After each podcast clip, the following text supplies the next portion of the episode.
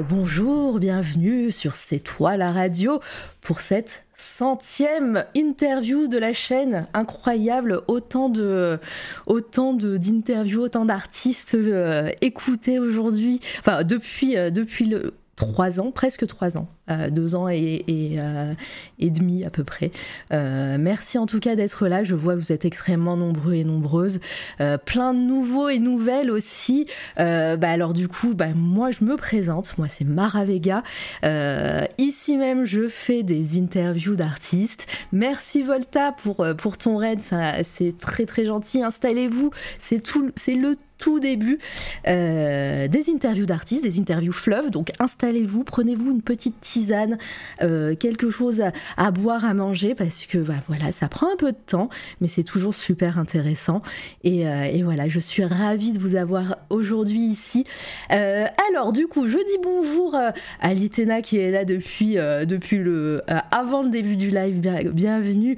J'espère que tu vas bien. Coucou Fleur, coucou Gébrorn, Métos. Euh, alors je vais peut-être pas dire bonjour à tout le monde, je sais pas, je rate. Teaspoon, coucou. Euh, Nebelim, euh, bonjour à toi. Euh, qui est-ce que je rate?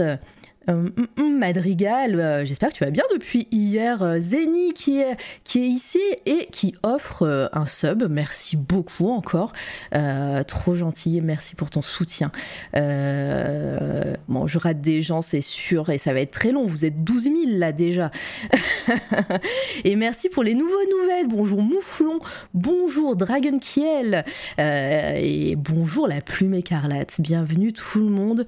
alors pour les personnes euh, aussi qui ne connaissent pas, la chaîne, euh, sachez que bah, c'est de la radio.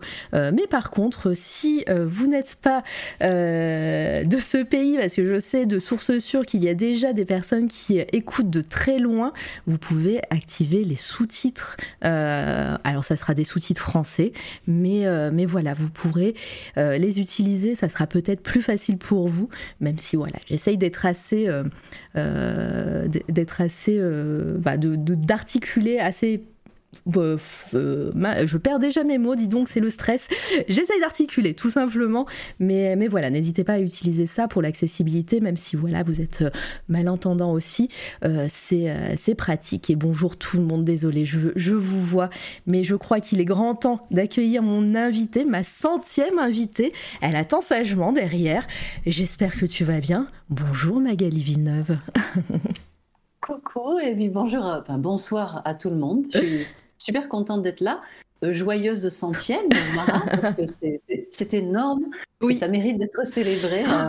C'est clair, c'est pas rien, c'est pas rien même. En tout cas, merci à toi et merci d'avoir accepté évidemment l'invitation. Euh, voilà, je, je t'imagine très occupée et tout, et, euh, et, ça me fait vraiment très très plaisir de t'avoir ici. Et je pense que dans le chat, il y a de, il y a des fans aussi. Tu sais, moi, quand il s'agit de parler de moi, je, suis toujours first, quoi. J'arrive. Il n'y a pas de problème. c'est trop bien.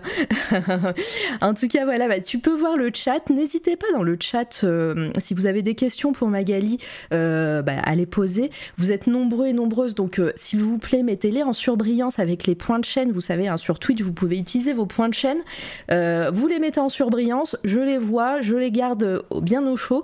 Et, et puis voilà, comme, ça, comme ça, vous saurez tout sur Magali ce soir puisqu'on va commencer vraiment de, de tes débuts euh, jusqu'à ton actualité. Ça va être très très cool. alors, fais, alors, moi, je fais un disclaimer que je t'ai fait tout à oui. l'heure euh, en coulisses.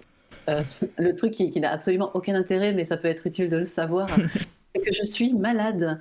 Et donc, je risque par moment de partir dans une espèce de quinte de tout totalement lyrique, euh, tel que vous n'en aurez jamais entendu et n'entendrez probablement jamais. Alors, j'essaierai de vous épargner, mais parfois, voilà, si, si, si, voilà, si tu sens que, que, je, que je perds pied, euh, prends le relais. Quoi, ah, mais oui, je... en plus, moi, j'ai un pouvoir magique, c'est que je peux couper ton son euh, pour le, pour le ah chat. Oui. Ah, oui, oui, oui. Pour, ouais. pour, pour, pour, les gens dans le, dans le chat. Alors, moi, j'aurais le, le concert dans mes oreilles, mais, euh, mais je je, pourrais couper le son et, et puis bah, je, je, meublerai avec grand plaisir. Il y aura toujours quelque chose à dire. Hein, voilà. Zéni qui attaque, effectivement. Bonsoir Magali, ça fait quoi d'être une déesse vivante de l'illustration, hein, j'imagine, hein, parce que voilà. Parlons-en. Parlons-en. non, mais voilà, je sais que je sais qu'il y aura beaucoup de questions et, beaucoup de gens qui adorent ton travail. Euh, bah, voilà, quand j'ai annoncé ta venue, euh, j'ai pas pu me retenir. Hein. Dès que t'as dit oui, j'ai dit que tu viendrais. Je l'ai annoncé direct. Autant se sentir attendu que l'inverse, quoi. Tu vois, c'est mieux dans ce sens-là. mais oui. Et euh, mais voilà, donc ça va être ça va être une grande soirée, soyez, soyez-en sûrs. Et eh ben on va commencer tout doucement. Cette intro euh, n'a que duré. Euh, alors, bah, ma question que je pose à chaque fois, la question qui lance un petit peu euh, les hostilités, et eh ben Magali, est-ce que pour les personnes qui ne te connaissent pas, s'il y en a encore dans le chat, est-ce que tu peux te présenter en quelques mots, s'il te plaît? Je suis donc Magali Villeneuve.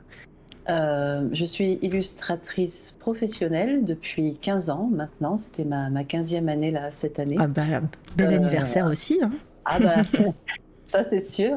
Et euh, donc, illustratrice plutôt des, des domaines de l'imaginaire, hein, par choix. C'était vraiment ce que je voulais faire depuis le départ. Et bah, alors après, je travaille pour des, des, des, univers et des clients divers et variés. Euh, alors essentiellement américains par contre, hein, c'est-à-dire 99% mm. euh, de ma clientèle euh, est américaine, mais on pourra en parler de ça aussi. et pour des licences qui sont pratiques parce qu'elles sont connues du grand public, alors ça va de Game of Thrones en passant par Le Seigneur des Anneaux, Star Wars, Warhammer, L'Appel de Cthulhu, Magic the Gathering, etc., etc. Mais on développera aussi. Oui, euh, aïe aïe aïe, que de, que de noms euh, connus et euh, aussi dans le chat, je pense que Litena la première hein, pour, pour le Seigneur des Anneaux qui, voilà, qui fait popper les petites émotes Sauron sur, sur le chat. Ah, c'est Sauron Ah oui, ça est. Alors, je, te présente quand même Litena qui est modératrice ici et merci d'être là. Vraiment, tu vas grandement m'aider, Litena. Litena qui, qui est traductrice professionnelle, elle, et qui ah. est spécialiste de euh, bah, de Tolkien et euh, du, Seigneur des Anneaux et de l'univers de, la Terre du Milieu. Et euh, ah. oui, et, voilà. Et donc elle traduit tout ça pour Christian Bourgois, entre autres. voilà, la maison d'édition qui édite Les Seigneurs des Anneaux. Donc voilà, c'est. Bah, bravo, bravo, bravo, parce que c'est un accomplissement majeur, j'imagine, pour une traductrice de traduire des œuvres telles que celle-là, donc euh, c'est formidable. ah ouais, clairement. Donc euh, voilà, et c'est ça. Ah oui, en fait, en, fait, tu as des modérateurs de luxe en plus. Oui, ça, oui, voilà. J'en ai une et euh, elle est, c'est la meilleure. Voilà, incroyable. c'est le best. Et merci Libre et Sauvage pour ton follow. Alors évidemment, pour pas pour pas couper Magali quand elle va parler, il n'y a pas d'alerte de raid, de follow ou ou de sub. Donc vous inquiétez pas, je vous vois, ça me fait énormément plaisir hein, de vous voir nombreux comme ça. Et euh, mais voilà, donc euh, je vous vois, je viendrai dans le chat de temps en temps, mais merci à vous d'être là. Euh, et ben, Allez, c'est parti, on va commencer. Évidemment, on commence toujours par dans l'ordre chronologique, donc on passe souvent assez vite sur l'enfance et l'adolescence. Mais dis-moi, Magali, est-ce que bah, quand tu étais enfant, est-ce que déjà tu, tu dessinais bah, des choses, bah, comme tu disais, hein, c'était l'imaginaire qui te, qui te plaisait dès le début, mais est-ce que à ce moment-là déjà tu te racontais des histoires, tu dessinais et, ou, et si euh, c'était le cas Est-ce que aussi tu faisais partie d'une famille, tes proches, euh, euh, qui, chez qui enfin, tu as baigné dans, dans l'art, qui dessinait peut-être Voilà, dis-nous dis un peu comment s'est passée ton enfance. Alors déjà, j'étais un bébé magnifique. oh bah déjà, oui, bah ça, ça m'étonne pas. Hein. Enfin voilà. C'est hyper important de le savoir, parce que ça détermine tout le reste. en fait, à ta question, je répondrai oui et non. Euh, c'était pas particulièrement une famille très artistique. Hein. Alors, outre, alors j'ai euh, trois frères et sœurs. Euh, mon frère, lui, dessinait beaucoup, ça c'est sûr. Mon grand frère, je n'ai que des très grands frères et sœurs. Hein. Je suis. Ah, c'est la petite dernière. Voilà, mais très dernière. Euh, j'ai un écart de 10 ans avec le Ah plus bah. jeune de mes frères et sœurs. On donc, euh, a, on a un point commun, dis donc. Moi aussi, ah, je suis déjà- la. déjà, alors, on va faire une petite liste. On va faire la liste, voilà. Bah, je pense qu'on en a, je- on en a plusieurs. Tu, tu verras, mais euh, On va les découvrir. alors. on va les découvrir. Mais ouais, pareil, je suis la très petite. Alors moi, j'ai même 15 ans d'écart avec la plus petite de mes, de mes Ah grandes oui, sœurs. en plus, tu me bats largement. Mais, euh, mais ouais, donc euh, je comprends un petit peu. T'étais, euh, t'étais la chouchoute. Et, euh, et donc, à part, à part donc, voilà, ce, ce frère qui dessinait, euh, il n'y avait pas particulièrement une ambiance qui, qui poussait vers les domaines artistiques. Ouais. Après, naturellement, j'étais plus une, une petite fille qui était euh, créative naturellement parce que bah, là, les, comment dire, le, le- le rythme de vie familial déjà faisait que j'étais souvent toute seule. Et donc, bah, quand on est tout seul, il faut s'occuper. Et euh, donc, euh, c'est pas du tout un problème pour Mhm. moi. Je, je souffrais pas de mes moments de solitude. De même que je ne souffrais pas de l'écart d'âge avec mes frères et sœurs qui faisait qu'on n'avait pas forcément des goûts similaires au même moment. Je m'occupais très facilement, alors de plein de choses. Euh, Je vais pas prétendre que j'étais de ces enfants qui, à peine savaient-ils tenir un crayon, se sont mis à dessiner. C'est pas vrai, c'est pas mon cas. Moi, pendant très longtemps, je faisais plein de trucs. Alors, je dessinais un peu, bien sûr, Ouais. mais c'était pas forcément euh, ce qui me faisait le plus vibrer. Moi, quand j'étais petite, j'étais plus attirée par les domaines euh, musicaux. Donc, euh, chanter, danser, faire de la musique, des trucs comme ça, c'était vraiment enfin, Ah, une ah. de mes grandes occupations. T'as fait une école de musique? Pas du tout. Non Pas du tout. Alors, j'ai fait une école de rien. Moi, déjà, on va poser les bases maintenant. Euh, je me suis arrêtée avec le bac le plus généraliste de l'univers. Après, ça a été euh, terminé non par choix, mais encore une fois par euh, circonstance, par nécessité. Donc, euh, pas plus d'école de musique que d'école de dessin. Ah, ouais, ça va être intéressant tout ça. Ouais, et, et donc, voilà. Euh, pour moi, le déclic avec le dessin, euh, il y a une date vraiment précise. J'avais 12 ans. Et. Euh... bon, faut pas que j'ai- Ouais, ça- le- il va te perturber, mais oui, bah Zéni. Et, euh, donc, euh, euh, j'avais 12 ans et c'était l'année où sortait La Belle et la Bête de Disney au cinéma. Et je suis allée voir ce film et ça a été dès les premières secondes, et alors là, il n'y a aucune exagération parce que le, le souvenir est encore extrêmement vif hein, dans, dans mon esprit. Mm. Dès les premières secondes de ce film, il s'est passé quelque chose. C'est-à-dire, on, on utilise le mot déclic, on utilise le mot qu'on voudra, mais j'ai été absolument euh, absorbée par ce film. euh, euh, et alors, pas du tout, parce qu'on peut se dire, ah, c'était une petite fille, alors Disney, le côté princesse. Non, alors pas du tout, pas du Ah. tout, pas du tout. Ah, Euh, alors. c'était, euh, c'était le côté dark, c'était la bête, Ouais. c'était euh, voilà, c'était tout ça que j'ai trouvé que c'était. Il y a des scènes en plus assez dark en ouais. plus dans ce film. Et, et- et- et en fait, pour moi, du coup, La Belle et la Bête, a- c'est quelque chose de, de fondateur pour Mm. moi. C'est-à-dire, euh, alors, le, le film de Disney a été la, la porte vers ça, mais ensuite, c'est vrai que c'est une œuvre qui me, qui me hante sous toutes ses formes depuis. hein. C'est-à-dire, euh, euh, j'ai vu le maximum de films qui existent euh, et qui, voilà, D'adaptation, ouais. adaptations qui existent, etc. Et j'irais même jusqu'à dire que c'est fondateur de certains aspects de, mon, de ma sensibilité artistique. Quoi. Donc c'est vrai que c'était vraiment une, une très grande révélation ce film. Et je me souviens quand je suis sortie de la salle de cinéma, euh, je suis rentrée chez moi j'ai immédiatement pris euh, un style, un crayon et puis un papier pour me mettre à, bah, à dessiner euh, la bête, donc qui m'avait vraiment fascinée. Et alors ça a tout de suite, ma famille, je me souviens encore, ils ont vu ça, ils m'ont dit mais c'est toi qui as fait ça alors tout le monde croyait que mon frère m'avait aidé ou un truc comme ça. Mais c'était pas du tout le cas euh, tout de suite. Étonnamment par contre euh, je dessinais bien. Voilà. Mais euh, alors après évidemment je dessinais bien hein, toute proportion gardée hein, ça restait une, une enfant Oui, de 12 pour- ans qui dessinait peu. Mais manifestement suffisamment pour être voilà pour être remarquée et à partir de là voilà j'ai- je me suis mise à dessiner euh, tout le temps. Alors au départ, euh, c'était vraiment, j'étais à fond dans Disney. Euh, et euh, c'était d'ailleurs ma première vocation, c'était d'être animatrice pour Ouais. Disney. Et Et- pendant de, de longues années, j'ai tendu vers ce but-là.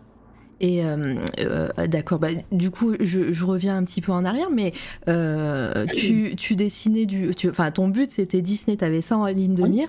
Tu, tu recréais, enfin, tu reproduisais des personnages ou tu t'essayais quand même de raconter des histoires dans tes dessins Tu, tu refaisais des scènes Non, les, vraiment, les, les, premières années, pendant extrêmement longtemps, mon apprentissage c'était vraiment de la copie. Ce qu'il faut savoir, mmh. c'est que à partir du moment où j'ai vu ce film et à partir du moment où je me suis dit je veux faire ça, le, le dessin c'était pas euh, le truc euh, genre euh, comme tu le dis se raconter des histoires et tout. Non moi ça y est j'étais lancée dans une une démarche pro. Ah ouais c'était ah oui, il faut que j'apprenne. Ah ouais, c'est ça.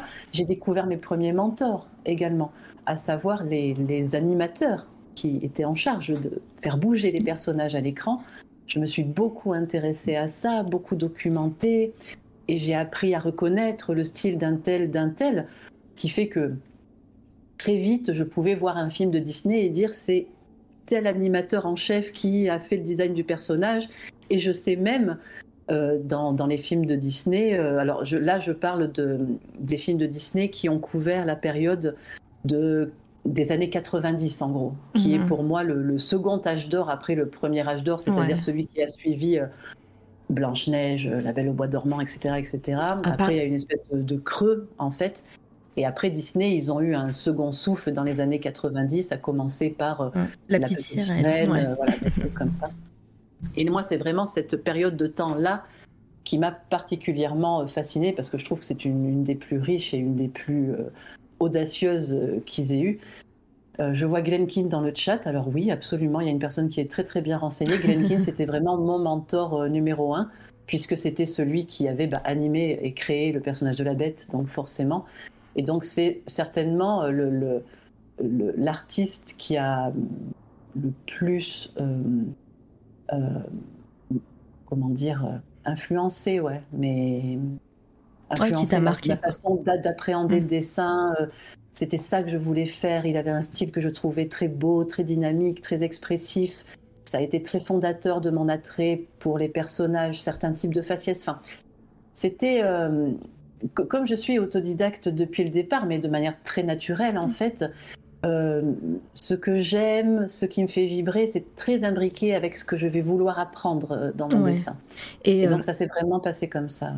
Et bah, bah, tu, tu, en parles, bah, tu dis que voilà, dès le, dès le début, tu t'es lancé dans une expertise de Disney avec les animateurs, leur façon de travailler, j'imagine aussi. Bah, à cette époque-là, il euh, n'y a pas Internet, il n'y a pas YouTube. Comment ah. comment t'apprends tout ça, euh, voilà, euh, enfant, adolescente, à voilà, à te renseigner sur toutes ces personnes. Il y a des livres, il y a des comment comment on fait? Alors les magazines, parce que mmh. il y avait plus de presse à l'époque.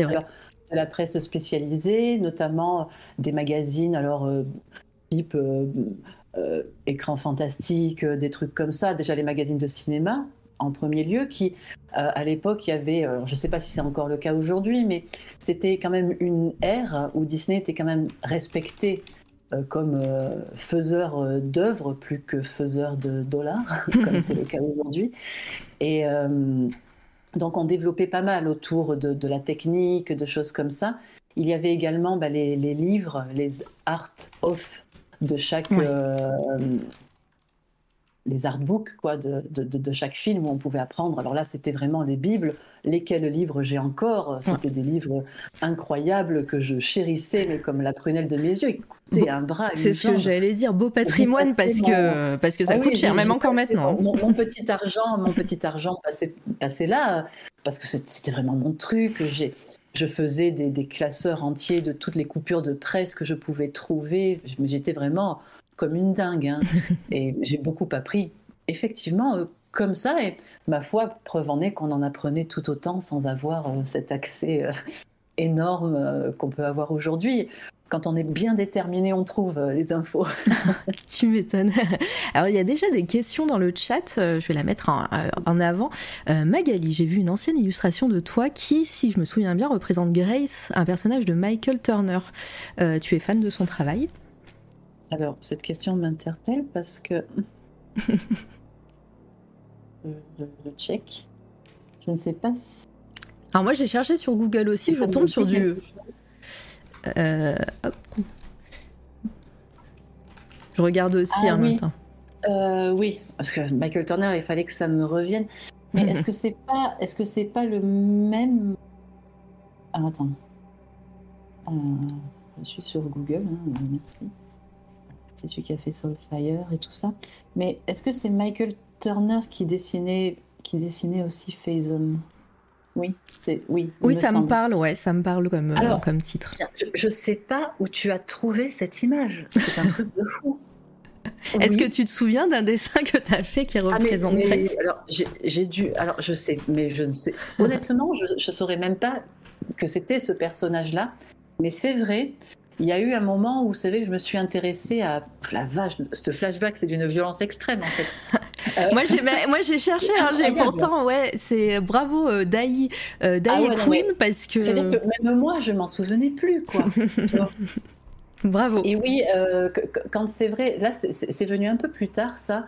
Là, j'étais déjà, alors un peu plus âgée, je devais avoir 16-17 ans, je crois, quelque chose comme ça. Et euh, j'écumais beaucoup les librairies. Et on vendait dans les librairies des, des, euh, des comics également. Et c'est là que je suis tombée sur des, des exemplaires de Phasm. et j'ai adoré, le, adoré le style. C'était un style qui était différent, différent en fait de ce que j'explorais habituellement. Euh, il y avait euh, euh, une façon de dessiner les corps féminins qui était plus musculeux, des choses comme ça, que ça m'a beaucoup intéressé. Et c'est vrai que eh ben, j'ai eu aussi une période où j'ai beaucoup essayé de, reproduire mm. ce type d'illustration parce que c'était nouveau en fait pour moi, j'avais envie d'explorer ça. Mais je, me demande franchement où tu as trouvé ça, où est-ce que tu as vu ça, parce que j'ai même pas le souvenir de l'avoir publié moi. Moi, je dis que il ou elle a trouvé un vieux Skyblog quelque part. c'est possible, c'est très très possible. Bah, merci en tout cas de m'avoir rappelé ça, parce que c'est vrai, ça a fait partie de mon parcours. mais, euh, mais ouais, alors euh, du coup, si on est, euh, on est curieux, si, si tu as un lien ou quelque chose comme ça, je ferai passer à, Magali pour que pour qu'elle ah sache où se trouve cette archive. On va sortir les gros dos humiliants dès le départ. Mais oui. Euh. Où se trouve cette archive euh, ah Et pourtant, je vous dis, j'ai écumé Internet moi aussi hein, pour, euh, pour trouver des choses. Mais, mais là, bravo. Il y en a des, beaucoup plus archivistes que toi encore. Ah ouais, il faut le faire hein, parce que les enquêtes, c'est mon truc. Et euh, alors, euh, ouais, du coup, euh, tu as cet objectif-là de, bah voilà, être animatrice pour Disney, donc voilà, une entreprise de l'autre côté de l'Atlantique. T'es là, toi, petite française, avec tes petits, tes petits magazines, tes livres, tu dessines à fond. et est-ce que, bah, est-ce que tu tentes quelque chose? Même si je connais un peu la, est-ce que je connais un peu la réponse? et euh, oui, euh, il, y a, une école euh, à Paris qui est l'école des Gobelins, qui à l'époque formait beaucoup pour les studios outre-Atlantique, entre autres, hein, évidemment. Je, savais en tout cas que c'était la, porte d'entrée privilégiée pour accéder à Disney ou hmm. aller au pire à DreamWorks. au pire. Donc, c'est vrai que c'était pour moi, voilà, ça a été. je me suis dit, il faut que je fasse cette école. Alors, c'était compliqué, hein. c'est-à-dire que hum, j'avais pas des parents qui euh, étaient très volontaires pour me payer les études, c'était des études payantes. Et chères. Mais euh, cher, euh, c'est certainement moins cher à l'époque que ça n'est devenu aujourd'hui. Donc, à cette époque-là, il faut aussi que je précise que j'avais déjà rencontré mon mari. à l'époque où j'ai tenté pour la première fois, non, à l'époque où j'ai tenté le concours pour la première fois, je ne le connaissais pas mais la, fois suivante où j'ai tenté le concours, je le connaissais. Et du coup, on s'est, euh, on s'était fixé un objectif, c'est-à-dire de prendre un travail sur Paris euh, qui me permettrait de concilier les deux, hein, parce que à ce moment-là, moi, je suis devenue, alors c'est compliqué à résumer parce que j'ai une vie un peu qui part dans tous les sens, mais euh, je suis devenue gardienne d'immeuble à Paris. Ah oui, euh, oui par l'entremise de, ma sœur, en fait, qui était elle-même gardienne d'immeuble dans le 18e, au pied du Sacré-Cœur, pour être précise, euh, à la rue Chappe. Et pour les Parisiens qui, sont, euh, qui seraient là, coucou. oh, il y en a beaucoup. dans le 18e rue Chappe, j'étais gardienne d'immeuble. Et donc, ma sœur avait cette loge de gardienne et elle avait trouvé du travail ailleurs. Et elle m'a dit Est-ce que tu reprendrais pas la loge, en fait? Et moi, je dis, bah, si, ce serait super. Déjà, ça me ferait un, boulot, euh, un appart où je pourrais vivre avec euh, mon, fiancé. Euh, et, et, je me suis dit, c'est peut-être ça. C'est-à-dire que à un moment donné, bon, moi, je tiens la loge, et du moment où je suis prise au gobelin, mon mari prend la loge, parce que ça marchait un peu comme ça, hein, c'était un peu oui, etc. Le, réseau, on, connaît. Ah bah oui, bien sûr. Et, du coup, voilà, on, aurait le, on aurait le pied à terre, etc. etc. L'objectif, voilà, l'objectif, c'était ça. Ma toute première tentative au Gobelin, ça n'a pas fonctionné. J'étais vraiment jeune euh, et c'était très vert, hein, tout ça au niveau du style. La seconde, par contre, je suis toujours très fière de le dire parce que c'est quand même pas rien. Pour un autodidacte, j'ai passé les épreuves écrites. Et les épreuves écrites, c'est quand même pas de la tarte. Hein. C'est-à-dire que. oui. N'hésite pas à, développer sur euh, ça parce que il y a beaucoup de gens dans le chat qui sont, euh, qui sont artistes, qui, euh, qui artistes implantés, des artistes aussi en devenir, de, de, dire voilà comment ça se passe, voilà si tu veux bah, postuler dans une école, surtout comme les Gobelins, voilà qui existent encore et qui est assez réputé quand même. voilà, comment s'est passée ta deuxième, la deuxième fois du coup? je ne sais pas comment c'est aujourd'hui. À l'époque, c'était bon, à toute évidence, c'était sur concours. Hein. Et donc, il y avait euh, une première phase d'épreuve écrite qui allait euh, écrémer la plus grande majorité des prétendants, on va dire. Euh, donc, c'était une épreuve écrite qui se déroulait sur une journée entière où il y avait tout un tas de disciplines liées au dessin et à l'animation qui étaient abordées. C'est-à-dire, mmh. ça allait faire un petit storyboard storyboard, c'est un peu comme une BD, mais pour le cinéma, quoi. C'est-à-dire euh, des vignettes où vous allez euh, décrire une action en quelques images pour qu'on la comprenne et qu'on se figure de comment ça va être transcrit, à l'écran. Il y avait également euh, le fait de faire pivoter un personnage donné, c'est-à-dire qu'on nous donnait un personnage comme ça. Je sais pas si c'était pas le chien de Scooby-Doo. Enfin, c'était Scooby-Doo, quoi, du coup c'est Scooby-Doo et il fallait faire tourner Scooby-Doo, c'est-à-dire le montrer euh, de, de côté, de dos, euh, de dessus, euh, des choses comme ça. Il fallait le mettre en situation dans un décor en perspective. Là, c'est commence à devenir quand même vachement velu. Parce qu'un personnage, bah déjà, c'est. Voilà, mais en plus, le mettre dans un décor en perspective, voilà, voilà. Il fallait également faire un. Comment dire Une ligne d'animation on vous donnait un personnage, je me souviens, c'était un personnage, j'étais contente, c'était un personnage que j'adorais. C'est le personnage de Shell dans Eldorado, la petite nana euh, toute ronde, oh toute jolie. Euh. Et donc il fallait la faire, euh, la faire bouger, il fallait faire une suite de dessins qui suggéraient le mouvement. Alors moi j'avais fait danser, parce que je connaissais Eldorado par cœur et j'ai même su retranscrire la danse exacte qu'elle faisait dans Eldorado. Enfin, C'est-à-dire c'était complètement, complètement à fond. Euh, et alors, c'est ce dont je me souviens. Je, pense qu'il y avait d'autres choses. Il y avait des exercices de perspective également, de construction de décors, des choses comme ça. Enfin, bref, quelque chose d'extrêmement spécifique. Mais parce qu'évidemment, hein, il fallait vraiment prendre des candidats les plus euh, au fait possible de, ce qu'il était nécessaire de, de savoir faire. Et là, j'ai été prise. C'était un, un, grand moment quoi, pour moi. Après, là où j'ai été recalée, moi, ça a été l'épreuve du portfolio parce que là, par contre, l'entrave d'être autodidacte s'est sentie là. Parce que non seulement j'étais autodidacte, mais en plus, là, c'est vrai qu'on va quand même rappeler que pour le coup, euh, Internet était encore extrêmement balbutiant.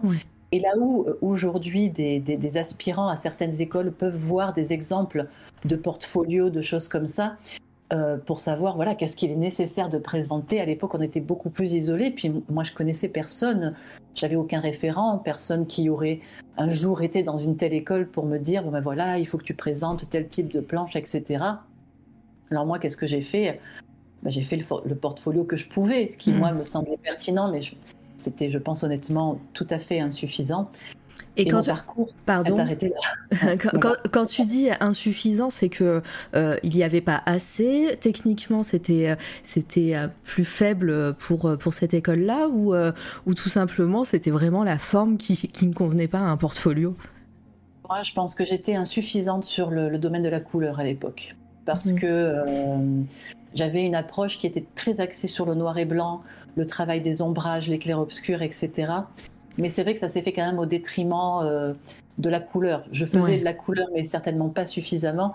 Et certainement pas suffisamment pour que les, recruteurs puissent se rendre compte de ma, bah, de ma maîtrise du sujet. Or, c'était quelque chose qui était, qui était nécessaire. Quoi. Et il n'y a plus milieu dans le chat qui te qui dit, enfin peut-être à la collégiale comme ça, il y a que moi qui trouve ça un peu ridicule, tout ce qu'on demande de, de, déjà de savoir faire pour rentrer en école, ou alors il me manque du contexte. Est-ce que tu penses que c'est beaucoup ce qu'on demande aux jeunes, enfin aux jeunes artistes et, techniciens de, l'animation en, devenir. C'est vrai que c'est beaucoup demandé, mais d'un autre côté c'est un domaine qui est extrêmement spécifique. C'est euh, entrer au Gobelin, c'est pas comme entrer dans une autre école de, dessin. Entrer au Gobelin, c'est se destiner à une, discipline, un art qui est tellement spécial qu'il serait étonnant de la part des postulants que de ne pas avoir une quelconque idée de ce que ça représente. Tu vois mm. Parce que après, on, on peut pas. C'est des écoles, c'est des formations qui, encore une fois, à l'époque, hein, je, je ne parle pas pour aujourd'hui, se faisait en deux ans, trois ans. C'est extrêmement court. En quelques années, on, formerait un animateur euh, prêt à l'emploi. Si à la base, les, personnes qui sont là, c'est une sélection comme une autre, en réalité. On était plusieurs centaines à passer ce concours. Effectivement, oui, sur les quelques centaines qui passaient ce concours, ils ont pris les, quelques dizaines qui déjà avaient des notions de mouvement, avaient des notions de dynamique du mouvement, etc. Alors oui, c'est extrêmement sélectif, mais c'est un domaine qui est tellement particulier et tellement difficile. Ce serait mettre des gens en extrême difficulté que de les prendre pour faire la formation si à la base ils sont pas un minimum mm. prêts je pense. Et euh, beaucoup euh, font aussi des prépas avant, avant de faire tous ces concours. Oui, exactement. Alors moi, ce n'était pas mon cas. Ce qu'il faut mm. savoir également, c'est qu'à l'époque, euh, le, concours des Gobelins, on avait entre ses 17, 18 jusqu'à ses 25 ans pour le passer. Donc c'est vrai que ça laissait quand même de la marge pour certains pour bah, faire des, des, classes préparatoires, des choses comme ça. Alors c'est vrai que moi, je, l'ai passé jeune finalement, mm. ce concours. Mais c'était pas le cas de tout le monde. Il y avait peut-être d'autres qui étaient déjà passés par d'autres écoles, qui avaient suivi des cours. Finalement, s'il fallait remettre un contexte, c'était celui-là. Il y avait certainement des façons de se préparer à ce concours. Moi, je, n'avais pas la possibilité de m'y préparer, simplement. Euh, alors dans le chat, vous êtes super nombreux, nombreuses. Merci hein, vraiment d'être là. Si je rate des questions, n'hésitez pas à les reposer et à les mettre en surbrillance vraiment. Comme ça, ça m'aide de, les voir. Euh, euh, Oluni qui te, dit, alors c'est pas une question, mais c'est toujours super chouette d'avoir ce genre de commentaire. Bonsoir, je connais les arts de Magali Villeneuve par le jeu de cartes Magic de Gathering et j'avoue que ses illustrations sont parmi celles que je préfère de tous les artistes engagés par Wizard of the Coast. Voilà, ça c'est dit. Merci beaucoup Parce que Dieu sait qu'il y en a des artistes chez Wizard. Et voilà, c'est toujours un, immense plaisir pour moi parce que Magic, ça me tient tellement à cœur que ça me fait toujours quelque chose de lire ça. Mais oui, bah, j'imagine. Euh, et donc, bah, voilà, tu, tentes ces concours, ce concours-là. Euh, qu'est-ce qui se passe ensuite? Parle-nous un petit peu de, tout ça. Euh, est-ce que bah, voilà, ton portfolio est un peu faible T'essayes de, de le renflouer? Ben non, je n'essaye pas de le renflouer parce que je tombe malade. Ah mince, ok. Et, et le type de maladie qui fait que je ne peux plus travailler. D'accord. Donc je ne peux même plus assurer mon, mon emploi de gardienne d'immeuble. Et, euh, et, donc, c'est ben, retour, euh, ben, retour à la ville de naissance, à la ville de, où vivaient les parents de, de mon mari. En fait, parce que, alors, pour faire pareil, pour donner du contexte, euh, moi, je me suis retrouvée à 18 ans dans la nature. quoi. C'est-à-dire que une fois fini le lycée, là où normalement vos parents vous demandent allez, maintenant, c'est quoi les études supérieures euh, Qu'est-ce qu'on peut faire pour toi En mhm. gros, moi, ma mère, elle est partie. Donc, euh, je me suis retrouvée. Euh, mes frères et sœurs ne pouvaient pas s'occuper de moi et mon père, ça, à l'époque, ça ne l'intéressait pas. Donc, donc, je me suis retrouvée à me dire bon, que faire, que faire Et heureusement, moi, quand j'ai j'ai eu 18-19 ans, j'ai rencontré mon mari on s'est rencontrés très jeunes, on est encore ensemble hein, aujourd'hui.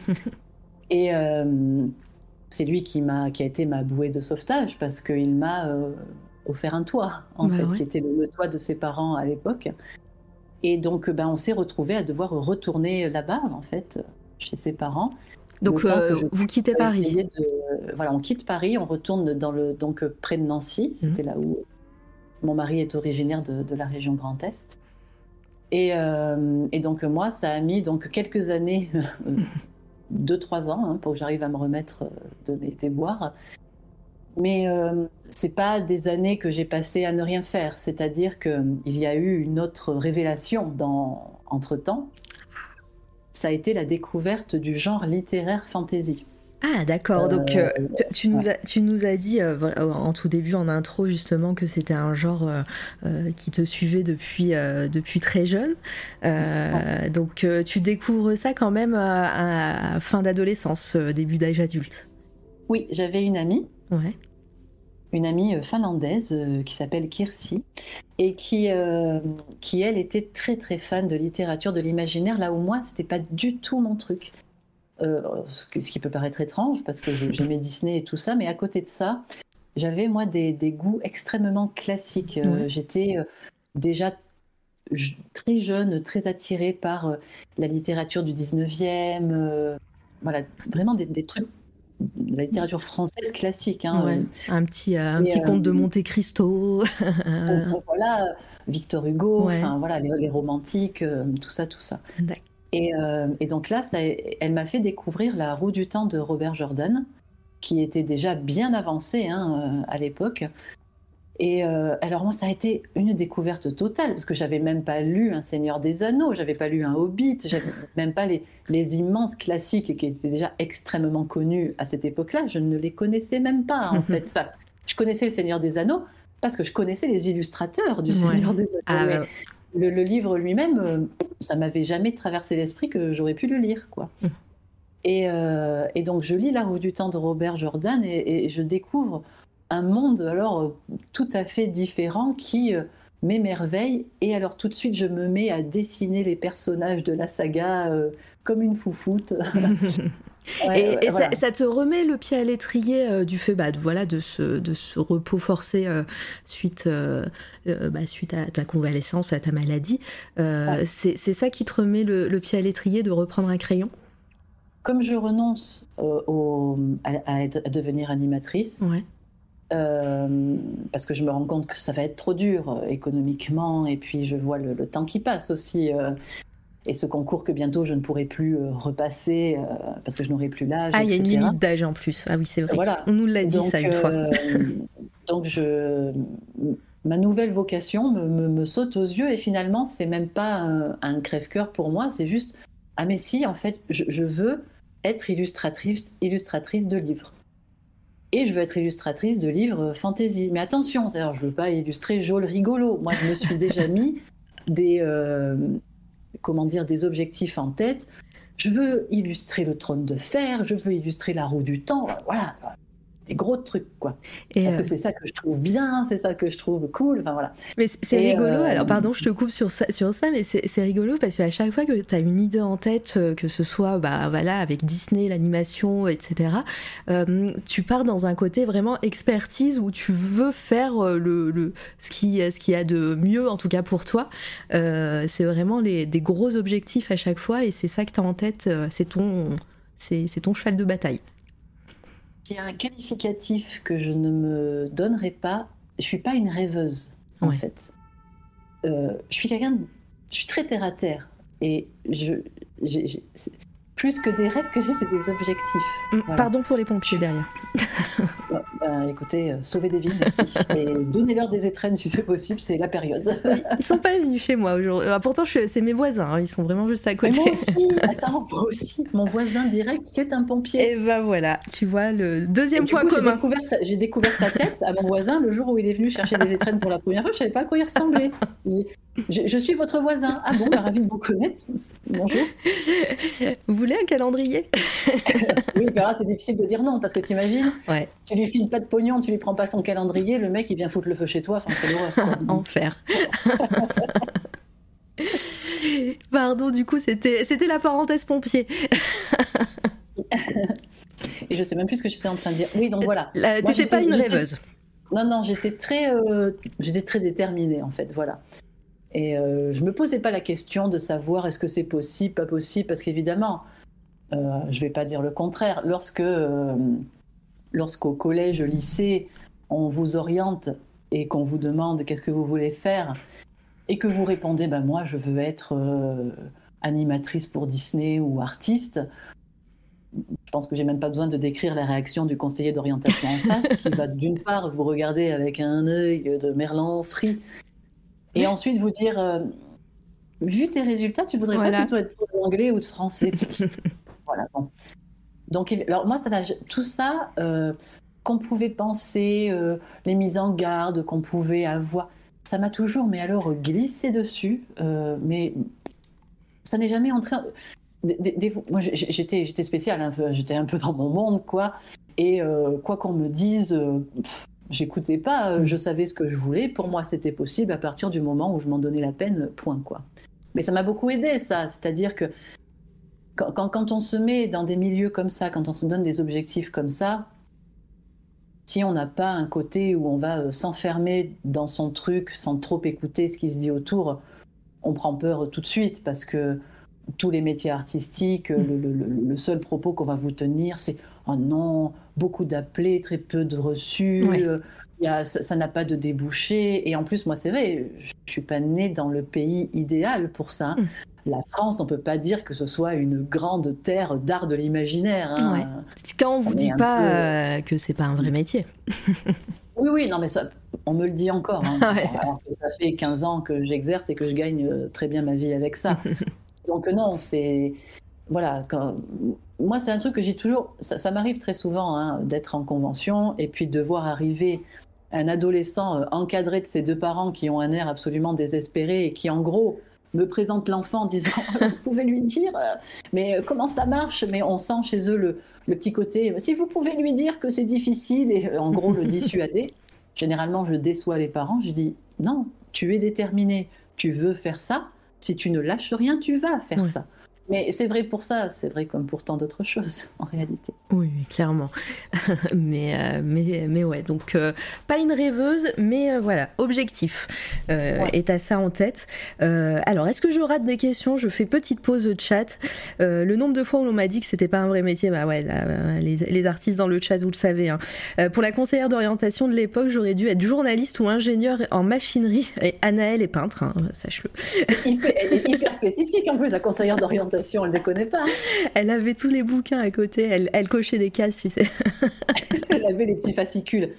Alors, il y a des places en école d'ingénieur, nous allons quelqu'un dedans.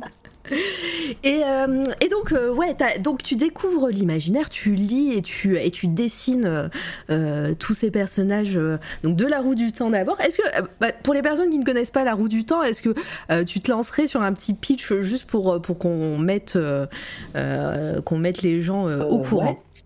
Euh, nous avons, c'est absolument euh, impossible à résumer. je sais. Mais, tu es folle. Je euh, sais. Nous, suivons à la base un groupe d'adolescents qui habitent un village du nom Demon's Field. Alors moi, je l'ai eu en anglais. J'ai pas les termes français. Je suis désolée. Et qui voit un jour débarquer un couple de personnes extrêmement étrangères. Moraine Damodred et Alan Mandragoran, qui ne sont rien d'autre qu'une Neyes Sedai et son lige Warder, je ne sais pas comment on appelle ça en, français. C'est très bien quand même ça en euh, anglais. qui sont presque des personnages de conte pour eux, tellement ils vivent dans une petite bourgade euh, reculée euh, de tout. Mais on sait qu'une Neyes Sedai, ça, ça, ça, se sait que ce sont de très puissantes magiciennes. Elles sont autant admirées que redoutées. Et euh, le fait qu'il soit là, ça interpelle tout le monde, parce qu'on se dit, mais qu'est-ce qu'elles viennent faire là? Viennent-ils amener la guerre à nos portes, etc. Non, ils n'amènent pas la guerre, seulement il se trouve que, euh, de manière totalement synchrone à leur arrivée dans ce petit village calme et sans ennui, arrive également une nuit de fête, une horde de trollocs qui viennent attaquer le village et fait basculer la vie de tous ces jeunes gens qui doivent suivre l'âne et Moraine loin du village d'Emmonsfield pour toujours peut-être. Voilà. Je, t'écouterai raconter, de, raconter des pitchs d'histoire de, euh, voilà, jusqu'au bout de la nuit, hein, sache-le. C'est impossible de, résumer La Roue du Temps, qui est probablement une des séries les plus fleuves. Mais oui, et puis elle, c'est pas fini, il me semble en plus. Si, c'est fini, ça y est. Grâce à Brandon Sanderson qui a ah. terminé euh, l'œuvre à la mort de Robert Jordan. Oui. D'accord. Bah, moi, je suis au tout début, voilà, de la roue du temps. Je, suis au deuxième livre, sache-le aussi. Donc voilà, je, je savoure tout doucement. c'est un, un... Alors, c'est à la fois c'est un, c'est une œuvre qui, qui, qui porte des caractéristiques de son âge. Mm. Euh, c'est-à-dire que. Euh, alors, je ne sais pas, tu, le lis en français Oui, oui, oui. Je Nouvelle traduction euh, Oui, c'est Brajlon, c'est ça? Je les Bien mieux, bien mieux, bien mieux, bien mieux. Parce que la, première traduction était un, petit peu difficile à encaisser, quand même, je trouve. Il paraît que la nouvelle est meilleure, alors là, je, ne saurais dire. Parce que la, première traduction de La roue du temps avait un effet extrêmement délétère, je trouve, sur l'œuvre c'est-à-dire qu'elle vieillissait énormément le ton euh, et le, ton de l'écriture. Ça rendait la chose d'un médiéval presque trop lourd, quoi. Alors que justement, le, savant mélange de, la fantaisie et même de la high fantasy, c'est cette espèce de voilà de savant mélange entre euh, ça nous est contemporain sans être dans notre monde. C'est toujours à la fois des bases un peu médiévales, mais avec toujours quelque chose qui n'est pas euh, réaliste, quoi. Donc, c'est toujours un parti pris un petit peu casse-gueule, si je puis dire, que de, trop ancrer le, parler et le niveau de langage dans quelque chose de trop vieux. Et c'était l'erreur, je trouve, qui avait été faite dans la roue du temps, qui apparemment a été euh, corrigée depuis. Parce que moi, j'avais commencé, euh, après avoir lu les tomes en, en anglais, j'ai voulu les lire en français ça m'est littéralement tombé des mains. Et pourtant, Dieu sait que j'aimais ce livre, mais parce que je ne retrouvais absolument pas le ton de Robert Jordan, l'énergie, le, le, parler des personnages. J'étais oh, voilà, mamie, voulez-vous me suivre au océan Non, mais ce que vous faites, c'est ridicule. Au secours. ah oui, au secours. Donc, euh, oui, voilà. Je ne sais même plus ce que j'étais en train de dire. Mais non, mais c'est. Lisez, la roue du temps. non, non, mais c'est moi qui ai lancé une digression et c'est normal. Donc, c'est la première digression de, de, la soirée, les amis. Euh, on va, euh, non, mais on va, on va revenir à ton travail. Je, euh, le, je t'ai lancé dans ce pitch justement pour qu'on ait un petit peu l'ambiance de, de, la série et pour savoir bah, qu'est-ce que tu dessinais? Tu t'es dit que tu t'es lancé dans la, le dessin de, de, de personnages à, à ce moment-là. Est-ce que. Bah, quelle était l'ambiance de tes dessins à, ce moment-là? Est-ce que tu dessinais purement les personnages? Est-ce que tu te lançais dans une ambiance un peu un peu dark euh, euh, Voilà que parce que enfin moi ce que je retrouve dans des dessins de maintenant, c'est voilà il y a toujours un côté très lumineux, mais euh, mais en même temps voilà il y a ce côté on sent que voilà tu aimais bien la bête justement dans, dans, dans enfin voilà dans ta jeunesse et, et Disney que c'est ça qui te faisait kiffer à l'époque. Il y a une chose qui est difficile de comment dire, de, cerner quand on voit majoritairement le travail professionnel d'un artiste. Mm. Parce que euh, force est d'avouer que tout ce qu'on voit là qui défile, pour moi, là, il n'y a pas de, production personnelle. Euh, la, chance que j'ai eue, c'est d'avoir une, carrière qui a été perpétuellement en courbe ascendante. Donc, c'est vrai que très vite, euh, j'ai travaillé tout le temps. Et donc, très vite, je n'ai plus eu de temps pour ma production personnelle et donc pour pouvoir illustrer ce qui était euh, constitutif de mon propre univers intérieur, on va dire. Donc, il ne faut pas forcément se fier. Alors, ne, je, ne, vais pas dire que le travail de commande que l'on me demande trahit mon style, parce que ce n'est pas vrai. Moi, j'ai toujours œuvré de sorte que je ne travaille que pour des clients et que pour des licences pour lesquelles j'ai envie de travailler et qui je le sens, ne trahissent pas qui je suis. J'ai toujours œuvré dans ce sens-là. Alors évidemment, euh, il y a eu des jalons hein, à tout ça, mais je n'aurais pas supporté sur le long terme de, travailler pour des licences que je n'aime pas, dans lesquelles je ne me reconnais pas, dont je ne partage pas les valeurs, etc. etc. Donc, euh, ce qu'on voit de, mon, de ma production euh, professionnelle, oui, c'est moi. Mais ce n'est pas ce que je ferais strictement si j'étais totalement euh, libre de mes choix. Mon univers intérieur est quelque chose de finalement beaucoup moins lumineux, moins même coloré ou en tout cas haut en couleur que ça peut l'être parfois euh, que, ne l'est ma production pour Magic, etc. Mais parce que c'est mon métier, moi je, me plie à la commande également. Donc pour répondre à ta question, pendant extrêmement longtemps, donc pendant cette période où je dessinais euh, La roue du temps, etc. Moi, c'était des, personnages qui flottaient dans le vide.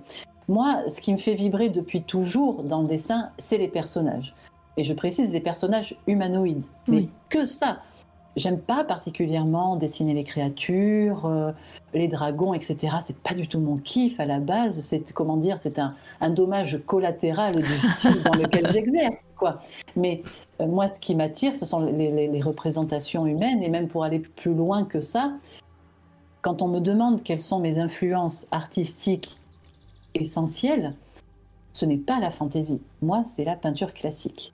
Ah oui, ce bah sont les pré-raphaélites, ce sont les caravagistes, euh, ce sont les, peintres réalistes, hmm. c'est le clair-obscur, c'est voilà, c'est tout ça.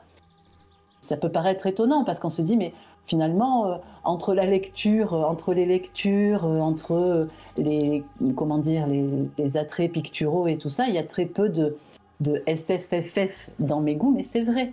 Mais même encore aujourd'hui, ce que j'aime lire, ce que j'aime voir au cinéma par exemple, pas particulièrement les trucs euh, auxquels on pourrait s'attendre pour un illustrateur de l'entertainment. Mmh. Bah, tu vois, dans le, dans le chat, euh, il y a Anaël, Litena qui, qui, qui, disent voilà, les pré Raphaëlites, on en perçoit bien l'influence dans les œuvres de Magali. Donc, euh, ouais, ce côté réaliste. Je vais parce que c'est vraiment pour moi, oui, ça, c'est des, des encres très fortes de, mon, de ma sensibilité, ça. Ça, ça, ça me fait vibrer quand je vois ça. Vraiment, c'est ce qui me, c'est ce qui m'appelle le plus fort. Euh, et je le fais. Alors, je suis heureuse si ça se voit dans ce que je fais. Je le fais pas exprès, mais c'est à ça que servent les influences, c'est que ça vous forge et ça, voilà, ça devient votre naturel ensuite que et certaines choses, je l'espère, euh, transparaissent dans tout ça. Et Yoz euh, qui met son premier euh, commentaire dans le chat, et il, est, il ou elle est trop triste alors que la SF c'est top tier pourtant en pleurant. Bien sûr que ça l'est, c'est pas moi qui vais dire le contraire, je travaille pour ça.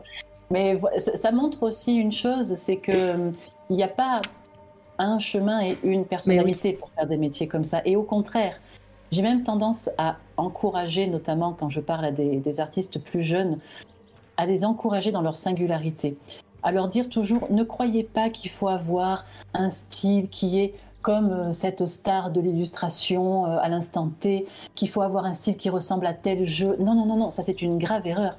Il faut avoir un style, le sien, sa personnalité, parce que sinon, vous allez être un parmi tant d'autres. Mmh et les recruteurs ne vont même pas faire attention à vous. Alors que si vous arrivez là avec un, petit quelque chose, quoi que ce soit, mais une petite pointe de personnalité, et eh ben, tout de suite, votre portfolio a beaucoup plus de chances de se démarquer. Moi, j'ai jamais été complexée de dire, euh, oui, ben, euh, euh, par exemple, je donne un exemple. Lorsque j'ai commencé à travailler sur Game of Thrones, je n'avais absolument pas lu Game of Thrones. Et pourtant, c'était une œuvre majeure, elle aussi. Parce que oui, j'ai lu Wheel of Time, mais parce que c'était euh, Wheel of Time, quoi. mais à côté de ça, je continuais mes lectures euh, habituelles. Tu, je lis du Pagnol, du Proust, du machin. Bah, tu vois, quoi. Donc... Et, tu as commencé à travailler pour Game of Thrones avant la série? Oui. D'accord. Donc en plus, donc il y avait pas, t'avais pas ça comme comme chose dans ta tête pour pour voilà, comme influence justement. Donc ouais, ouais, c'est euh, c'est mm. intéressant. Et, et, justement, bah, comment, enfin, euh, quand tu quand tu commences un travail comme celui-ci où tu connais rien de l'œuvre de départ ou euh, ou, ou, autre, comment tu, tu fais? Est-ce que tu lis mais vraiment à fond pour t'imprégner de l'œuvre et après bah voilà tu en sors une illustration? Ou, euh, ou au contraire, bah, voilà, tu t'essayes de, de voir à droite à gauche euh, des résumés, des euh, voilà quelque chose qui va hum, plutôt baigner, enfin donner ton interprétation personnelle sur sur une sur une œuvre comme celle-ci que tu ne connais pas. je fais juste une parenthèse pour faire un bisou à Teaspoon, qui apparemment ne pourra pas rester longtemps, mais qui dit oh. quelque chose de très gentil. Donc, coucou Teaspoon, j'ai la sensation que c'est pas la première que je vois Teaspoon quelque part. Ah ben, sur Instagram, en tout cas, elle est, euh, elle est très présente. C'est une artiste également qui, euh, qui dessine très bien. C'est euh, Peut-être qu'un jour, tu, tu, viendras sur cette toile à radio, Teaspoon. En tout cas, c'était dans ma ligne de mire, sache-le. Et ben, je, vais, je, vais, lire le, le petit message. Ouais, sachez, que j'ai une veille artistique. Hein. Je, je, vous vois toutes et tous. Hein. je suis partout, je suis l'œil de Sauron, voilà, comme ça. je ne pourrais pas plus longtemps, mais en tout cas, merci pour cette interview. La radio, Magali, je suis déjà venue te voir en message, je retiens ton message dès que j'ai un coup de mou et je te prends pour modèle dès que je perds foi en quelque chose et ça me fait rebondir sans arrêt. Merci. Voilà. Euh. C'est facile de perdre courage dans des disciplines comme ça. Mm. Donc c'est vrai que si on peut s'entraider des fois les uns les autres, euh, c'est bien quoi. Mais oui, euh, bah oui surtout. Bah, enfin voilà. Après petite parenthèse également sur ça, mais mais voilà si, si un, un, ou une artiste contacte, alors te demande des conseils peut-être, mais voilà qui qui est un petit peu ben, voilà, un petit peu, c'est un peu compliqué pour lui ou elle euh, à niveau artistique. Euh, est-ce que voilà, c'est quelque chose que auquel tu tiens de voilà de, donner un peu d'espoir c'est un grand mot mais voilà de, de, dire des gentils mots et de répondre aux gens? Bien sûr que j'y tiens ce qui me fait de la peine c'est parfois de, faillir à le mm. faire parce que je, ne dis pas ça pour me la péter mais je ah, reçois du monde, hein. beaucoup de messages je reçois beaucoup de messages. Moi, je ne sais pas répondre à un message vite fait. Je sais pas. Et c'est vrai que j'ai cette mauvaise habitude de me dire que si je ne peux pas le faire vraiment correctement et à fond, eh ben, j'attends le moment où je vais pouvoir. Et comme je suis souvent, souvent sous l'eau quand même, après le temps passe et après je me dis mais ce serait ridicule de répondre maintenant. Enfin, tu vois, mmh. c'est une espèce de oui. une espèce de cercle vicieux comme ça. Et oui, ça me fait de la peine parce que une des choses moi qui me tient le plus à cœur, alors, c'est plus facile de le faire quand je rencontre les gens en vrai, par exemple, mmh. ou quand on peut parfois discuter comme ça. Euh, oui, moi, j'ai pas vocation, par exemple, à faire des tutoriels, euh, à partager ma science euh, artistique, etc. Ça, ça c'est pas mon truc. J'estime que je me trouve pas plus pédagogue que ça. C'est pas ce qui m'intéresse. Moi, ce qui m'intéresse, c'est la partie psychologique de la mmh. carrière et du, fait d'être artiste et a fortiori artiste euh, professionnel. Parce que c'est quand même une dimension autre hein, entre être artiste et être artiste et professionnel. C'est voilà.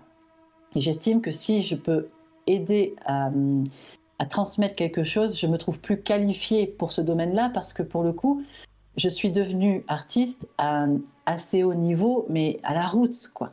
Oui. C'est-à-dire euh, euh, sans, sans, école, sans aide et sans réseau. Donc je pense avoir, avec en tout cas juste le, une expérience n'est jamais qu'une expérience, elle peut pas faire, elle peut pas euh, se vouloir universelle, mais néanmoins, je, pense que ça peut aider beaucoup de gens, ça peut euh, encourager aussi beaucoup de gens qui auraient tendance à avoir des, croyances un peu limitantes sur comment y parvenir, à quel âge, par quel biais, avec quelle formation. Non, c'est plus, c'est à la fois plus simple et plus difficile que ça. Hmm. Ça repose beaucoup sur la capacité euh, intrinsèque de travail. C'est ce qui fait 99% du truc, quoi. C'est ta capacité à, bosser euh, et, le courage de t'accrocher, hmm. en fait. Mais ce n'est que ça. On peut dire oui, mais pour toi c'est plus facile parce que tu es doué. Non, je je suis pas doué. Euh, J'aime dessiner, quoi j'aime dessiner, c'est ce qui fait toute la différence, c'est ce qui me, c'est ce qui me tient. C'est pas, voilà, c'est pas le talent, c'est le travail. le T-word. euh, tu es surtout sur l'aspect sportif aussi avec beaucoup de conseils d'étirement. Quelqu'un qui te connaît bien. je pense qu'il y, a des gens qui devaient être là à la précédente interview fleuve pour euh, DP School, je pense, où il s'est dit euh, beaucoup de choses un petit peu. On avait pu aborder pas mal de trucs techniques, pratico-pratiques. Oui, oui, On y viendra peut-être alors. Et, donc là, je vais. Alors attention, tu vois, je vais t'impressionner. Je vais revenir à ta question. Attends, ah. je fais un flashback en arrière. Oui, pour Game of Thrones. Alors comment est-ce qu'on peut travailler professionnellement pour une licence dont on ne sait rien. Yes. eh bien, euh, en fait, euh, d'une part, c'est vrai que, force est d'admettre, à l'époque où j'ai commencé à travailler pour Game of Thrones, c'était l'époque où je travaillais pour Fantasy Flight Games. Fantasy Flight Games, c'était donc mon premier client outre-Atlantique qui faisait, et font toujours, ils ont été juste rachetés par euh, Asmodée aujourd'hui, qui faisait des jeux jeux de cartes, euh, jeux de plateau, euh, jeux de rôle avec de très très belles licences. Et donc à l'époque, ils avaient déjà Game of Thrones. Et par la suite, ils ont fait l'acquisition des droits du Seigneur des Anneaux, de Star Wars, etc. etc. ce qui m'a permis de me faire un portfolio en béton armé. C'est clair. Et euh, j'ai consacré plusieurs années de ma carrière à Fantasy Flight Games. Quand je dis ça, ça a un côté presque de dévotion, mais c'est le cas. Parce que travailler pour Fantasy Flight Games, ça m'a beaucoup apporté. Mais il a fallu beaucoup donner également, parce que c'est un client qui ne payait pas beaucoup, qui ne paye pas beaucoup encore aujourd'hui, qui compte énormément en fait sur le prestige des licences qu'il propose pour attirer les jeunes illustrateurs. Et parce que en fait, ce qui se passe, ce qui se passait à l'époque chez Fantasy Flight Games, alors encore une fois, moi, Fantasy Flight Games, ça va faire dix ans que je ne travaille plus pour eux, mm. mais je raconte comment ça se passait à l'époque. Euh, ils, savaient qu'il y avait un, qu'un roulement se faisait chez eux, c'est-à-dire que euh, les licences qu'ils détenaient euh, faisaient venir beaucoup de jeunes artistes. Souvent, les artistes allaient prendre leur envol chez eux, mais ensuite étaient débauchés par d'autres compagnies plus importantes qui payaient beaucoup mieux. Et à un moment donné, il ne faut pas être plus royaliste que le roi la loyauté, c'est bien, mais il faut également gagner sa vie sans se tuer à la tâche. Ouais, c'était presque leur business plan, quoi. De, ah oui, oui, voilà, ils le savaient, quoi.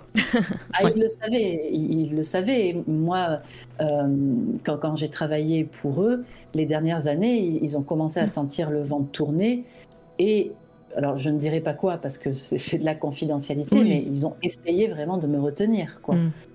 que euh, je, moi, j'ai beaucoup participé, je le dis euh, sans aucune, euh, encore une fois, je me la pétage.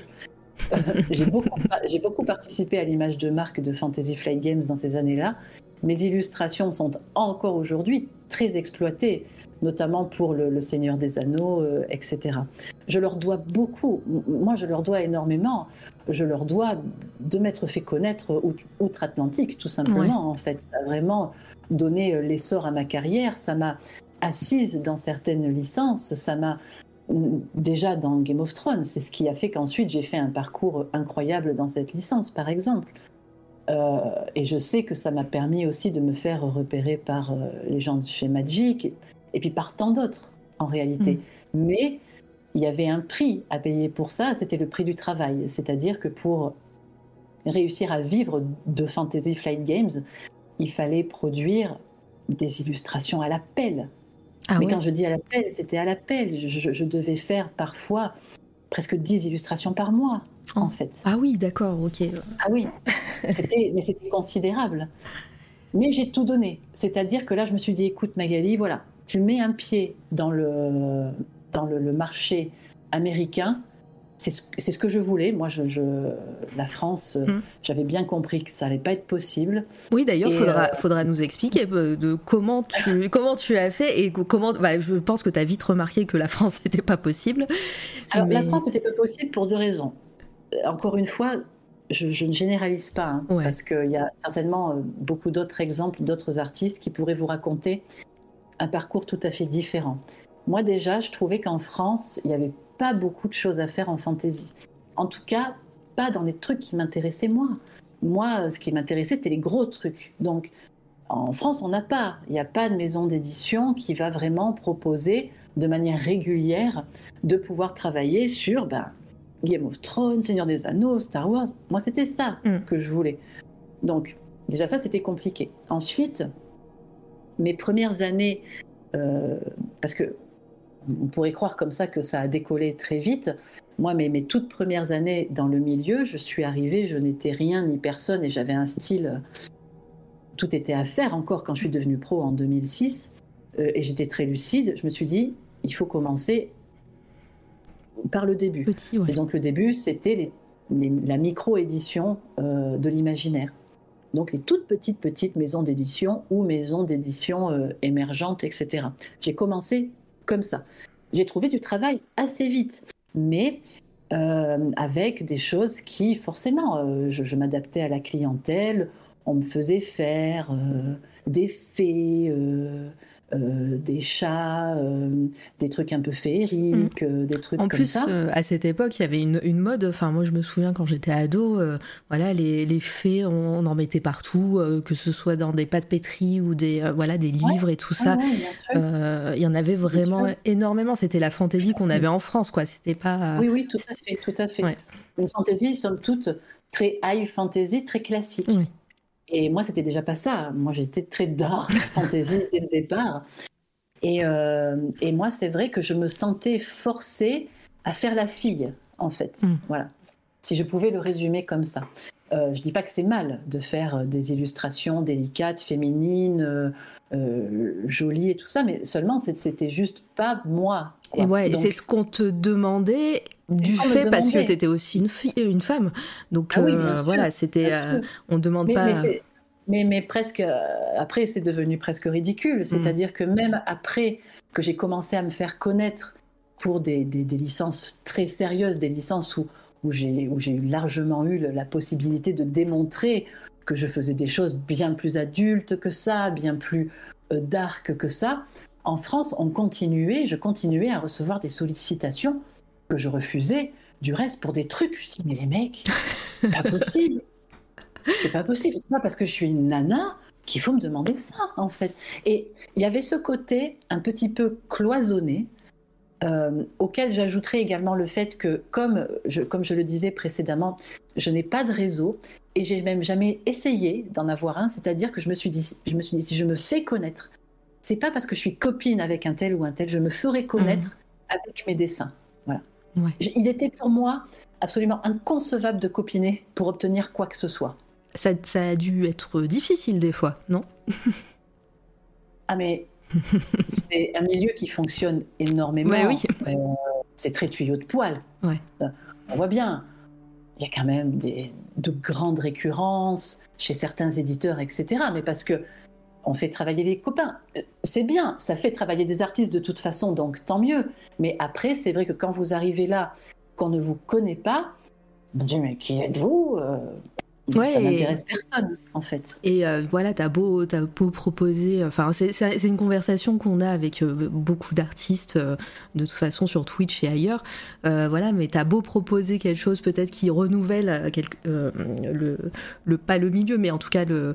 le mince, j'ai perdu mes mots, pardon, j'ai perdu le mot que je voulais dire, mais bon, qui renouvelle quelque chose.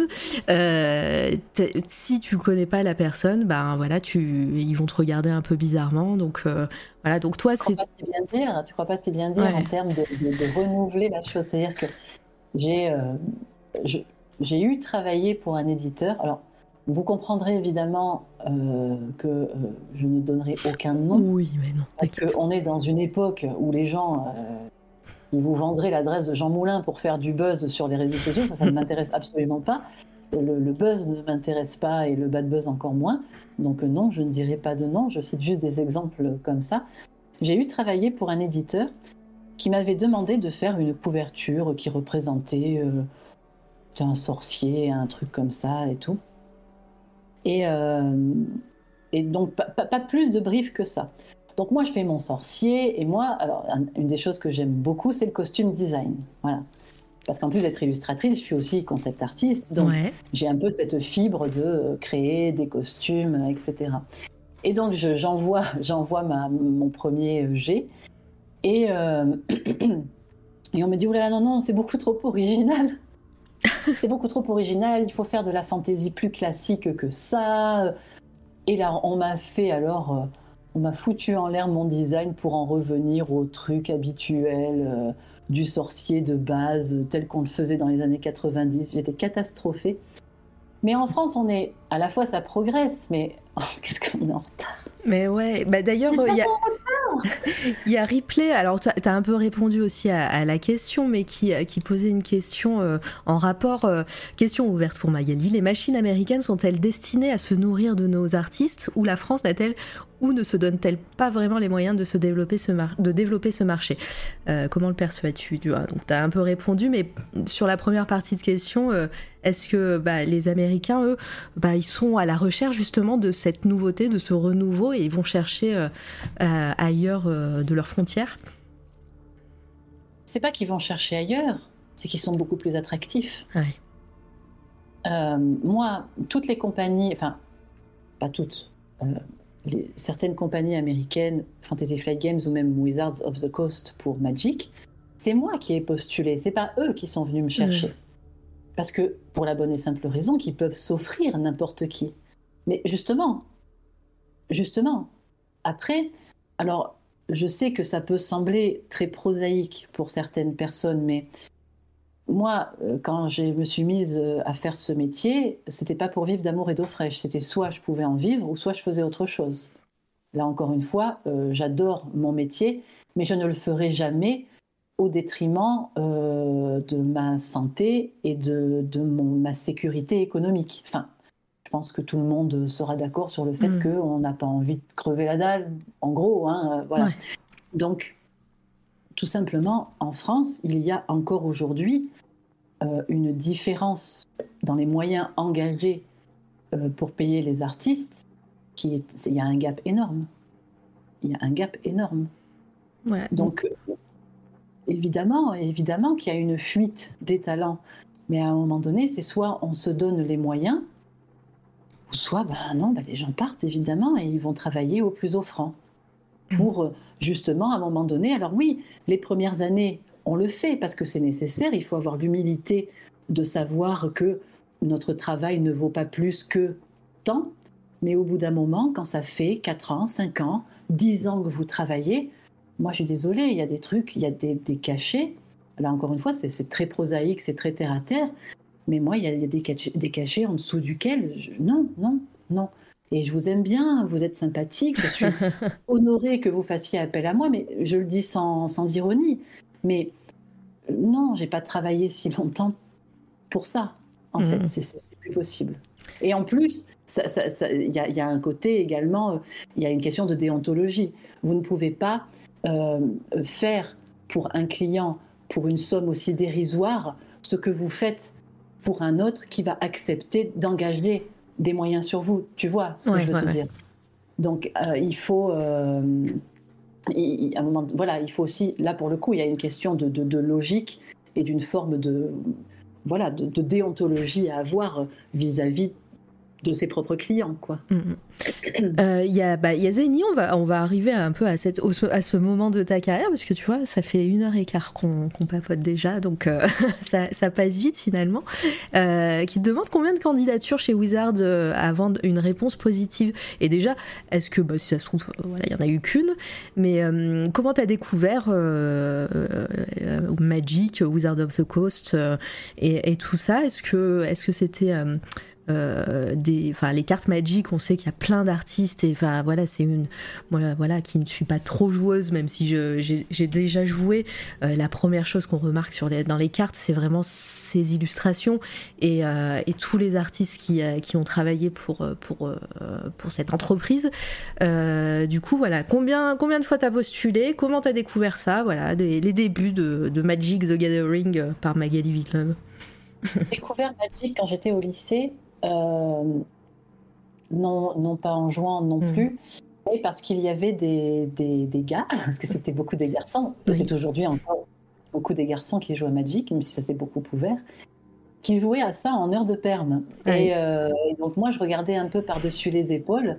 Et je m'intéressais beaucoup au dessin. Hein. J'étais déjà à fond euh, dans ma vocation, machin, à ce moment-là. Donc, ça, ça m'interpellait beaucoup.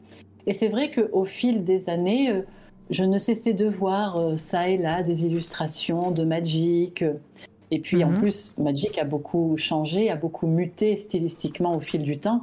Et plus les années passaient, plus ça me plaisait. ils avaient vraiment, et encore aujourd'hui, ils ont quelque chose que je peux le dire, personne d'autre n'a. Ils sont extrêmement précurseurs là-dessus. Alors, je précise, il n'y a pas euh, un représentant de Magic qui m'écoute à l'heure actuelle. Non, je, pense que personne. Euh, aucune nécessité de ma part que de faire du corporatisme à ce point-là. C'est juste que je suis euh, passionnée par cette partie-là de mon travail, donc je, suis toujours très enthousiaste quand j'en parle. ils ont quelque chose que je trouve formidable, c'est cette approche de la fantaisie qui est, selon moi, le mix parfait de la tradition et de l'extrême modernité. Oui, je, suis d'accord. Ils arrivent encore plus maintenant, peut-être. Enfin, en tout cas, parce que je, je, je, vois beaucoup en ce moment, mais voilà, on, sent euh, une recherche euh, et de, et de nouveaux euh, et nouvelles artistes et, et d'une modernité de, de fou, que ce soit dans les compositions, dans les cartes, dans, enfin, voilà, dans les styles, même dans les thèmes. C'est assez impressionnant, effectivement. Et, effectivement, ils ont, ils ont en plus une énorme ouverture sur tout type d'artistes. Mm. Il va y avoir des, des styles extrêmement disparates. Et c'est pour ça, quand je disais tout à l'heure, euh, aux dessinateurs, n'ayez pas peur d'être vous, strictement vous et obstinément vous. C'est parce que, bien sûr, il y a du travail en étant singulier, évidemment. Et des compagnies comme Magic, quand on dit Magic, on parle quand même d'Asbro. Asbro, ça fait quand même partie des plus gros poids lourds à l'international. Mmh. Donc, un très gros client, euh, une référence, qu'on aime ou qu'on n'aime pas, mais néanmoins une référence. Ces gens-là où on pourrait se dire oh là là, c'est une grande multinationale, tout est très formaté. Non, chez Wizard of the Coast, alors je ne suis pas Nostradamus, hein, je ne sais pas si ça va durer, etc. Mais Magic, ils ont fêté leurs 30 ans, et c'est 30 ans d'ouverture sur des styles graphiques d'une diversité. Il n'y a pas un autre jeu qui peut tester, quoi. Il n'y a pas un autre jeu du genre qui possède ça. Alors, on va pas parler des trucs émergents comme Flesh and Blood et tout ça parce que ils ont tout approuvé, hein, selon moi encore. Oui, voilà, c'est tout récent. Euh, moi, je parle des choses qui sont installées, des choses qui se jouent depuis longtemps, qui ont eu le temps d'engager des artistes et de montrer un peu quel était le, euh, leur, euh, on va dire, leur ligne éditoriale. En tout cas, c'était les, c'était les premiers presque, enfin et même. Ah, presque, oui, oui bien sûr. Les, dans, dans, le, dans, ce thème-là. Dans le modèle de jeu de mm. cartes, dans le modèle de jeu de cartes à collectionner avec ce type d'univers, ce type de public également, c'est-à-dire quelque chose Magic, hein, le PSG de Magic, c'est 13 ans et plus. Mm. Donc ça commence à être quand même une mm. certaine maturité de public. Hein. Euh, puis moi, je vois bien en convention, c'est des gens de mon âge, des trentenaires, voilà, qui jouent. Évidemment, le je, jeu d'une telle sophistication. Juste avant, je, je, comme on parle de ça, je conseille à, chaque fois, c'est le moment Alt 236. Je, je, je vous euh, invite à aller écouter et regarder la vidéo YouTube de Alt et de Maxwell sur euh, Magic si vous voulez en, savoir plus. Euh, c'est deux heures de vidéo sur l'historique de Magic the Gathering et voilà de, bah de, des débuts de, de l'histoire aussi, parce que mine de rien, il y a, y a un lore et il y a une histoire qui se suit dans les cartes Magic, hein, donc voilà, sachez-le. Et moi, je l'ai découvert avec justement Alt. Et, voilà, donc si vous voulez en savoir plus sur tout le tout, tout l'univers en tout cas, c'est très complet, c'est deux heures et, c'est trop bien. Voilà.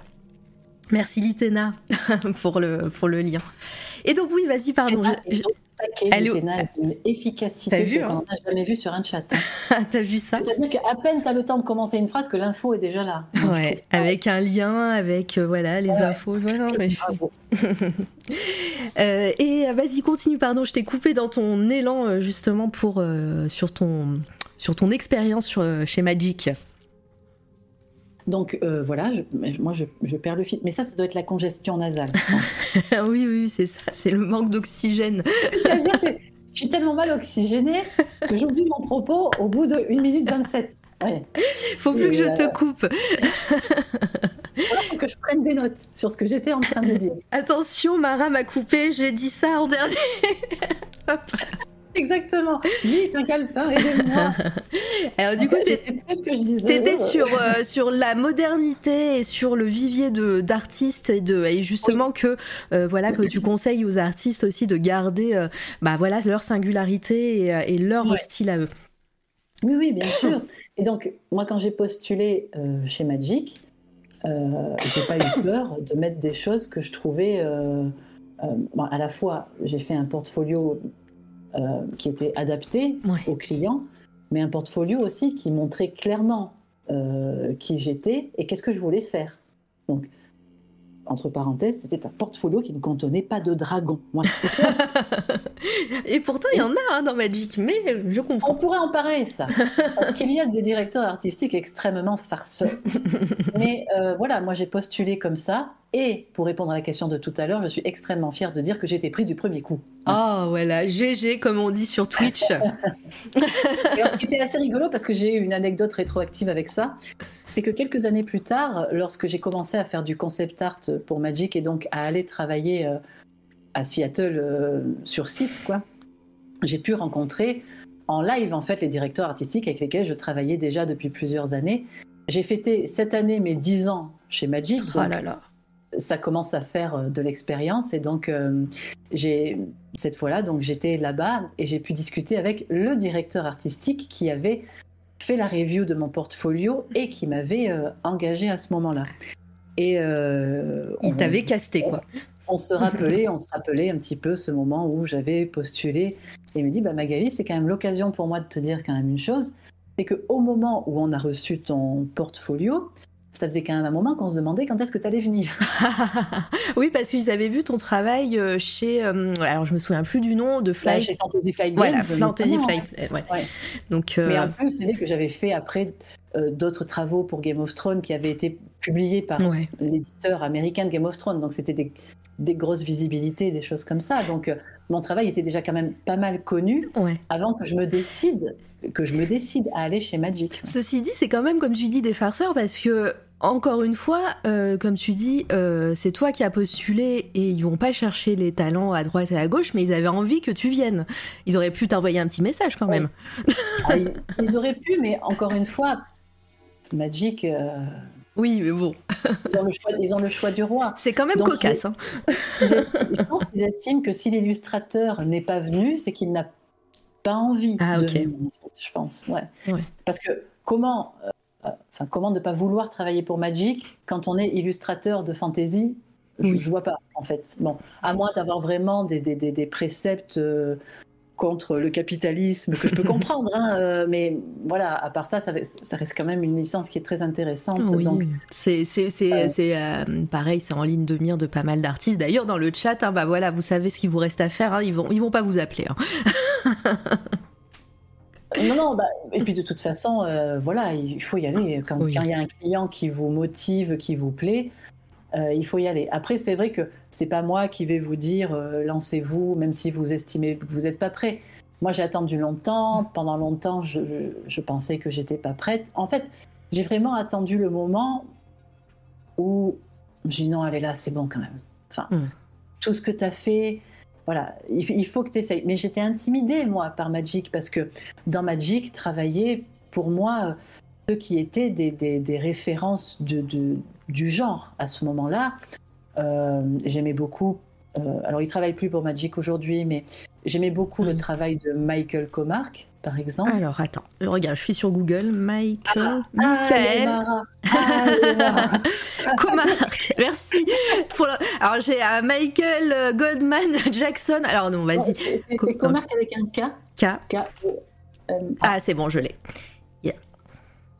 Ah mais oui, je crois qu'il est déjà venu, euh, euh, comme on parle de, des coups de cœur du moment en fin de live souvent, et, je sais qu'il y a voilà, il y a pas mal d'artistes qui sont venus ici, hein, donc 100, hein, on est d'accord maintenant. et euh, je crois qu'il est venu dans les coups de cœur, Michael Comarque, un classique, voilà. Et il a beaucoup défini l'image du Magic moderne, l'image du Magic des années 2000, en fait. Je il fait partie un petit peu de cette cargaison d'illustrateurs-là, quoi. Mhm.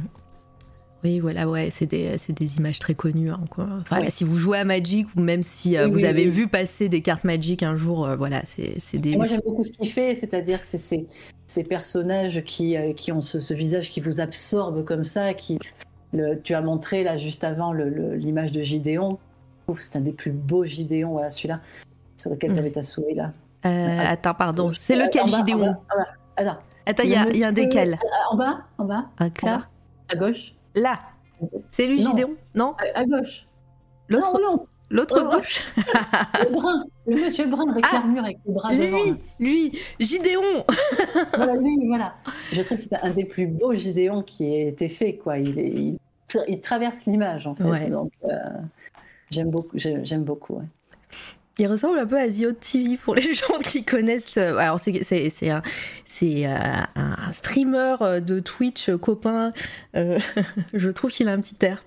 Merci Litena d'avoir mis le lien de, de Odd. ah, tu trouves pas? Vous trouvez pas? Bon, bah, c'est moi qui me. Je ne prononcerai pas. Non, bah, tu le connais pas. Tu le connais pas. C'était la petite parenthèse. Avec des fouets lumineux, vas-y, va devoir faire un cosplay. Hein, voilà. Euh, et, ouais, donc, euh, donc ouais, ce, cette, première expérience, et voilà, tu, envoies ton, ton portfolio, euh, tu es engagé. Bah, comment, qu'est-ce qui se passe? Comment, comment on travaille avec Magic? Je pense qu'il y a plein de gens dans le chat hein, qui se posent la question de, de, savoir, voilà, comment on crée une carte.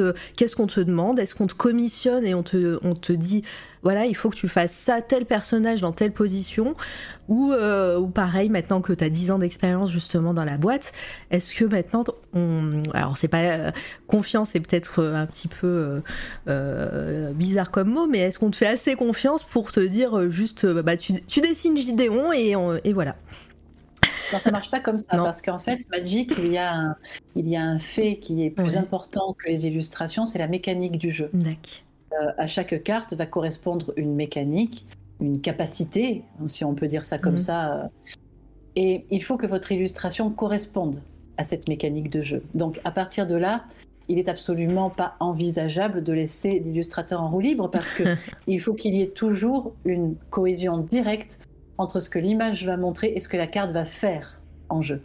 Et donc, euh, il faut que l'on soit dirigé un minimum pour que ça puisse advenir. Ensuite, il y a une deuxième donnée. Magic, c'est un univers. Donc, mhm. c'est un style, c'est des codes graphiques également. Et même si le, tous les styles graphiques sont les bienvenus, il y a des choses à respecter. Je donne toujours le même exemple, mais parce que c'est l'exemple le plus simple. Mhm. Il y a, euh, par exemple, un. Magic, c'est comme un multivers. Donc, il va y avoir plusieurs univers différents et chaque univers va avoir une ambiance, une esthétique euh, différente. Il y a eu, il y a quelques années, un, univers qui a été très populaire, qui s'appelle, je cite cet exemple, je l'aime beaucoup, c'était Kaladesh. Kaladesh était inspiré euh, de, l'esthétique et de la culture indienne, enfin indienne d'Inde, quoi. Euh, avec voilà cette esthétique là, ces, couleurs et puis également le, le type des personnages etc. etc. Donc, lorsque l'on a travaillé sur le, le set, puisque Magic c'est des sets de cartes qui vont sortir, lorsqu'on a travaillé sur le set de Kaladesh, en amont, il y avait des équipes d'illustrateurs qui avaient travaillé en coulisses pour faire euh, ce qu'on appelle une bible graphique.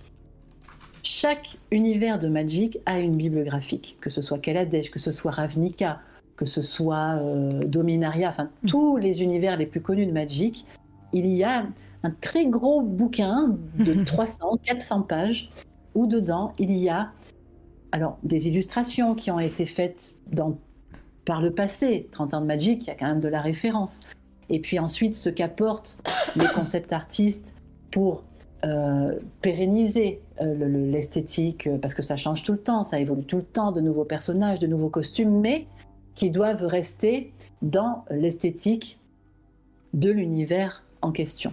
Donc il y a voilà une équipe d'illustrateurs qui, à peu près 2-3 euh, ans avant la sortie du set, vont faire ou compléter cette bible graphique qui va ensuite être donnée aux illustrateurs qui vont travailler sur les cartes. Pour information, on travaille sur les cartes environ un an avant qu'elles ne sortent. Ok. Euh, et donc nous, on doit consulter cette bibliographique. Par exemple, lorsqu'on reçoit une assignation pour une carte, c'est assez simple.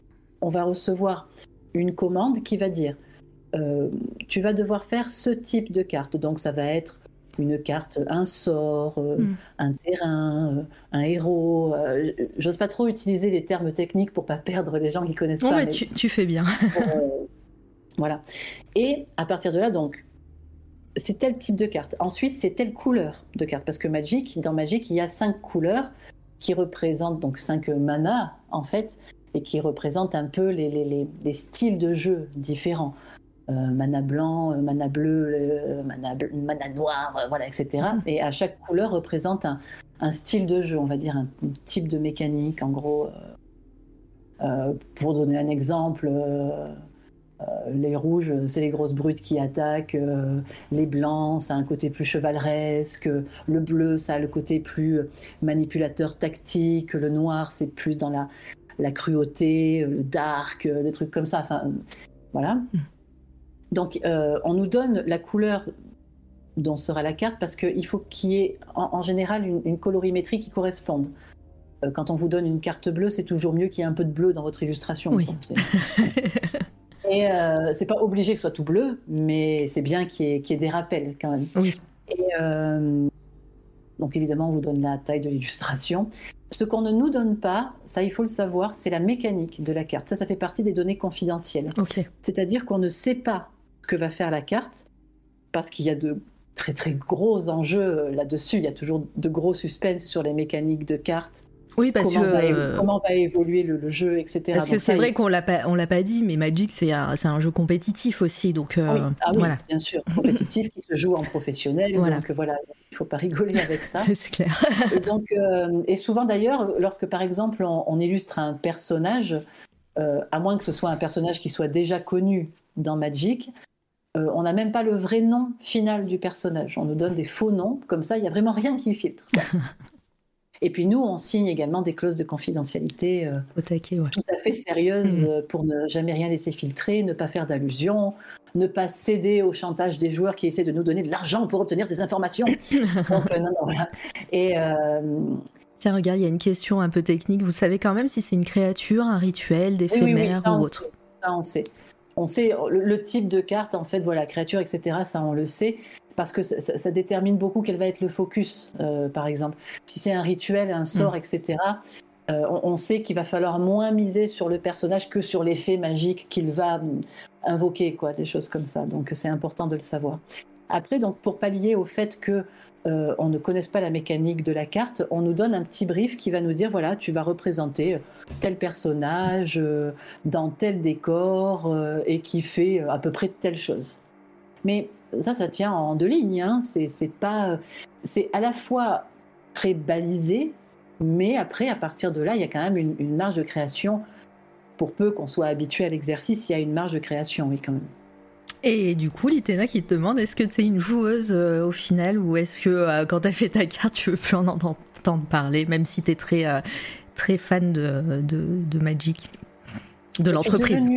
Je suis devenue joueuse, mais sur le tard, hein, mes hmm. premières, allez, 6, 7 années dans Magic, je ne savais absolument pas euh, de quoi il s'agissait ce jeu.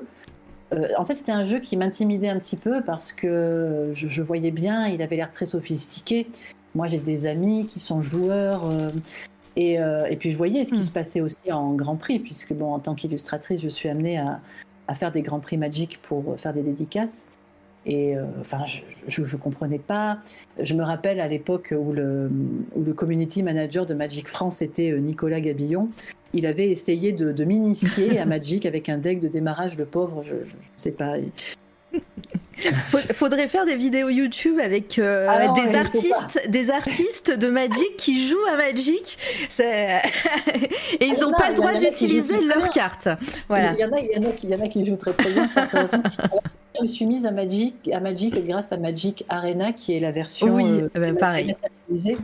et qui euh, qui fait tout, qui fait tout. Qui, alors, mais c'est presque un problème en fait quand on repasse au papier derrière. Mais enfin bon, c'est mais qui euh, a un excellent tutoriel pour les néophytes absolus et qui a en plus un, truc supplémentaire que j'adore, ça s'appelle un bot contre lequel on peut jouer sans avoir à s'humilier contre un vrai joueur. je, suis pareil. Euh, j'aime beaucoup le bot euh, Sparky de Magic. il est très rigolo en plus, ouais. Ouais, et surtout qu'il est maintenant il est super nul, donc j'arrive à, le, le, rétamer à chaque fois, je m'amuse beaucoup. Donc voilà, j'ai appris à jouer à Magic comme ça, et J'irai même plus loin en répondant à cette question. Alors non, ça n'a pas changé la manière dont j'aborde mes cartes pour Magic. Euh, par contre, euh, ça m'a rendu, je pense, encore plus admirative du truc mm. parce que j'ai découvert un jeu. Je savais qu'il était bien, mais je savais pas qu'il était bien à ce point. C'est, je trouve, d'une richesse, d'une sophistication, euh, d'une intelligence. J'étais absolument émerveillée. Euh, bon, j'ai pas beaucoup de références. Je suis pas quelqu'un qui joue beaucoup. Encore une fois, c'est extrêmement triste à dire, mais je travaille tellement qu'il n'y a pas beaucoup de place pour apprendre à jouer des trucs, aller à une soirée jeu, machin. Bon, euh, j'essaye de, me soigner, mais c'est vrai que moi j'ai passé 15 ans de ma vie la tête dans le guidon. Donc, euh, mais à moi ça a été une vraie révélation et, avec vraiment un jeu qui a vraiment suscité des émotions, vraiment euh, à, travers des mmh. mécaniques, à travers certaines choses. tant et si bien que je me suis découverte à, à voilà à avoir comme tous les autres une espèce de, comment dire de, dévotion à telle couleur. Euh, enfin, c'est ah mais ça a été vraiment une, vraie découverte et un, vrai émerveillement pour moi. Et, et j'en suis d'autant plus fière maintenant de travailler pour ce jeu. C'est émouvant quand on t'entend parler, on voit que, bah, que, que t'aimes ça vraiment. Alors j'ai une question de Adilise aussi euh, par rapport aux cartes et aux, dessins que tu fais dessus. Comment ça se passe pour les dessins éléments de l'histoire? Donc euh, des dessins qui, euh, qui amènent un peu d'eau au moulin du lore, j'imagine Eh bien, en fait, ça se passe à peu près comme pour les autres cartes. On précise que c'est un élément de l'histoire. On nous raconte un petit peu ce qui se passe quand même, un tout petit peu, mais vite fait, mais pas trop. mais, euh, mais en tout cas, on sait que c'est une carte story, par contre. Ça, ouais. ouais. Parce qu'elles sont pas, elles sont différentes là aussi. On sait que il va falloir aborder le, dessin sous un angle un peu plus narratif, et du coup, on, a besoin de le savoir pour euh, pour pouvoir faire un travail pertinent. Voilà, très bonne euh, réponse. euh, je vois que je vois que l'heure défile. Euh, j'ai une question encore pour bah, tes dessins en général, pour Magic euh, en l'occurrence, puisqu'on est en, train de parler de ça. Mais euh, euh, récemment, j'ai vu une artiste, alors je me souviens plus de son nom malheureusement, mais, mais, mais voilà, sa carte est très reconnaissable, elle a été très mise en avant par Magic dernièrement, c'est une des dernières extensions où on voit qu'elle qu'elle prépare son dessin et en fait, elle a dessiné une amie à elle, parce que pareil, c'est un, c'est un dessin très réaliste. Euh, et, le personnage qu'elle dessine pour la carte, eh ben, elle l'a pris en photo une de ses amies et, euh, on voit qu'elle dessine toi comme tu fais aussi du dessin très réaliste, avec des, visages qu'on reconnaît bien. Est-ce que tu as des références de visages? Est-ce qu'au bout d'un moment, bah, c'est des visages qui te semblent familiers, que tu dessines bah, Pour Magic, il y, y, a certains personnages que tu dessines plusieurs fois? Euh, comment tu euh, voilà comment tu crées un, personnage euh, Est-ce que bah, tu dessines ton entourage ou ou pas? Alors c'est pas que je dessine mon entourage, c'est que j'utilise mon entourage. je l'utilise. je l'exploite.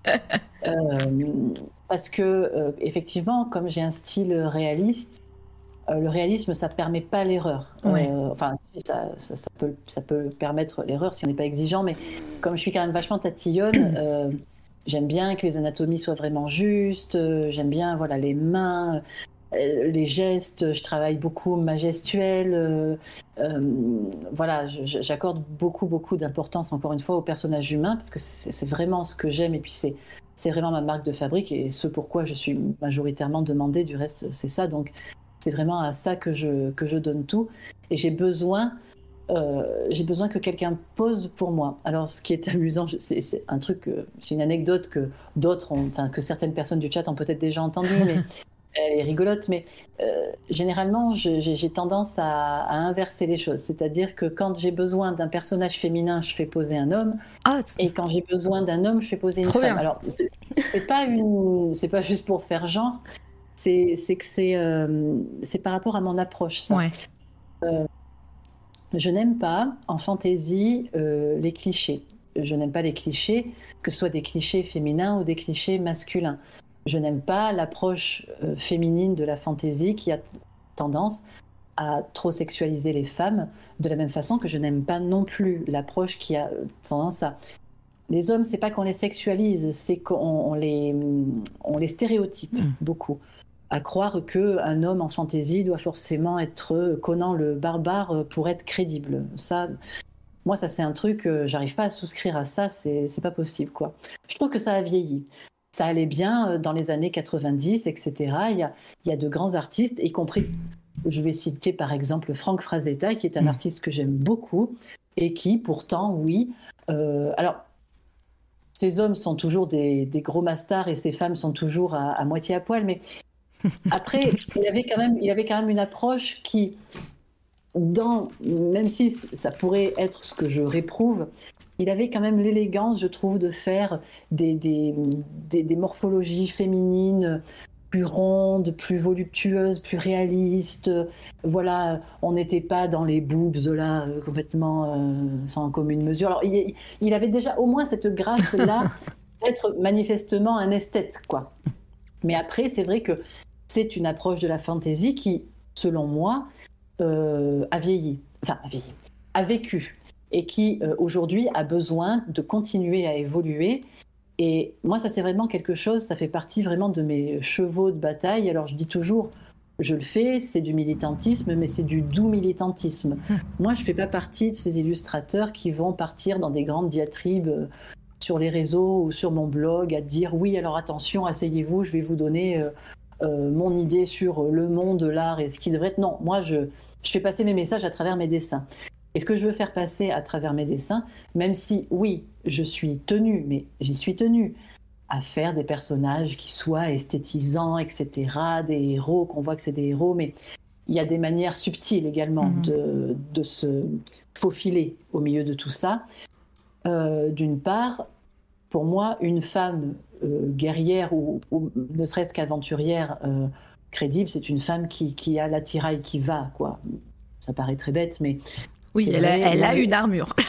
oui, par exemple, mes personnages, quand ils ont une armure, euh, ça c'est une chose que j'ai j'ai été beaucoup euh, influencée par le, euh, l'esprit, en tout cas de John O pour ça, qui ah. a une, une, volonté claire et tout à fait consciente de faire des armures fonctionnelles. Donc, il veut comprendre comment l'armure fonctionne, comment telle pièce tient sur telle partie du corps, comment les pièces entre elles s'articulent, etc. Moi, ça me semble absolument nécessaire hmm. de réfléchir à ça. Ce qui fait que quand je fais une armure ou n'importe quel autre costume design, euh, on peut toujours me prendre en défaut si on cherche, quoi. Mais euh, j'essaye de comprendre comment le costume marche, ou par tel sangle de sacoche, dans quoi, dans quel passant de pantalon elle va passer. Euh, quelle couche de vêtements et voilà. On revient à cette expertise. Ah oui oui oui. Ah, mais pour moi ça c'est très important. c'est très important pour moi. Euh, j'aime faire des corps féminins avec des, morphologies différentes quand je le peux. Tu es en train de montrer là ma Kiora. Mm. Euh, c'est un très bon exemple parce que par exemple le personnage de Kiora dans Magic est sur toutes les autres cartes toute fluette, toute mince, toute fine. Et moi, je lui dis, 20 dieux bah, j'ai l'impression que c'est une nageuse, donc euh, oui, il faut qu'elle ait le corps d'une nageuse, quoi. Moi, je, l'imaginais très. Euh, pour moi, c'est euh, Kiora, c'est un élément naturel. Alors, je l'imaginais très fine, très ronde comme ça. Voilà, ça c'était moi. Et, mais cette démarche que j'ai pour les femmes, je l'ai à l'inverse pour les hommes. Hmm. C'est-à-dire que pour moi, quand je fais un personnage masculin, je réfléchis, euh, alors, ce gars-là, ok, c'est un combattant, mais quel type de combat? Donc du coup, comment est-ce que ça va influer sur la manière dont il va se muscler, etc. Quand je n'ai pas le choix, parce qu'on n'a pas toujours le choix. Évidemment, quand j'ai pas le choix, je vais faire un mec euh, plein de muscles. Voilà, parfois c'est pas moi qui décide, mais par exemple, on a vu passer un, un des dessins qui, pour le coup, c'est ma création de A à Z, c'est le Planeswalker euh, Calix dans Magic, lui là, avec, mhm. euh, avec ses petits fils là qui partent partout. Lui, c'est ma création de A à Z. Ah, ce, donc, ce personnage, c'est mon bien. et, euh, et donc voilà, quand, quand on m'a expliqué, parce que là, j'avais fait du concept art pour le set de Terros, dans le set inspiré de la Grèce. Euh, antique. Donc j'ai fait, j'ai fait partie des, illustrateurs qui ont fait, comme je l'expliquais tout à l'heure, la Bible graphique pour ensuite les autres artistes qui euh, allaient travailler sur les cartes. 3-4 ans avant, c'est ça? Euh, voilà, c'est ça. Et donc, entre autres choses, j'ai été amenée à créer euh, le Planeswalker Calix et la légendaire Clotis qui lui est associée. Et moi, voilà, voilà, Calix, pour moi, il fallait, j'ai réfléchi, je me dis, j'imaginais le type de combat, j'imaginais le, le, climat également dans lequel il était, comment il faut s'habiller dans tel climat et tout. Il y a aussi la nécessité que son design se réponde avec celui de Clotis, donc il fallait trouver un costume un petit peu hybride que les deux pourraient porter de manière un petit peu différente. Euh, et j'aime en fait faire ces croisements entre le masculin et le féminin, que des éléments qui vont pouvoir soir à un, personnage féminin puissent aussi aller à un personnage mm. masculin. J'adore faire des trucs comme ça parce que encore une fois, j'aime pas les stéréotypes, j'aime pas. Euh, si on pouvait le comment dire le, résumer, euh, le bleu pour les garçons, le rose pour les filles, je trouve ça très ennuyeux quoi. Donc Je voulais vraiment faire quelque chose d'intéressant, de, cohérent et tout. Et aussi, voilà, ce, personnage qui physiquement, euh, ça m'intéressait moins qu'il soit une grosse baraque plutôt que de me dire euh, non, il faut qu'il ait un physique de coureur de fond, de gars qui, euh, qui utilise ses bras pour se battre, etc. Quoi. Parce que après, c'est le personnage, je, le pense, je l'espère, mm. n'en est que plus crédible et vivant aux yeux du joueur. Mais oui. Mmh, clairement. Euh, alors je vois que dans le chat ils sont hyper intéressés, ils sont ils plus soit tout ce que tu dis euh, justement sur ces stéréotypes de genre, euh, en tout cas en fantasy. Il y a une petite vague de questions là. Est-ce que tu es prête La vague, oui, restons sur la thématique de l'océan. ah bah voilà. Il y a Volta qui te demande est-ce qu'il y a une couleur de carte que tu préfères dessiner? Peut-être que la couleur que tu préfères jouer, mais bon, après, alors, j'ai vu, j'ai vu passer la question de quelqu'un qui demandait quelle couleur je joue. Ouais. Euh, Donc, du coup, ma, prédilection, ma prédilection pour l'heure, c'est rouge-bleu. Oh. Je joue Isette, donc. ouais, pour les connaisseurs et connaisseuses. Euh, ensuite, non, il n'y a pas vraiment de, de, couleur euh, que je préfère. On pourrait le croire parce que il y a des couleurs qui sont redondantes dans la production de Magic. Mais ça, on ne le choisit pas il faut bien comprendre que, lorsque lorsqu'on va être sollicité pour Magic, alors on est sollicité toute l'année. Hein. une fois qu'on entre dans le, le pool d'illustrateurs Magic, ça ne s'arrête jamais. Si, ça s'arrête 15 jours à la fin de l'année pour Noël. ah, bah, c'était bien, c'est bientôt là. mais attention, on nous a donné du travail pour le, début d'année prochaine. Des devoirs. On a donné des devoirs. Euh, mais euh, comment ça se passe? C'est que ça se passe par vague d'illustrations. Chaque vague dure six semaines. Euh, au début de ces six semaines, on reçoit, un mail des directeurs artistiques qui nous demandent nous allons commencer la vague A. On ne sait même pas ce que ça va être, c'est surprise. Il y a vague A, B, C, D, E, F, G, H, sur toute l'année comme ça. La vague A va commencer tel jour et se finir tel jour. Combien d'illustrations vous pouvez prendre dans ce, dans ce délai-là. Mm. Ensuite, nous, on répond euh, le nombre de cartes qu'on veut. Et ensuite, quand la vague commence concrètement, on nous envoie, voilà, tu vas travailler sur ça. On ne choisit pas ce qu'on va faire. Mm. C'est eux qui choisissent parce que il y a chez Wizard of the Coast d'excellents directeurs artistiques qui sont pour moi parmi les meilleurs avec lesquels j'ai travaillé honnêtement. Euh, extrêmement rodés, extrêmement pointus, euh, très pertinents, qui nous connaissent Mm. très bien ou qui apprennent à nous connaître suffisamment vite pour qu'ils deviennent vite pertinents mm. et qui du coup savent quelles sont nos forces, quels sont nos domaines de prédilection pour nous assigner des choses en rapport. Ce qu'il faut savoir, c'est qu'une entreprise comme Wizard of the Coast, ils n'ont pas de temps à perdre. Donc, on va donner à ceux qui sont doués en humains, on va leur donner des humains. À ceux qui sont doués en créatures, on va leur donner des créatures. Mais parfois, je disais tout à l'heure qu'il y a des petits farceurs. Il va y avoir un qui donne des dragons. Un directeur artistique qui va se prendre d'une confiance infinie en vous et qui va se dire mais allons, Magali peut tout faire, donnons-lui un dragon. Alors, c'est arrivé. Alors déjà, il y, a deux choses. C'est que il y a effectivement des directeurs artistiques qui vous font énormément confiance et qui de fait n'ont pas peur d'énormément varier ce qu'ils vont vous donner. Euh, donc là-dessus, moi, je le prends toujours comme un, très gros compliment. Alors, il m'arrive d'avoir des petites frayeurs hein, quand je vois arriver certains briefs faut pas croire que parce que ça fait 15 ans que je dessine, que je suis toujours, euh, que j'arrive euh, sur mes dessins hyper détendu, en pleine possession de mes moyens. Non, chaque dessin est un nouveau challenge. hein. Et donc il y a ceux qui le font comme ça très naturellement, mais ça m'est arrivé aussi de dessiner avec des directeurs artistiques qui aiment faire des blagues.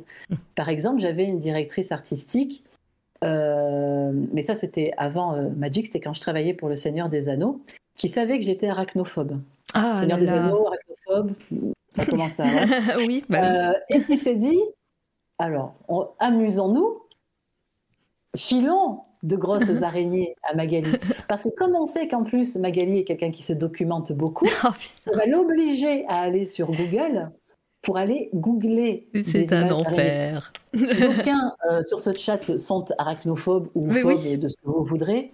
euh, peuvent savoir un petit peu le- le- le- la, la difficulté. hein, Ah ouais, non, mais ouais, moi je le suis c'est un enfer. J'en avais des sueurs.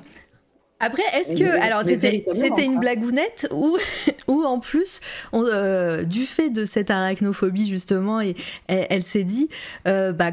Comme tu en as peur, tu vas faire quelque chose de terrifiant parce que c'est ce que toi tu vois quand tu vois une araignée. Je pense que c'est prêter une, une réflexion un petit, peu, un petit peu élaborée à quelqu'un qui voulait juste faire une blagounette. Parce que ce qu'il faut savoir, c'est qu'en plus, ça allait avec une espèce de... J'étais, j'étais et suis encore très amie avec cette directrice artistique-là. Et ce qu'il faut savoir, c'est que voilà, du coup, il y avait un petit peu des joutes qui commençaient à se faire comme ça.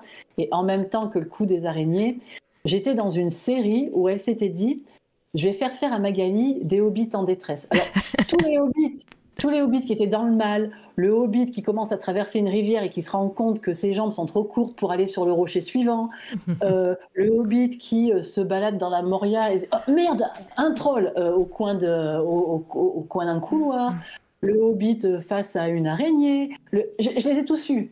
Les hobbits en détresse, j'en ai fait toute une série comme ça. Elle, ça la faisait beaucoup rire. Moi, j'en pouvais plus. Je dis, putain, J'étais pas à l'aise avec les hobbits en plus. Alors, ça suffit, hein On arrête maintenant. Maintenant, ça suffit de jouer avec les illustrateurs. J'adore. Et ça Euh, m'est aussi, et ça m'est aussi arrivé chez Magic. Alors, un peu moins, parce qu'avec Magic, on a moins de temps à perdre en rigolade, Mhm. mais euh, c'est vrai que, par exemple, j'ai un. Et alors, ce qui est, ce qui est rigolo, c'est de voir après la, la carrière qu'il y a eu ce dessin.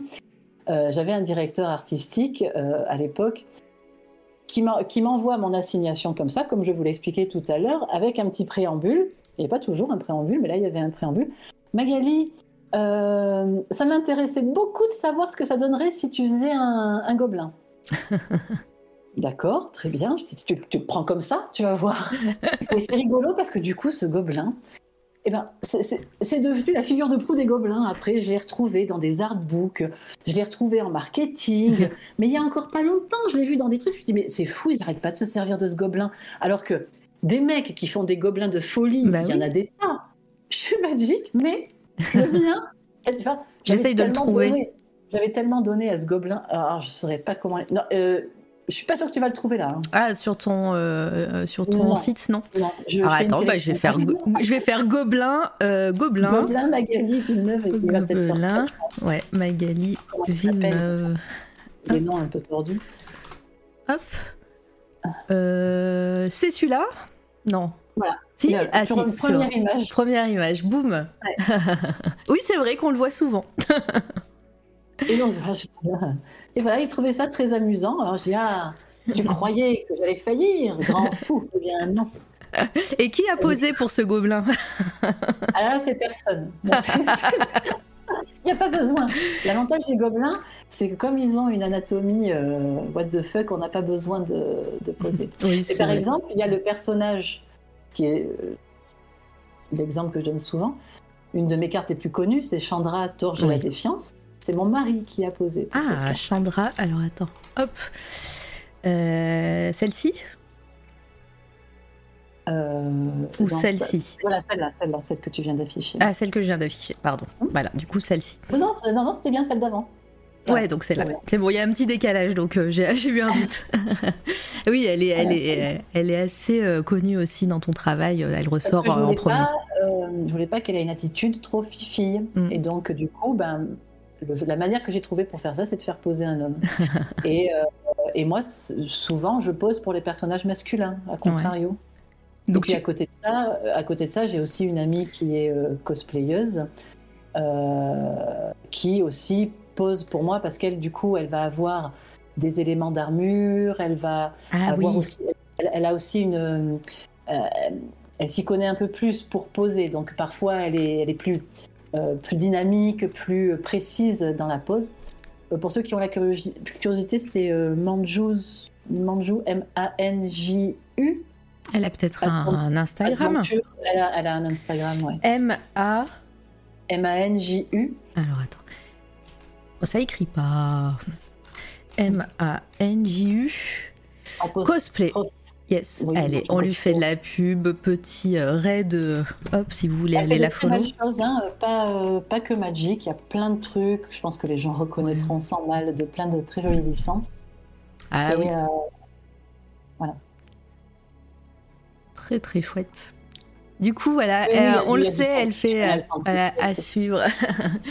elle fait partie de tes poseuses aussi oui, oui, euh, Elle fait partie, c'est la personne. Il y, a pas. En fait, je ne fais pas poser 36 personnes parce que, encore une fois, il y a des problèmes de, confidentialité. Donc, il faut que je sois avec quelqu'un en qui j'ai vraiment euh, confiance euh, pour pour qu'elle puisse poser pour moi, parce qu'il faut que je m'assure qu'elle ne va pas aller euh, lâcher le morceau de ce sur quoi je suis en train de mmh. travailler. Oui, c'est clair. Donc euh, c'est quelqu'un avec qui, parce que c'est aussi, euh, elle est aussi mon assistante sur les, sur les événements, c'est quelqu'un avec qui je travaille depuis presque six ans maintenant. Donc voilà, je sais que elle, sait ce qu'elle fait, quoi. euh, Magali, alors je t'ai promis que ça durait deux heures, ça fait deux heures. Est-ce que tu, tu, tu, nous accordes encore quelques minutes et euh, le temps de on, on est bien, voilà. C'est, ah, je sais que ça passe vite et tout, et il y a encore des questions dans le chat, donc voilà. Mais si, si jamais tu as besoin d'une pause, il y a une grosse question qui vient d'arriver en plus. euh, voilà, si tu as besoin d'une pause ou quoi que ce soit, tu me le dis. Et, euh, et voilà, et pareil, si tu vois que c'est trop tard, euh, voilà, tu me, tu me, tu me le dis. Bon, ça, ça va, on est bien. Je vois la question de Dragenkiel. Ouais, je vais, je vais l'afficher. Oh si, t'inquiète. Euh, euh, enfin, alors, euh, par contre, Dragonkiel, c'est un nouveau, une nouvelle ici, mais vous, vous aurez l'habitude, j'écorche beaucoup de pseudos, donc voilà. Euh, souvent exotique, Je vais la lire comme ça pour les personnes qui nous écoutent en, audio et ceux qui font autre chose aussi. Euh, je t'admire beaucoup, Magali. Au vu de ton parcours, de ta bienveillance et de ta force, comment as-tu réussi à t'organiser malgré la charge de travail et comment as-tu réussi à garder le cap et la force mentale de parvenir à ton rêve? Et euh, bah, tu l'as mis deux fois. Ah oui, t'as fait un copier-coller parce que justement, je l'avais de côté. tu l'as mis deux fois. voilà. Donc, est-ce que tu, tu, veux que je répète ou ou c'est cool Tu l'as tu l'as devant toi normalement. tu sais, à 21h, je, tiens encore la route. Bon, ça va. Je demande parce que voilà, après, euh, moi je sais que je vais commencer à perdre mes mots dans pas longtemps déjà que j'ai commencé. Euh, voilà, on sait jamais. Un peu de bol, on sera synchro, ça va être vraiment important. Alors, c'est quelque chose qui.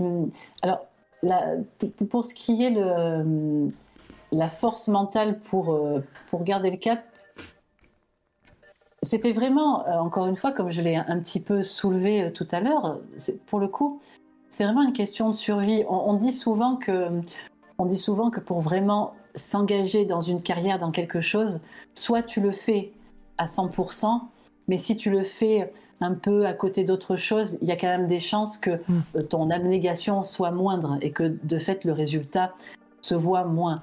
Euh, je l'ai évoqué tout à l'heure, euh, je n'avais vraiment aucun filet de sécurité, là mm. où d'autres personnes, lorsqu'ils se lancent dans une carrière, mais quelle qu'elle soit, il y a quand même parfois un peu la famille ou, ou un conjoint qui gagne déjà sa vie et tout ça, pour se dire, bon ben voilà, si moi j'ai pas de travail, ou bon ben il y a quelqu'un pour me rattraper si je tombe, en mm. fait. Moi, il y avait vraiment personne. Donc c'était soit je y arrivais, soit rien. Il n'y avait pas de, il y avait pas de plan B. Donc déjà ça, c'est vrai que je pense que quand on est dans une situation comme ça, il n'y a, y a, pas de, il a pas de question, euh, pas de question à se mm-hmm. poser. Il faut y aller.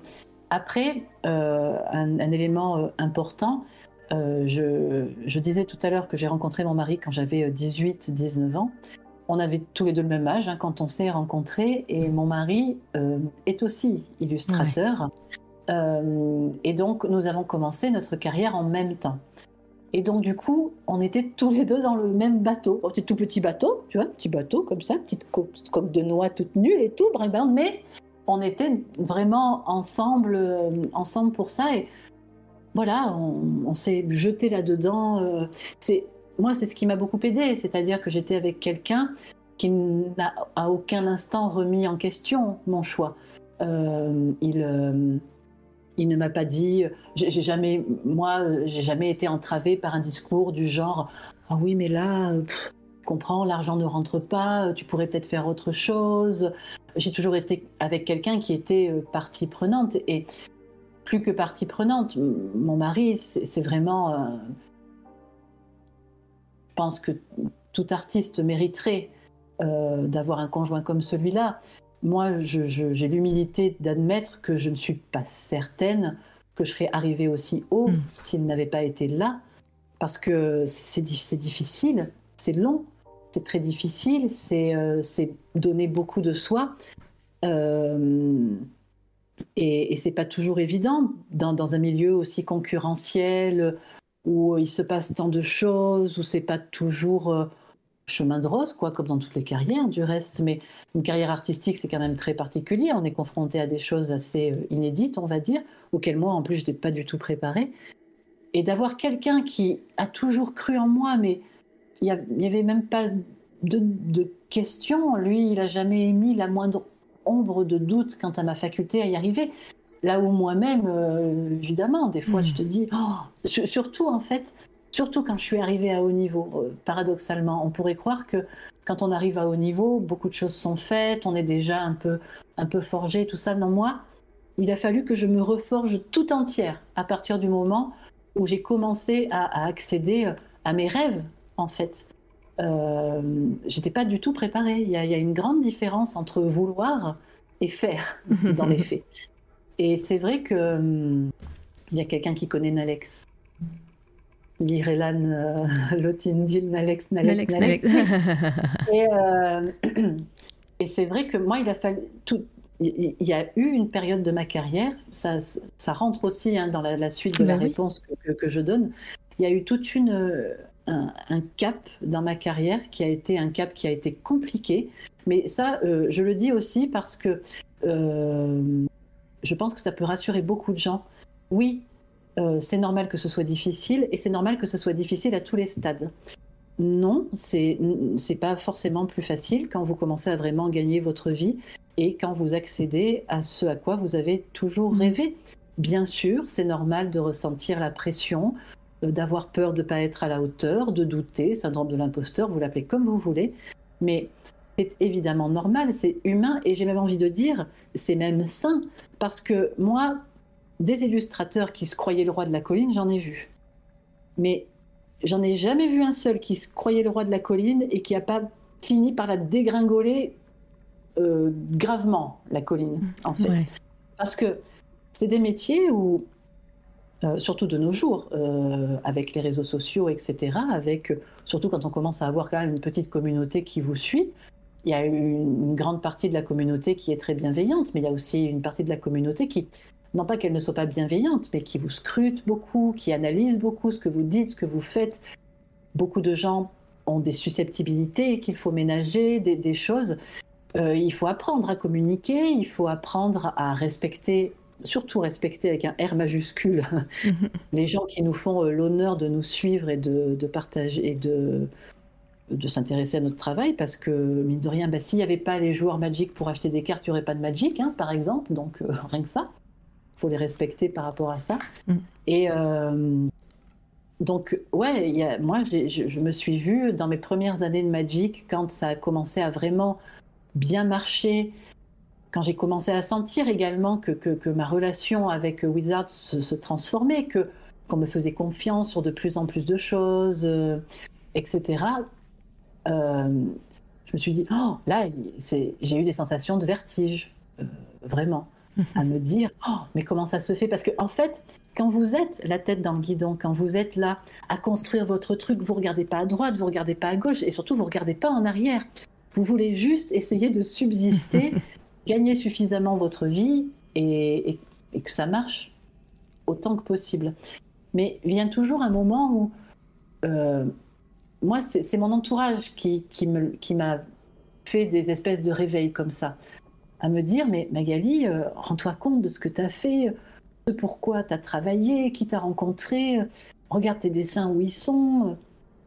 Et parce que moi, je, ne voyais pas, mais authentiquement, je ne voyais pas tout ça. J'étais complètement euh, dans mon truc. Et j'ai eu petit à petit des espèces de, sursauts de réveil comme ça, à regarder un peu le parcours. À oh et alors là, je me suis mise à flipper, mais c'est bizarre. Hein euh, ça, ça, aurait pu être aussi l'effet inverse, à me dire Waouh, excellent, good job, me petite tape sur l'épaule. Mais en première intention, ça n'a pas été ça. Moi, ma réaction, ça a été cette sensation de vertige. Et d'un coup, j'ai été un peu prise comme ça par, par une espèce de peur terrible de perdre, en fait, ce que j'avais. Parce que c'était tellement tout ce que j'avais toujours voulu, et même plus, hein, honnêtement, euh, qu'au bout d'un moment, tu te dis, oh, c'est possible, il va, il va se passer un truc, euh, il va se passer un truc, ça, ça, va mal tourner, etc. Et là, je suis entrée un peu dans une phase qui a été difficile, où euh, ma production a commencé à devenir lourde, c'est-à-dire faire les dessins a commencé à devenir douloureux, j'avais plus de mal. Euh, et en plus, c'est vrai que j'ai commencé à sentir le poids des années, c'est-à-dire le poids de, de, toutes ces années où je travaillais. Je, vais le dire de manière très claire, encore une fois sans mmh. exagération, pendant près de, de 15 ans, j'ai travaillé 7 jours sur 7, 12, 13, 14 heures par jour, pas de week-end, pas de vacances, pas un jour de repos. Je, n'exagère mhm. pas, je fais pas ça pour le storytelling. c'est comme ça que c'est à ce prix-là que j'ai fait ce que j'ai fait. Et, euh, et c'est vrai qu'au bout d'un moment, tout ça, ben, ça, commence à, oui, tu sens que qu'il y, y, a une charge mentale, mais j'imagine ah même physiquement, tu le sens. Physique, il y a, le physique qui commence à, se déglinguer, euh, à se déglinguer par-ci, par-là, etc. Parce qu'on vous, on vous connaît les artistes, hein, vous, vous, vous, gardez pas le dos droit hein, quand vous dessinez. Ah ouais, la, posture, la posture. La posture. Et, euh, et, en plus, avec en plus, vous voyez les choses se modifier euh, dans l'entourage. Moi, j'ai perdu des amis, il y a des choses qui se sont un petit peu modifiées. Je peux pas jeter la pierre à quiconque. J'étais tellement pas disponible, j'étais tellement pas moi j'étais plus dans le monde des vivants quoi. J'étais dans euh, j'étais dans mon bureau euh, tout le temps. Et c'est vrai qu'au bout d'un moment mine de rien ça plein de choses commencent un petit peu à, travailler comme ça euh, dans la tête. Et puis aussi vous voyez votre vie qui passe. Vous voyez les heures les jours passés. Vous c'est pas c'est pas que faire mon métier ce n'est pas vivre. J'adore ce que je fais. Évidemment vous vous doutez bien qu'on n'a pas une telle endurance si on n'aime pas si on n'aime pas ce qu'on fait mais mine de rien, c'est bien aussi de vivre, de passer du temps avec son mari, d'aller voir ses amis, d'aller se mm. promener un petit peu, enfin, des trucs comme ça, chose que je ne faisais pas. Je, n'avais pas de loisirs, je n'avais pas de... Il, n'y avait plus rien d'autre que le travail. Et donc, euh, ce qui s'est passé, c'est que mon mari, le premier, a fait un burn-out euh, très grave. Ouais. Euh, oui, parce que comme tu dis, comme, euh, parce que lui, il était un peu dans le hein, dans le même bateau que moi. Euh, lui, il a vécu les années Fantasy Flight Games. il a fait partie des illustrateurs extrêmement prolifiques. Mm. Mon mari, il a fait en plus, il était extrêmement versatile de l'illustration pour la jeunesse, de l'illustration pour la télévision, de l'illustration de jeux, etc. Il avait un rythme tout aussi intense. Enfin, c'était même pas imaginable en mm. fait. Euh, vous partagez le même bureau euh, Vous étiez ensemble euh, en travaillant parce que, Oui, oui, bien sûr. Bah, Aujourd'hui, j'ai une, une, pièce consacrée dans ma maison qui est vraiment mon bureau et rien d'autre. Mais ça, ça ne date que de 2017. Oui, donc très récent. avant ça, on vivait dans, dans, des endroits qui, où il n'y avait pas la place pour faire ça. Donc, mm. on avait dans la même pièce un bureau face à face. On travaillait on était tout le temps, tout le temps ensemble. Hein aujourd'hui, aujourd'hui, enfin, maintenant on est moins ensemble puisqu'on a des pièces séparées, on communique par Skype, c'est absolument ridicule quand on vit dans la même maison, mais enfin bon, c'est comme ça que ça se passe. Et, euh, Et donc lui, voilà, il a fait un burn-out Ouais. très sévère avec la dépression qui est toujours assortie derrière. Mhm. Et euh, donc lui, c'est lui, ça, ça- lui a ouvert les yeux, du coup, en premier, sur ce qu'on était en train de faire, c'est-à-dire euh, n'importe quoi. Et en fait, comme quoi des fois la vie, même quand les choses sont extrêmement difficiles, euh, elle envoie des signaux comme ça, elle vous fait clignoter, warning, warning. Et du coup, ça a été le moment où mon mari a pris pour lui-même la décision de ralentir sa carrière, mais parce qu'aussi la mienne prenait un tel essor qu'il y avait des choses que je ne pouvais plus gérer Ouais. euh, seule. Il me fallait, euh, il me fallait un un assistant, Mm. en fait. Et donc, c'est à partir de ce moment-là que lui a commencé à prendre la main sur tout ce que je ne pouvais vraiment plus gérer correctement. Euh, la logistique de ma boutique en ligne, euh, les, les- les relations euh, publiques, hein, c'est-à-dire répondre aux gens dans la boîte mail consacrée aux gens, la boîte gens. Les réseaux sociaux, tous les réseaux sociaux, c'est lui qui fait la veille dessus, c'est lui qui poste les actualités dessus. Je, je ne peux pas, vraiment pas faire ça. Euh, et si lui n'était pas là, je, je ne vois pas comment euh, je pourrais faire. Euh, J'aurais pas de boutique, je pourrais pas vendre de print, je pourrais pas m'organiser pour faire des events. C'est lui avec Elise, donc Manjou, qui, qui gère toute la logistique de mes events.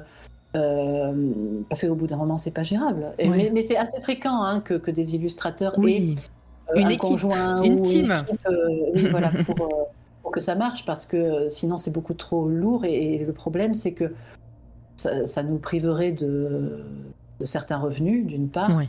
et puis, euh, et puis ça nous éloignerait beaucoup de la communauté. Et ça, moi, c'est pas quelque chose que je veux. Je veux pouvoir continuer à faire des événements, et je veux que sur ces événements, je n'ai rien d'autre à penser et à faire qu'être disponible pour les gens, parce que ça, c'est voilà, ça fait partie de mes des choses auxquelles je tiens. Non, mais on, on sent bien ouais, le, le team, euh, le teamwork hein, entre vous et puis bah voilà cette confiance que vous avez depuis si jeune. euh, voilà, donc euh, non, non, on sent bien. et je dis toujours, faut-il s'aimer inconditionnellement pour se supporter depuis toutes ces années, 24 heures sur 24, 7 jours sur 7 mais ouais, Et je, je pense qu'on est un- le couple qui s'engueule le moins de France, hein, honnêtement. euh, là, c'est- non, non, et puis surtout, voilà, que- comme, comme je disais, c'est, c'est, il a, il- c'est, c'est, la- c'est lui qui a construit euh, toute ma confiance. euh, en tout cas, il y a énormément contribué. Et donc, pour faire suite encore à la réponse que je donnais, c'est vrai qu'il y a eu donc cette phase très difficile là dont je parlais. Et euh, dans, dans ma carrière personnelle, où je disais que voilà, en termes de production, ça devenait difficile parce que je me suis mise à douter, je me suis mise à avoir peur. Et à partir de là, c'est là que je me suis un peu euh, transformée à nouveau, ou en tout cas j'ai pris le chemin parce qu'il faut du temps hein, pour, euh, pour euh, trouver un peu une nouvelle dynamique, une dynamique où il a fallu travailler beaucoup, beaucoup sur ben, la confiance en soi, le fait de d'accepter, d'accepter de voir euh, ma carrière telle qu'elle est, d'accepter d'admettre que j'y étais pour quelque chose, euh, que j'avais mérité t'as travaillé pour ça, ouais. voilà ce, que, ce pourquoi j'avais travaillé. Et c'est vrai que voilà, à partir de là, ça a été encore un autre, une, autre, une autre époque qui se poursuit encore euh, aujourd'hui. Alors aujourd'hui, c'est vrai que j'ai beaucoup évolué sur les questions de, de légitimité, par exemple. Mm. Maintenant, ce sur quoi je travaille beaucoup plus, c'est le respect de moi-même. C'est-à-dire que, par exemple, Prendre du au temps mois, de, toi. au mois de janvier, au mois de janvier 2023, je vais fêter. attention, Oh là là, attention, attention. anniversaire en carton. Vous êtes prêts? Je vais fêter les un an du jour où j'ai décidé d'arrêter ma journée de travail à 18h. Oh, c'est bah, c'est- une fête, donc euh, voilà, tu mérites les émotes qui vont avec dans le chat. Oui. Je vous fais confiance, mettez des. GG. Envoyez des, envoyez des émotes. Parce que avant, euh, avant, je travaillais de 9h du matin jusqu'à 2h, 3h du matin. Ah là Et là. là, maintenant, je travaille de 9h du matin jusqu'à 18h. Ah, regarde, l'objectif, ça oh, arrive. vous êtes mis, oh, ça clignote et tout. J'adore. Ah, les, les émotes de souris de coton, c'est quelque chose. hein. Oh, les GG et tout ça. Oh, ça y est, on m'envoie des GG. Voilà. Normalement, J'entends toujours les GG pour les streamers de jeux vidéo quand ils battent un boss ou un truc comme ça, mais ça y est, moi j'ai des GG aussi. T'es une vraie streameuse maintenant. ah, je suis une vraie streameuse. Et donc maintenant, l'objectif 2023, roulement de tambour. Attention. C'est de réussir à prendre un jour de repos fixe par semaine. Oh, d'accord, fixe. Est-ce que tu as choisi le jour? Non, non, alors non. là, il faut être souple parce que voilà, derrière, il y a les clients qui, eux, se contrefoutent littéralement de savoir euh, c'est quoi ton organisation. Donc, c'est à moi d'arranger un peu les trucs. De... J'ai mon petit calendrier 2023 qui est déjà sur le mur prêt à être eh, organisé et tout ça pour. Euh, J'en ai un aussi. cet objectif. on, a confiance en toi et de toute façon là, on sent bien que il y a ce y a ce moment où tu as besoin de profiter aussi de, de ta vie. Ah bah oui, oui. Et puis alors là, avec tout, avec, je, vois, il y a des paresseux qui dansent, il y a des, des chats qui remuent la tête, il y a c'est magnifique. C'est beau. Ça, hein. ça, va me, ça va me donner euh, l'énergie pour réaliser cette incroyable résolution 2023. c'est le moment d'en prendre. Je, je, reprends un peu le fil des questions. Après, voilà, il y a, moi j'ai plein de choses encore à te demander, mais bon, on, verra où on en est. Mais euh, il y a Zeni Bouka qui te demande justement encore, on revient sur Magic. Euh, ta récente série de terrain en style vitrail est absolument sublime. Est-ce que c'est un exercice particulier, toi qui, qui dis aimer dessiner des humanoïdes justement. Ouais, c'est vrai qu'on ressent une autre facette de, ton art euh, dans la dernière euh, série qu'on a vue. Alors ça, encore une fois, c'est une décision de directeur artistique euh, parce que alors je, ne saurais pas dire exactement pourquoi. Hein, j'ai eu la chance parce que croyez-moi, dans Magic, c'est une chance de se voir euh, confier un set de terrain de base, parce que c'est une chose que je n'avais pas hein, jusque-là. Ah, t'avais pas ça dans ton Pokédex J'avais pas de terrain de base, j'avais pas de terrain de base, ce qui fait que souvent les joueurs venaient me voir et me disaient on aimerait beaucoup faire un deck euh, Magali Villeneuve, mais il n'y a pas de terrain de base. Quand est-ce que vous avez des terrains? Alors, chose à laquelle je répondais de manière la plus franche possible, ça ne dépend absolument pas de moi. Hein, et donc, alors, je sais pas, probablement. Euh, c'est vrai que je, ne fais pas beaucoup d'abstrait. Enfin, bon, on, je suis tentée qu'on puisse considérer ça comme de l'abstrait, mais c'est moins figuratif que ce que je fais d'habitude. Mais par contre, c'est vrai que j'ai quand même montré au fil des années une facilité avec, euh, avec les motifs, avec le détail, avec des choses comme ça. Donc, fait, en plus, ce qu'il faut savoir, c'est que euh, préalablement au, travail sur les, les cinq terrains en vitrail, il y avait eu mon, mon artiste series là, mm. tiens, tu peux t'arrêter là où tu es là. Allez, je reviens. Euh, sur le, la, toute première de la page en fait, voilà, Secret Lair. Mon Secret Lair Artist Series. Pour ceux qui ne savent pas à quoi ça correspond ce nom barbare de Secret Lair Artist Series, il y a chez Magic euh, à, côté de J'allais dire, euh, si vous savez pas, c'est que vous n'avez pas le budget. On va pas rentrer là-dedans, d'accord euh, Donc, euh, il y a chez Magic, à part des extensions, des secret layers, ce qu'on appelle, c'est un peu comme des, tout petits sets, une petite série de cartes, quatre ou cinq cartes en général dans une, dans une enveloppe, euh, sur une thématique en particulier. Alors, ça peut être une thématique genre une autre œuvre, mais ça peut être aussi, et on en vient à l'artiste series, axé sur un artiste.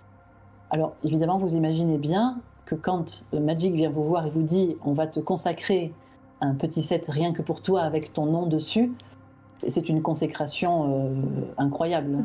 C'est euh, ouais, un truc, euh, c'est un petit coup de tampon en plus ah bah dans, dans l'affiche. Le, but de Magic, même s'il nous aime bien et qu'il nous trouve très sympathique, ce n'est certainement pas de mettre sur le marché un produit qui va se viander économiquement. Donc, ça signifie qu'ils ont un minimum confiance en, en l'affection que les joueurs peuvent avoir pour vous et l'envie qu'ils pourraient avoir d'avoir ces cartes-là, qui ne sont jamais que des réimpressions de cartes qui existent déjà et que les gens euh, ont peut-être déjà, sûrement même dans leur deck. Hein. Moi, j'ai dans mon, dans mon artiste series, j'ai parmi les cartes les plus courantes qu'il y a avec, là, ce qu'on voit à l'écran, c'est un, terrain de base. Donc finalement, c'est lui, mon premier terrain de base d'une forêt. Le truc le plus basique pour tous les joueurs verts, ils en ont 50 000. J'ai le Death Shadow, euh, qui est pareil, très joué euh, dans les decks euh, noirs. bon, mais c'était pas ça la question. C'était ce, Secret Lair, c'était surtout une, reconnaissance, une validation de la part de, de Wizard. Pour moi, ça a été un des plus grands honneurs de toute ma carrière, sans aucune hésitation. Et aussi la première fois où l'on m'a dit, tu dessines ce que tu veux. Ah.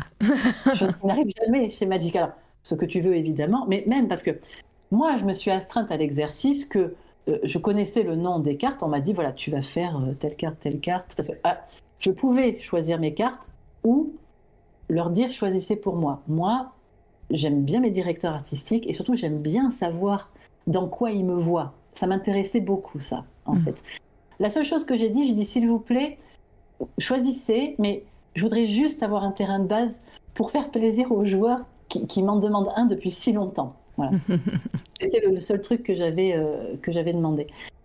Et euh, mais autant je me suis pliée à l'exercice que mes illustrations correspondent un minimum à, la carte, mais j'aurais même très bien pu partir complètement à l'ouest. Hein.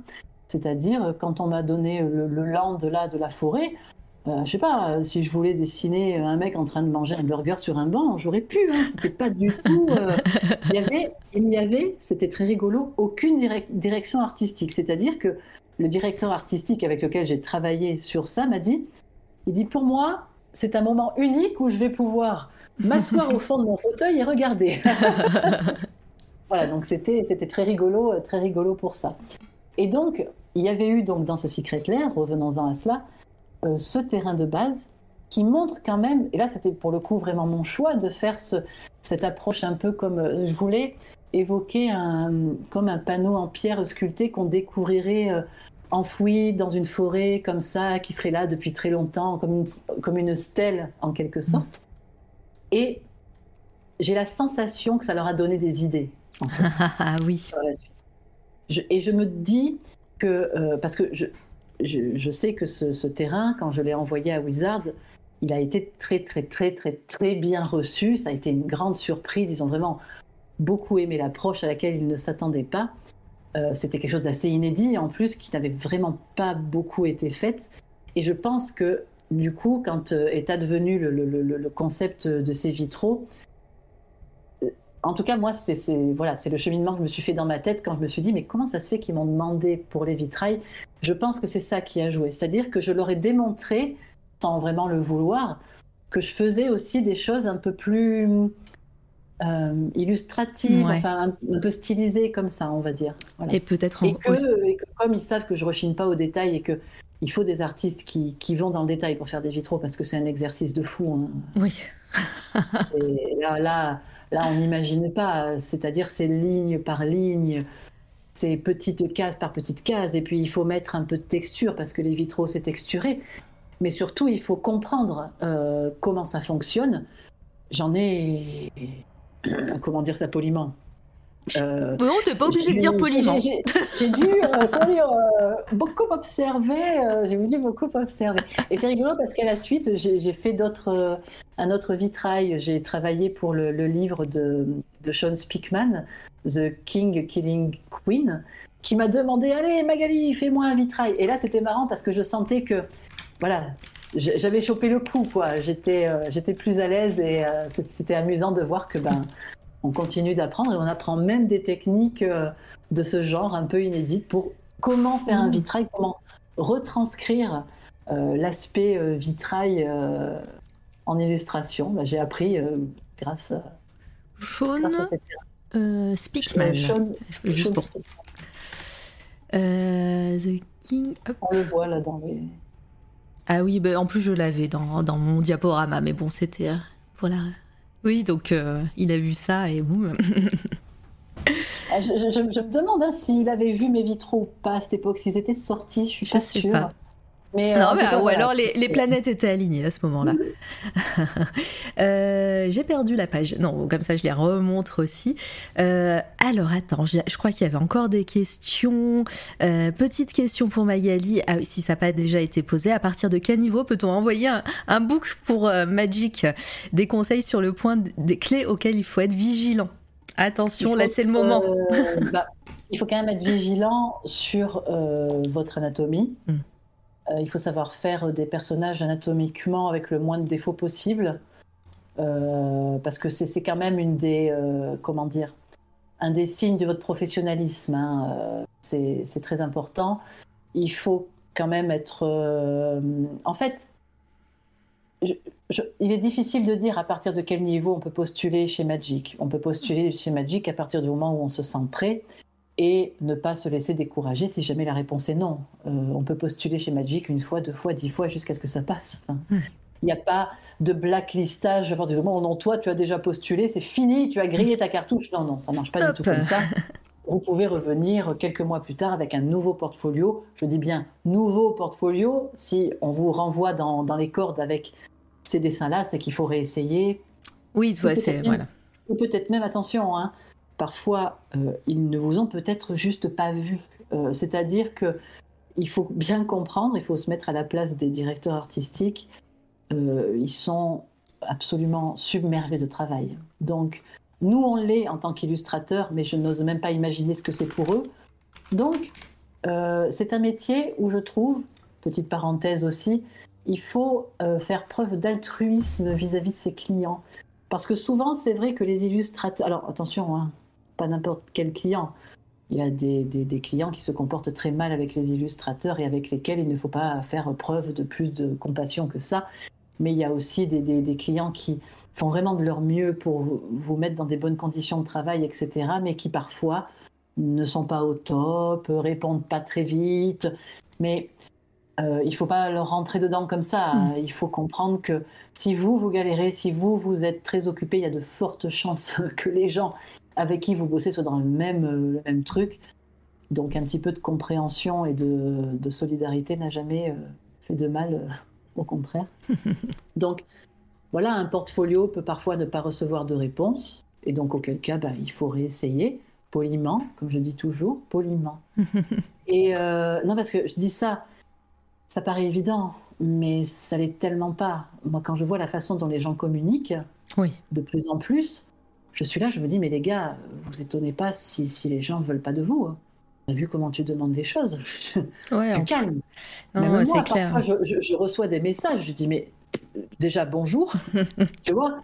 Et puis, enfin, donc, oui, oui, ça, euh, je, l'avais dit déjà dans une autre interview, mais je pourrais jamais l'asséner assez parce que c'est vrai dans le milieu du travail, mais c'est vrai dans le milieu de la vie tout court.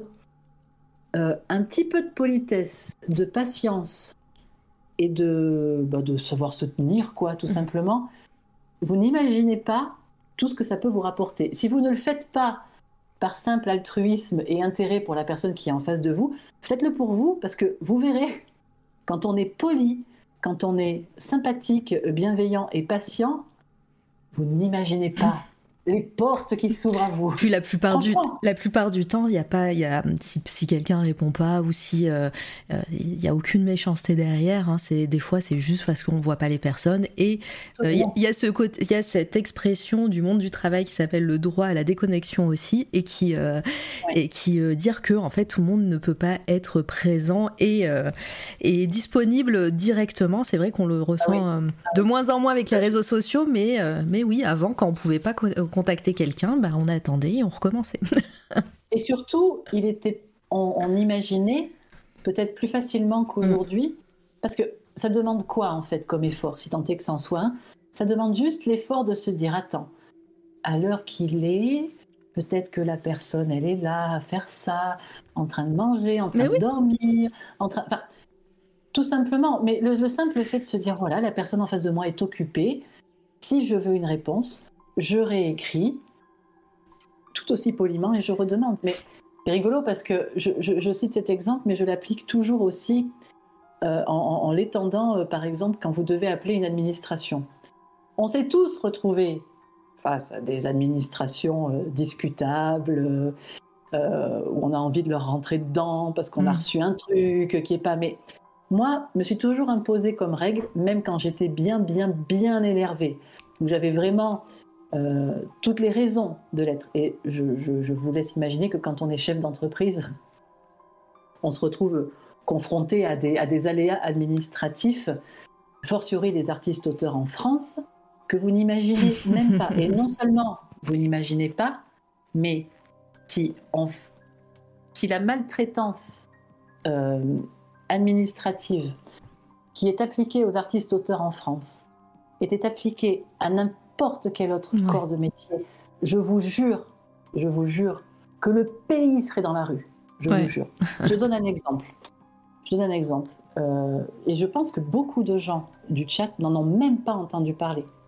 Mais on a découvert récemment que l'AGSA, euh, il, y a, deux caisses de cotisation en gros, pour faire simple, en France pour les artistes auteurs.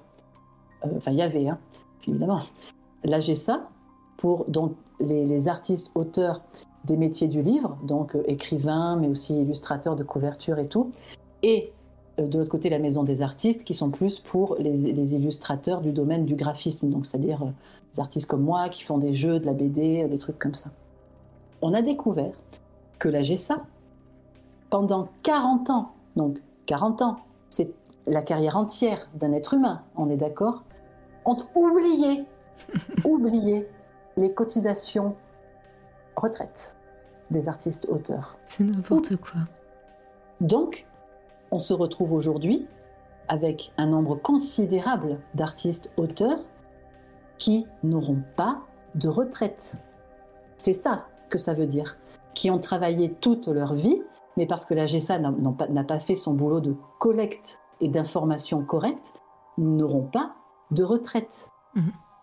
Alors, je vois Futur Ghost qui dit que c'est horrible, mais non seulement c'est horrible, mais en plus c'est que la façon dont c'est géré par le gouvernement, c'est même cruel, parce que devinez un peu ce que le gouvernement, a priori, a proposé à ces gens, c'est de racheter leur trimestre. Ah d'accord. Vous, savez combien ça coûte de racheter? C'est impossible. C'est impossible. On ne peut pas racheter. C'est beaucoup trop cher. Non, mais puis et puis c'est d'une cotisation retraite. Euh, enfin voilà, c'est. Euh. À l'heure à l'heure où l'on parle dans l'incurie absolue, le grand public n'en sait rien. Et même pire encore, il m'est arrivé de voir les rarissimes fois où les médias généralistes se sont fait l'écho de ce qui. Mais imaginez-vous, imaginez-vous, qui, que vous soyez dans ce chat, et quelle que soit la profession que ah vous bah, exercez, là, dans vous arrivez au terme de votre carrière, on vous dit Ah, ben non, il n'y a rien.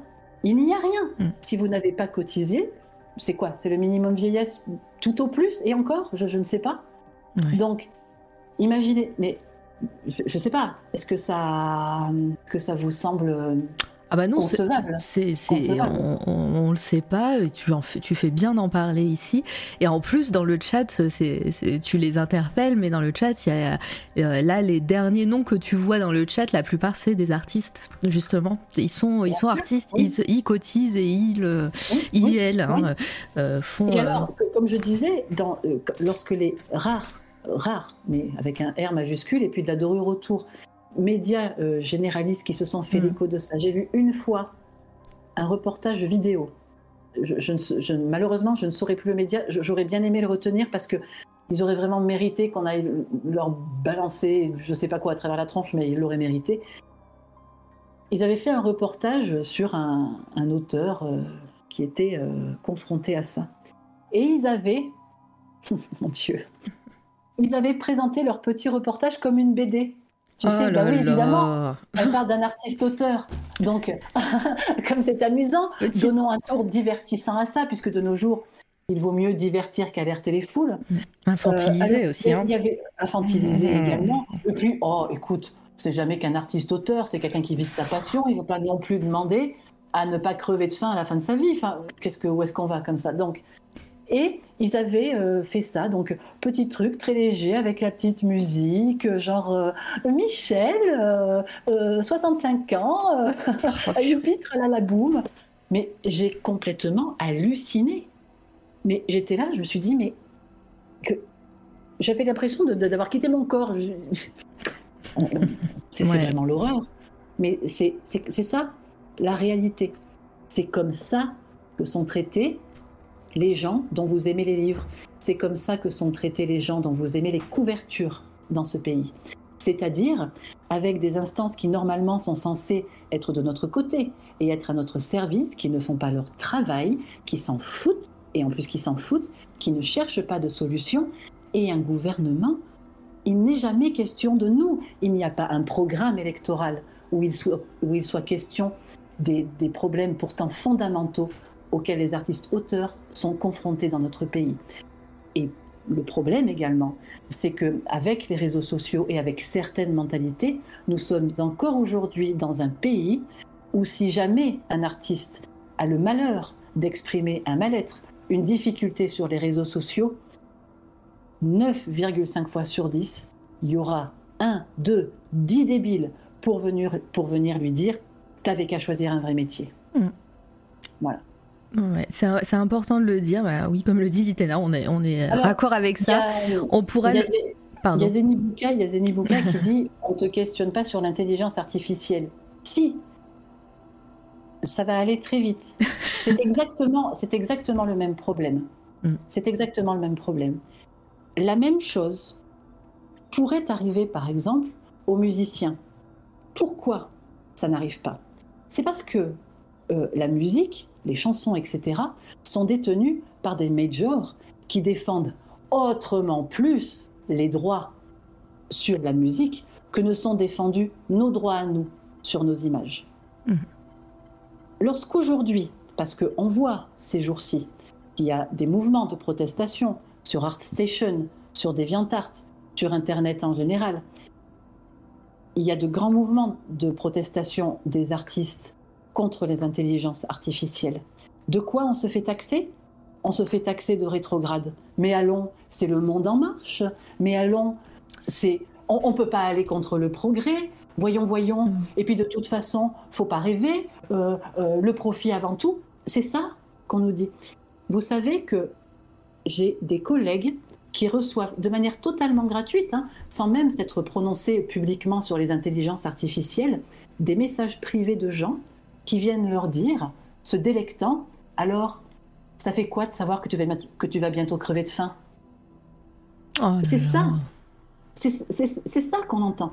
Et en plus, ajouter quand même à cela le fait que des grandes plateformes comme ArtStation sont un foutu de trancher en faveur des artistes, un foutu de comprendre le comment dire le, la somme incalculable d'angoisse de doute que cela peut susciter, et légitimement. Alors oui, on ne peut pas savoir comment tout cela va réellement évoluer. On ne peut pas savoir comment est-ce que, si un jour, par chance, euh, le juridique vient un petit peu se mélanger à cela, comment est-ce que comment est-ce qu'on va statuer là-dessus, comment cet outil, comment cet outil va être utilisé. Mais est-ce que vous imaginez ce que ça fait aux artistes Et moi, je pense beaucoup notamment aux artistes qui essayent là de se faire un nom. Mm. Ce sont des gens qui, qui, travaillent pour de vrai, des gens qui, euh, qui, qui, essayent d'affûter leurs skills depuis des années, d'apprendre, d'être créatif, d'apprendre l'anatomie, d'apprendre tout ça. Tout ça, ça prend du temps, c'est normal. C'est normal, ça. C'est ça, être un artiste. Et on vient vous dire, on vient vous dire, non, de toute façon, vas-y, moi, euh, j'écris quelques mots sur, une, euh, sur un Discord, ça me sort une image, me voilà artiste au même titre que toi.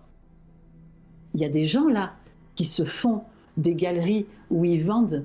J'ai vu des trucs de fou, mm. des gens qui, qui, vendent sur ArtStation des packs références, ce qu'on appelle, de centaines et centaines d'images générées par intelligence artificielle et qui vendent ça. Mais qu'est-ce que tu vends? Qu'est-ce que tu vends? Tu vois Des gens qui se proclament artistes parce que ils vont avoir euh, mis un prompt dans une intelligence artificielle et alors ensuite, alors ça c'est là où c'est le pompon sur la Garonne, c'est-à-dire qu'ils sont là après, tu les sens qui se justifient à mort. Oui, alors euh, c'est une base euh, de libre de droit. Non, non, c'est pas ça. Même, même pas ça. si, si, seulement ils avaient ce genre de préoccupation, que ce soit, oui, parce que évidemment, je, glisse sur le fait que, c'est exclusivement basé sur le vol d'images d'autres artistes, hein, d'hier et d'aujourd'hui. Mm. On, a quand même bien compris ça, quand même, que personne, à l'heure actuelle, n'a eu l'occasion de pouvoir donner son consentement à ce que l'intelligence artificielle soit entraînée avec des images qui nous appartiennent. Tout le monde l'a bien compris, ça quand même, je pense, je l'espère en tout cas, que c'est du vol pur et simple de propriété intellectuelle.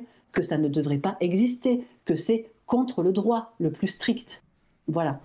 Mais en plus, il y a ces gens maintenant qui font donc, euh, qui se servent à mort de Midjourney ou ce que vous voudrez, qui ensuite présentent leur image en disant oui, alors c'est une base de Midjourney, mais ensuite il y a eu 8 heures de retouche sur Photoshop.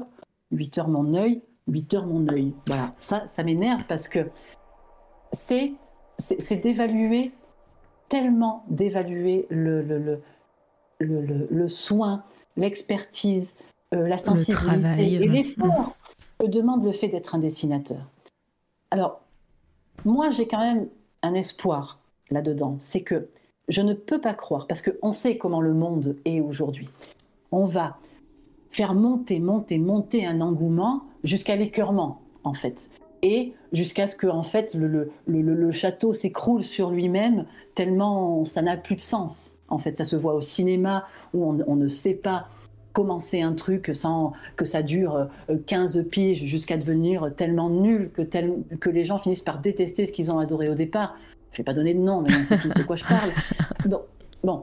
Et mon espoir, c'est que au final, euh, on, on pourra faire tout ce qu'on voudra. Le mec qui va être capable, devant les yeux de quelqu'un, de prendre un crayon et de dessiner un vrai personnage et de faire naître cette magie-là. Mm. Parce que moi, je le vois bien, je le vois en convention quand je fais des dessins devant les gens. Il se passe un truc qui ne se passe que là.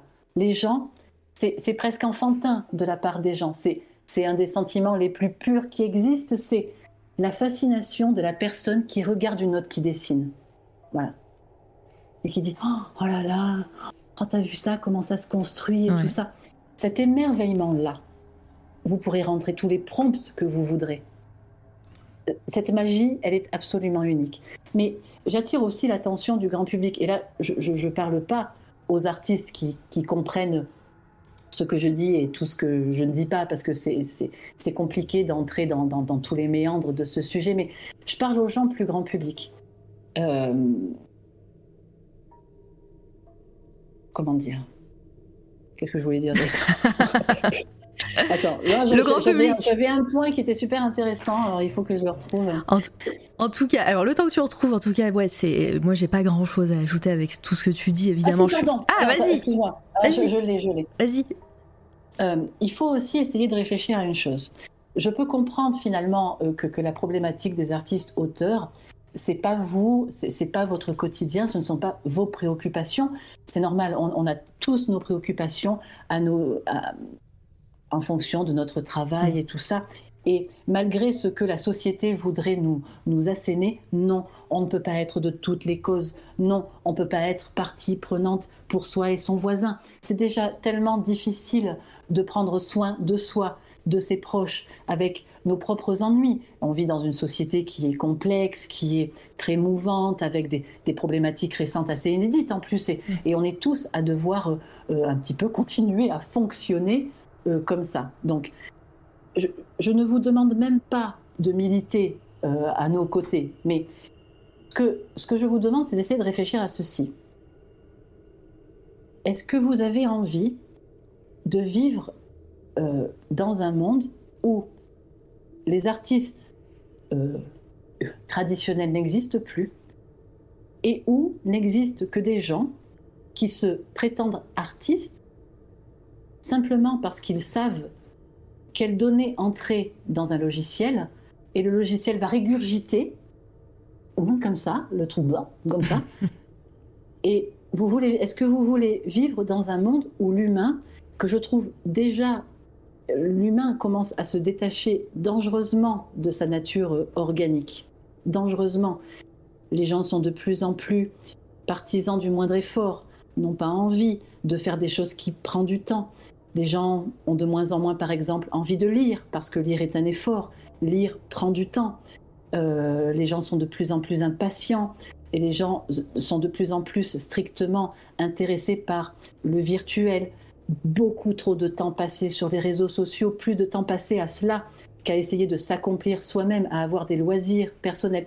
Et quand je parle de loisirs, j'espère honnêtement que, ce que je vais dire va être perçu de la bonne façon et pas comme Dieu, oh mon Dieu, quel discours réactionnaire, parce que ça me semble tellement euh, important. Un être humain, c'est euh, une petite chose sensible, c'est-à-dire que euh, on, a tous un psychisme qui est très compliqué, avec des névroses, des angoisses, mais ça c'est normal, c'est être humain. Qui nous permet de tolérer ça, il faut quand même jamais l'oublier, c'est notre faculté à l'abstraction et notamment la faculté de création. C'est totalement unique ça dans le règne animal. On est les seuls à avoir ce pouvoir de création, qu'il soit musical, pictural, euh, jeu d'acteur, ce que vous voudrez. Euh, mais pourquoi est-ce qu'on est les seuls? Parce qu'on est les seuls à avoir un cerveau qui a besoin de ça pour tout simplement ne pas péricliter. les gens deviennent complètement dingues. C'est-à-dire que si vous ne donnez pas à quelqu'un quelque chose à faire de ses dix doigts, euh, quelque chose à créer, de quoi s'occuper, de quoi se sortir de ses angoisses existentielles ou même plus directes, c'est la fin de tout. C'est la dépression, c'est l'angoisse, c'est des pathologies.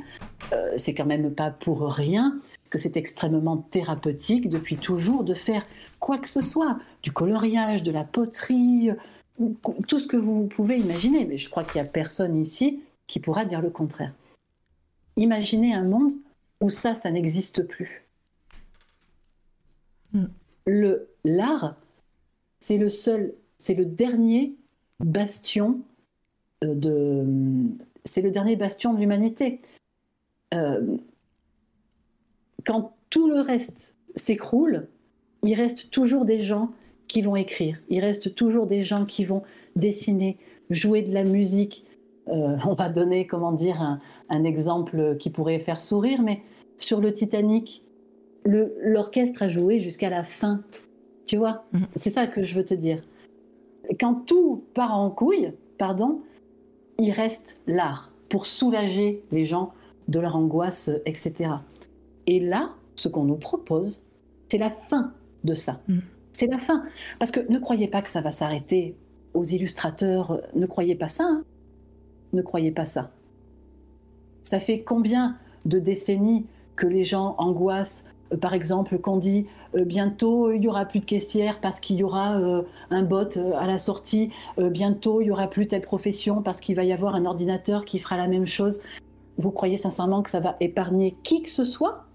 Si jamais on n'est pas trop coulant avec ça Le problème qu'on a, c'est qu'on est dans une société qui a une étrange révérence pour la technologie, avec une espèce de confiance tout aussi légitime qu'aveugle dans le progrès technologique. Le progrès technologique ne doit pas exclure le discernement. Le progrès technologique peut être une bénédiction, comme ça peut être l'effondrement de la société. Quoi, hein. Il faut, faut quand même avoir suffisamment de recul sur les choses pour comprendre cela. Donc ma conclusion sur le sujet, c'est que l'intelligence artificielle pourrait être un outil supplémentaire dans la trousse de l'illustrateur, du dessinateur, ce que vous voulez, oui, parce que ça a la particularité d'être un outil qui conceptualise vite de façon anarchique quelque part et qui de fait pourrait nourrir l'imagination des artistes pour peu qu'ils sachent le convertir et en faire quelque chose. Mm. Ça pourrait avoir un petit peu la même vocation qu'une référence tout artiste, comme on dit toujours, en art, tout est référence. Depuis la nuit des temps, les peintres se réfèrent à un modèle vivant, à un objet, à la nature pour créer. Mais il y a une différence entre le paysage que tu vois et le paysage que l'artiste va te rendre derrière. Il y a une réinterprétation, il y a, tu vois, la sensibilité qui va parler, le sens mm, mm. qu'on va y donner. L'intelligence artificielle euh, appliquée à l'art pourrait avoir cette vocation-là. Mais le problème, c'est que pour le moment, ça se heurte méchamment à une espèce de course vers le profit qui obsède totalement les gens. Totalement. Le profit, l'attrait du profit est partout et pervertit tout. Par exemple, je, combien de fois j'ai pu constater en commençant à suivre un, un YouTuber dont j'aimais le contenu et tout ça? Au début, c'est toujours frais, c'est toujours spontané, c'est toujours fait dans la volonté de partager. Mais souvent, trop souvent, on sent qu'au bout d'un moment, ça commence à se pervertir. Et il commence à dire Oui, mais moi, pour faire continuer ma chaîne, il me faut des dons, il me faut des machins. Et là, la passion se transforme et on ne sait plus faire la part entre la raison première pour laquelle on a fait la chose et le profit qu'on va en tirer. Je ne dis pas que l'un exclut l'autre. Moi-même, je dessine pour de l'argent, si vous voulez aller par là. Mais est-ce que pour autant, il faut qu'on perde l'éthique? Il faut qu'on perde le sens du droit, le nôtre et celui des autres? Non, c'est conciliable. Mais évidemment, ça demande de faire un pas de côté et de se dire attends, je vais essayer de prendre le temps de réfléchir à ce que ça implique, à quelles peuvent être les conséquences, même si ce n'est que spéculation, même ce que je dis là, ce n'est que, ce n'est que spéculation. Mais euh, il ne faut pas prendre les choses comme ça de manière passive. Euh, tout, tout on, a le droit, on est pourvu d'un cerveau, d'une conscience et d'une intelligence, on a tous le droit de remettre en question ce qu'on nous sert là, comme ça. On n'est pas obligé de tout prendre et de dire oui à tout, et sur le seul argument que euh, on ne peut pas arrêter le progrès. Pitié, pitié, on ne peut pas arrêter le progrès. Non, mais si on commence à, réfléchir comme ça, euh, non. Non il, y a, il, y a l'Irlande qui dit science sans conscience n'est que ruine de l'âme. Mm. Oui, bien sûr, bien sûr. La science, c'est ce que l'humain a de plus précieux pour évoluer et se garder en vie. mais, mais c'est aussi ce qui peut, on l'a vu, hein, ce qui peut aussi le, détruire en, un claquement de doigts.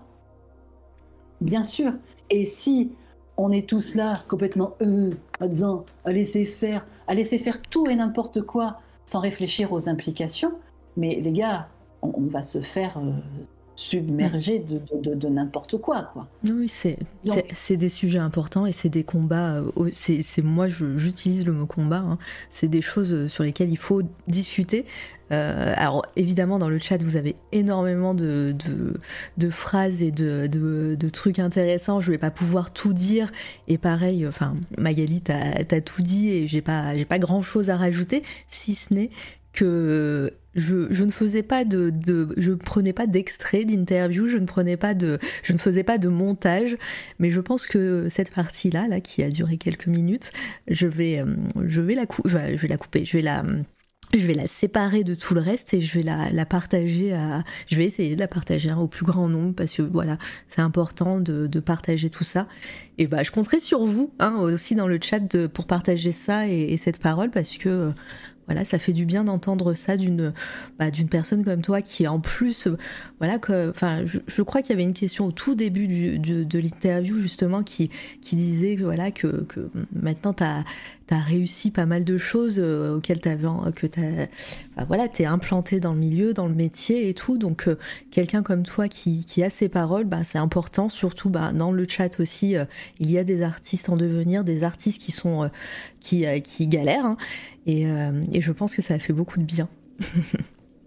Mais je l'espère parce que on est tous là dans une espèce de, de moment un peu flottant moi, je vois, j'ai des collègues, euh, des collègues de chez Magic, mm. qui en sont à se dire euh, je ne partagerai plus mes illustrations en ligne, je ne veux pas euh, nourrir la bête, en quelque sorte, ou des gens, ben voilà, on, voit des, des, comptes ArtStation qui, qui, se désactivent, on voit.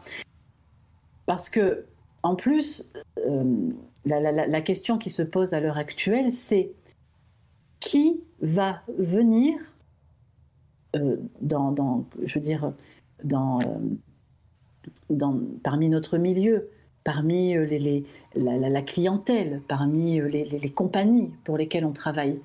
On ne sait pas, on ne sait pas un peu à quelle, quelle, sauce on va être mangé, on ne sait pas quelles parties vont être pris. On a quand même déjà vu des maisons d'édition françaises, mais pas que, sortir leur première couverture faite en intelligence artificielle. Oui. Euh, et le tout alors même que la chose n'est pas statuée juridiquement. Euh, je pense que ça va trop vite.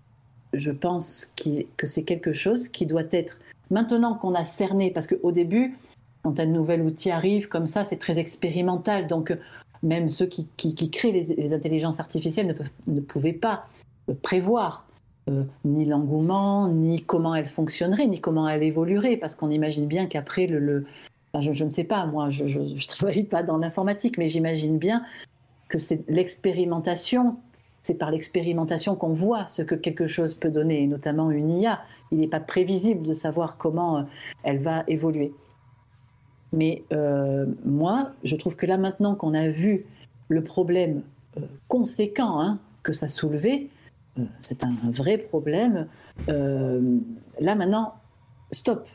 Il faut, il faut couper les vannes et il faut statuer pour de vrai. Il faut prendre le temps de réfléchir, que des spécialistes du droit, que des intervenants solides du, des milieux artistiques se réunissent et que, bon sang, essayez de, penser aux gens là qui travaillent. Combien de milliers, de milliers, de, de centaines de milliers d'artistes sont concernés On ne peut pas balayer d'un revers de bras comme ça tous ces gens. Mm.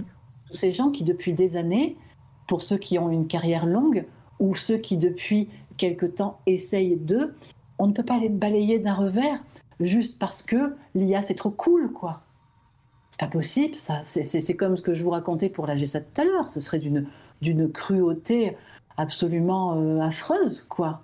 Enfin, on, moi, je, je, non, c'est pas, c'est pas ce à quoi il faut aspirer. C'est pas. Et il n'y a pas, à mon sens, aujourd'hui, d'argument euh, valable pour dire aux artistes auteurs euh, n'ayez pas peur. Je comprends que les artistes aient peur.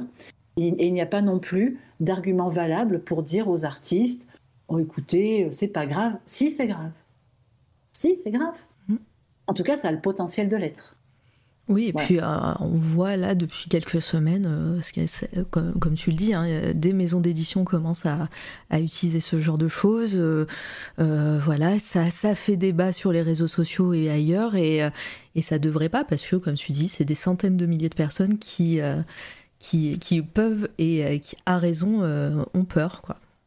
Donc, non, non, Finalement, en droite ligne, ça, va en droite ligne avec. Mm. Ça en dit long sur la considération que les maisons d'édition en question avaient de base pour les artistes. Oui. Oui, parce que, ça a toujours été un problème, ça, la rémunération pour des couvertures. On n'en a pas parlé d'ailleurs avec toi, parce que tu en as fait plein aussi de couvertures. Oui. Mais, euh, mais, ouais, mais là, on voit de tout. Mm. On voit de tout. C'est-à-dire qu'il va y avoir autant des maisons d'édition où on va vraiment sentir que le moment de la couverture est un moment important euh, pour l'auteur comme pour le directeur artistique. Quand il y en a un quand il y en a un, tellement souvent, je me suis retrouvée, notamment en France, hein, pardon, mais dans des maisons d'édition où c'était pas vraiment des directeurs artistiques, mais plutôt des gens qui étaient là parce que bon, certainement ça les intéressait de le faire, mais on sent bien qu'ils sont pas décisionnaires qu'ils n'ont pas vraiment une vision, ils font ce qu'ils peuvent, quoi. Encore une fois, euh, c'est pas de leur faute, c'est parce qu'on les a mis là et on leur a dit tiens, vas-y, Bob, tu te charges de ça, mais et donc il y a d'un côté de, bonnes expériences où l'artiste est respecté et par la maison d'édition et par l'auteur. Et donc, voilà, euh, certes, la couverture, ça arrive à la fin de la chaîne du livre, mais néanmoins, c'est un moment dont on a compris l'importance parce qu'on sera tous d'accord sur le fait que un livre moche, ça va moins vous faire tendre la main vers le rayon qu'un joli bouquin. Hein. mais il va aussi y avoir des maisons d'édition dont tu sens vraiment tu sens vraiment que là, tu es le dernier truc qui arrive. C'est bon, vas-y, euh, dessine-nous un Mickey, qu'on en finisse. Tiens 100 balles. Euh, voilà. et, puis, et puis, tiens 100 balles, oui. Et puis, en plus, tiens 100. Ouais, ouais, exactement. donc, donc, il y a vraiment, euh, il y, a vraiment de tout. Hein. Il y a vraiment de tout. Et c'est vrai que, généralement, moi, je peux pas m'empêcher de me dire qu'à l'heure actuelle, à l'heure actuelle, ceux qui se font les pionniers là, de, de la couverture par IA, je me dis ah excusez-moi mais c'est marrant j'y vois j'y vois du sens mhm. sur euh, la considération alors même que il est quand même difficile d'ignorer la détresse des artistes là en ce moment sur les réseaux sociaux faut, faut vraiment vivre dans une grotte pour pas le voir quoi donc si on voit ça si on prend cinq minutes pour lire et encore une fois, essayer de comprendre, essayer de se mettre à la place d'eux, on se dit non, non, non, non. Par déontologie, on va pas faire ça à, nos artistes français, on va pas faire ça à nos artistes internationaux. Non, parce qu'on a envie de garder euh, notre patrimoine vivant, on, veut, on veut pouvoir continuer à fournir au public une œuvre humaine, bon sang. Mm. Parce que quel est l'intérêt, enfin, c'est ça que je demande, quel est l'intérêt d'un tableau? L'intérêt, c'est pas juste de dire oh désolé.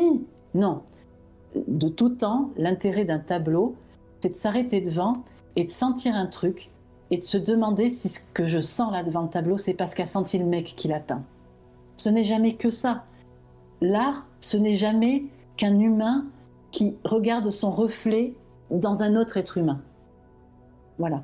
Mais ça, c'est fondamental. Mm. C'est fondamental. Il n'y a même pas plus fondamental que ça, en fait. Et il faut pas qu'on nous enlève ça, en fait. C'est pour ça qu'il y a une part de moi qui qui veut pas croire que ça, ça aura un temps, je pense, sous cette forme-là, totalement invasive. Il y en a partout, puis tout se ressemble. Bref.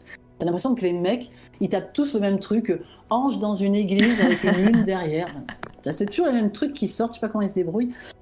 Et euh, mais au bout d'un moment, t'auras beau dire et t'auras beau faire, tu verras un gars qui arrive devant toi avec euh, ses pinceaux, sa toile et tout. Oh, le, sentiment, ce sera pas le même.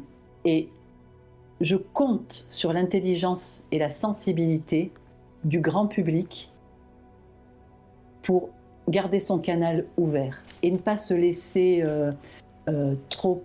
Je, comprends hein, qu'on puisse trouver joli. Euh, il y a des choses en intelligence artificielle qui sont. C'est un côté un peu surréaliste comme ça. Je, il y a, un effet waouh euh, au début. Oui, voilà, exactement. C'est mm. un effet waouh. Euh, je dis pas aux gens, allez, je vous l'ordonne, trouvez ça moche. Non, mais c'est pas du tout ça le propos. ce, que, ce que je vous dis, c'est faites un pas de côté, regardez ce qui se fait, parce que ça fait partie de notre présence, ça fait partie de notre technologie actuelle intéressez-vous, mais soyez pas passif et soyez pas aveugle, en fait. Vous laissez mm. pas endormir comme ça, bercé par le ronron euh, de la nouveauté et tout. En toute chose, toujours garder un esprit critique.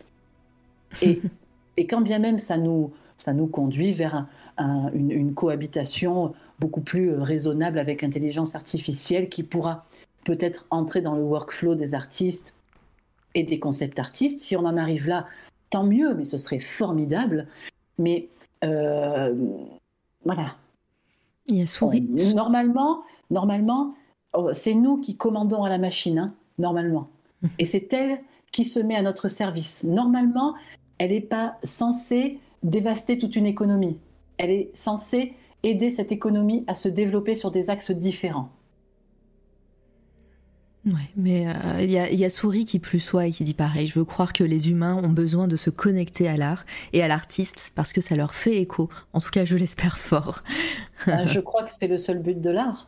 Sinon, on laisse tomber. On fait plus rien. On fait plus de musique. On ne fait mm. plus de dessin. Puisque si c'est pas pour euh, parler à la sensibilité de son voisin, communiquer son émotion et tout ça, je, je vois pas bien. Je vois pas bien qu'est-ce qui reste de l'art, quoi.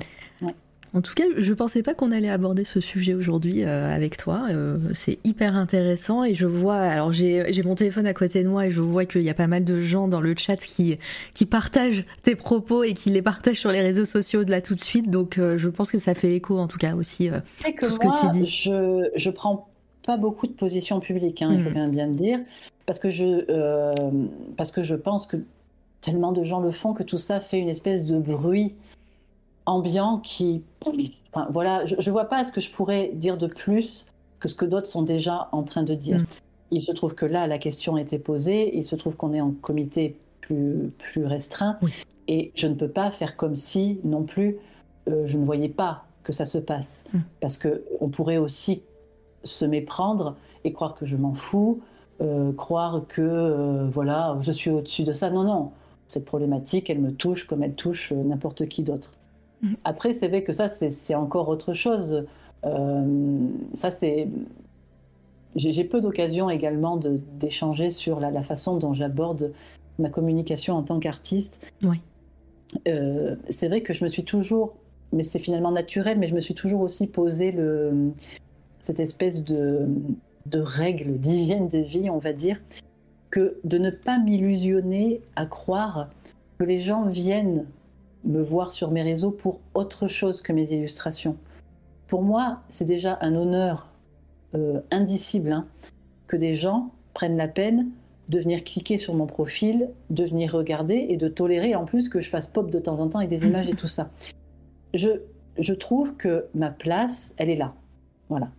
Ma place n'est pas à raconter ce que j'ai mangé ce matin, à me plaindre, à apporter. Moi, ce que je veux, c'est euh, donner du positif, si c'est possible. Et le, la chose la plus positive que je peux offrir, c'est mes images. Si elles peuvent mm. faire sourire quelqu'un, rêver quelqu'un, je n'ai même pas la prétention de faire réfléchir. Je ne suis pas dans des domaines comme ça. Moi, je, je, fais des images qui sont belles, qui sont, tu vois, euh, avec des beaux personnages et tout. Héroïque. Je, je, me garde, je mets du sens dans ce que je fais, mais je me garde toujours de l'imposer aux gens parce que ce serait l'imposer. Normalement, euh, ça parle de soi-même. Si mon image a besoin euh, que je l'explique, c'est qu'il y a un problème. Je laisse les gens l'interpréter comme ils veulent. Parce que ça, à partir du moment où je la mets en public, elle, est pour eux, elle n'est mm. plus pour moi.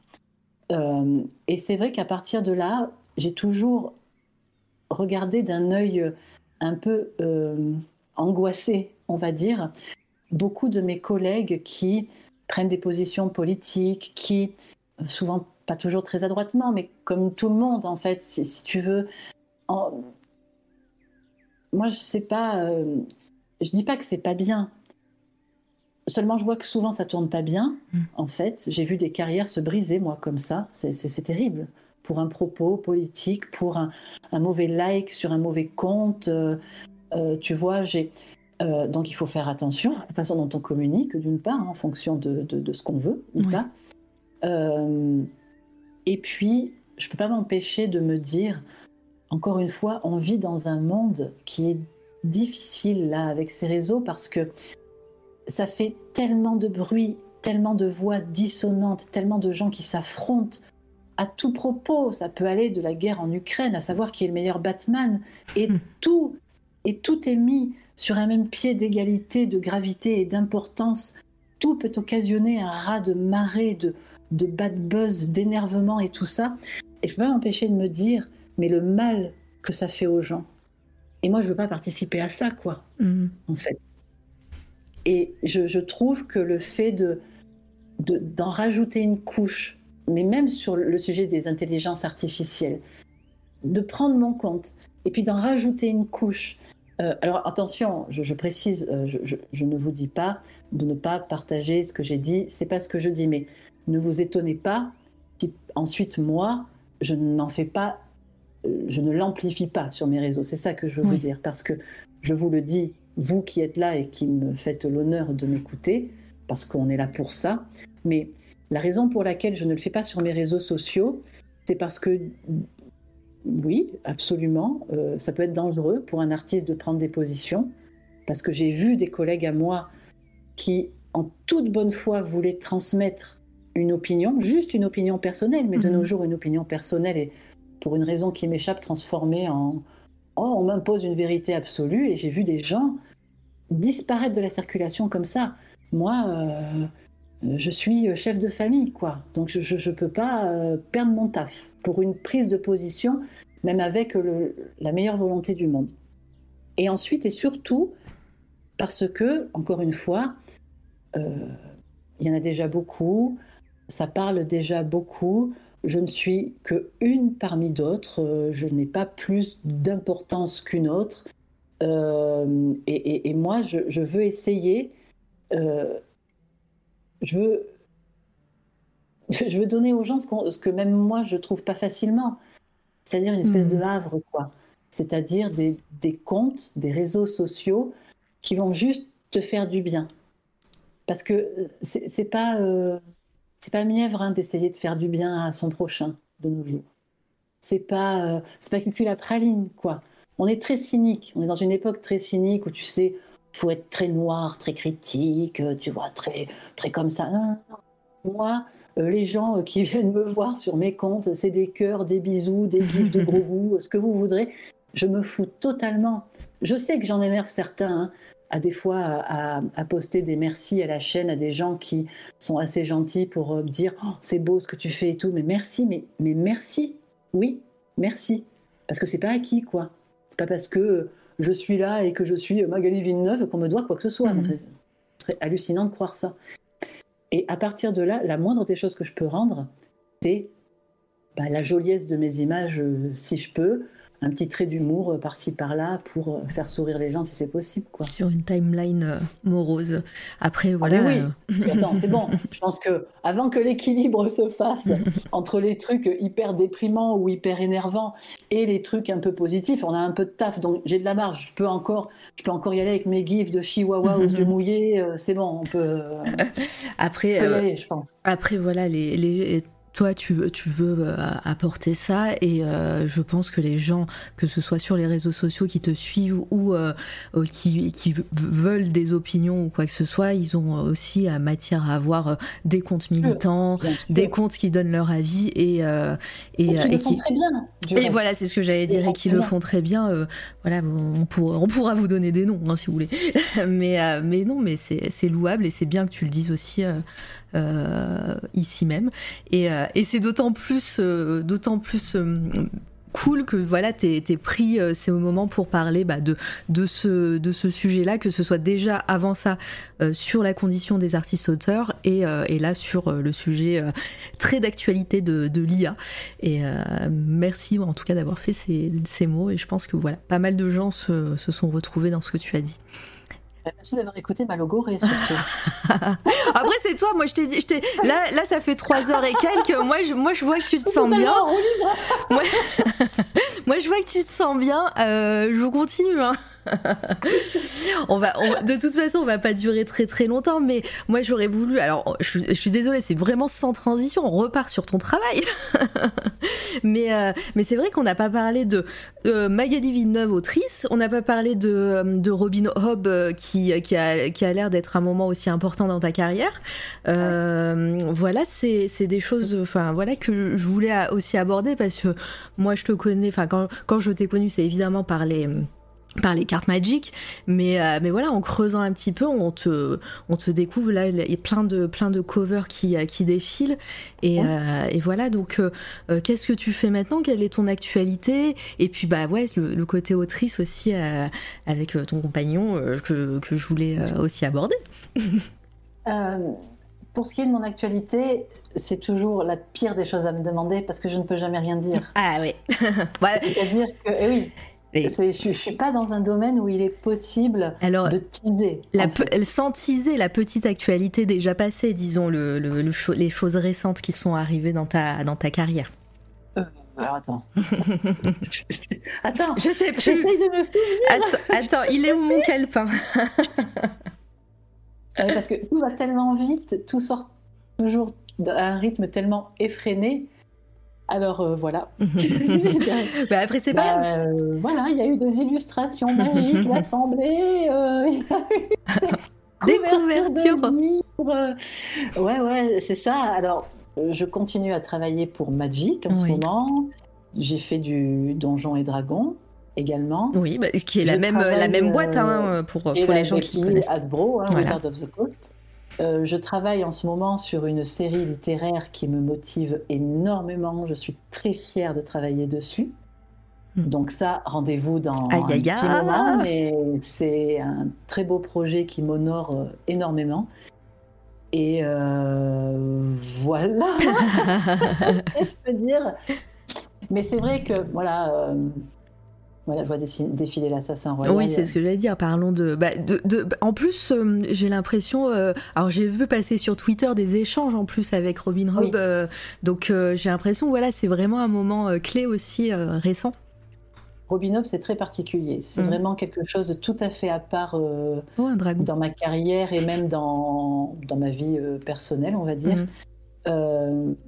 c'est la, trilogie des loins voyants notamment, mais son tout, tout le cycle. Euh, c'est le livre le livre qui m'a fait le plus grand choc émotionnel, tout genre confondu là pour le coup. Mm. Euh, et ben, il s'avère que c'est de, la fantaisie, en fait. Je n'ai jamais euh, été secouée par un livre comme je l'ai été par celui-là. Très difficile à expliquer. Hein. L'Assassin Royal, c'est quand même une œuvre qui est très particulière. Je te demanderai pas de le pitcher, t'inquiète.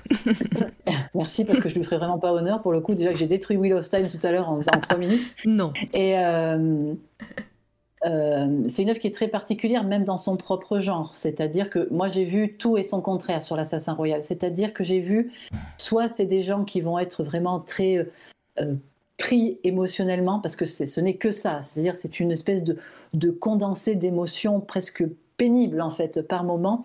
Mais, ou alors l'inverse, des gens qui ne, tolère pas ce personnage, parce que la particularité de, ces livres, c'est que c'est écrit à la première personne, donc c'est vu strictement à travers le prisme d'un personnage. Hmm. Alors ça, c'est un exercice qui est d'une part admirable. Hein. Pour faire ça à l'écrit, pour tenir si longtemps son personnage euh, sans que jamais, à mon sens, mais là c'est ma, perception, encore une fois, je comprends les gens qui n'aiment pas, hein, parce que encore c'est très spécial. Mais moi, ça a été, c'est pas humain. Je n'imagine pas, euh, pour, avoir écrit moi-même, je n'imagine pas ce que ça a coûté à l'auteur de faire ce qu'elle a fait à son personnage, en fait. Hmm. Euh, et leur attention, pas de spoil, je ne suis pas tout à fait à la fin, donc ne me Pareil, ouais, et moi j'ai pas du tout commencé, donc no spoil, hein, les gens. no, spoil du tout. Euh, c'est très important. Le premier qui me spoil, je viens, je le tue et je mets sa tête sur une pique. Alors ça, c'est pas possible. Mais euh, voilà, c'est quelque chose de, très particulier, moi, qui m'a complètement autant détruite qu'émerveillée. Alors, bien avant de travailler pour l'Assassin Royal, j'étais déjà totalement fan. Hmm. Étant comme je suis, je n'osais pas le dire sur les réseaux sociaux. Là où d'aucuns aurait osé, en tant qu'illustrateur, dire, et ça n'aurait pas été un crime, oui. oh là là, j'adore l'assassin royal, euh, j'espère vraiment travailler euh, pour cette licence. clin d'œil, clin d'œil, clin d'œil. Voilà, oui, oui ça, ne me semblerait pas être horrible de faire ça. Moi, je ne voulais pas le faire. Euh, alors, ça a été très rigolo la façon dont ça s'est passé. C'est-à-dire que c'était petite touche par petite touche, parce que ainsi je suis et ainsi est Robin en fait. Donc Dans un premier temps, un jour, euh, j'ai eu le choc de ma vie. Robin Hobb vous suit.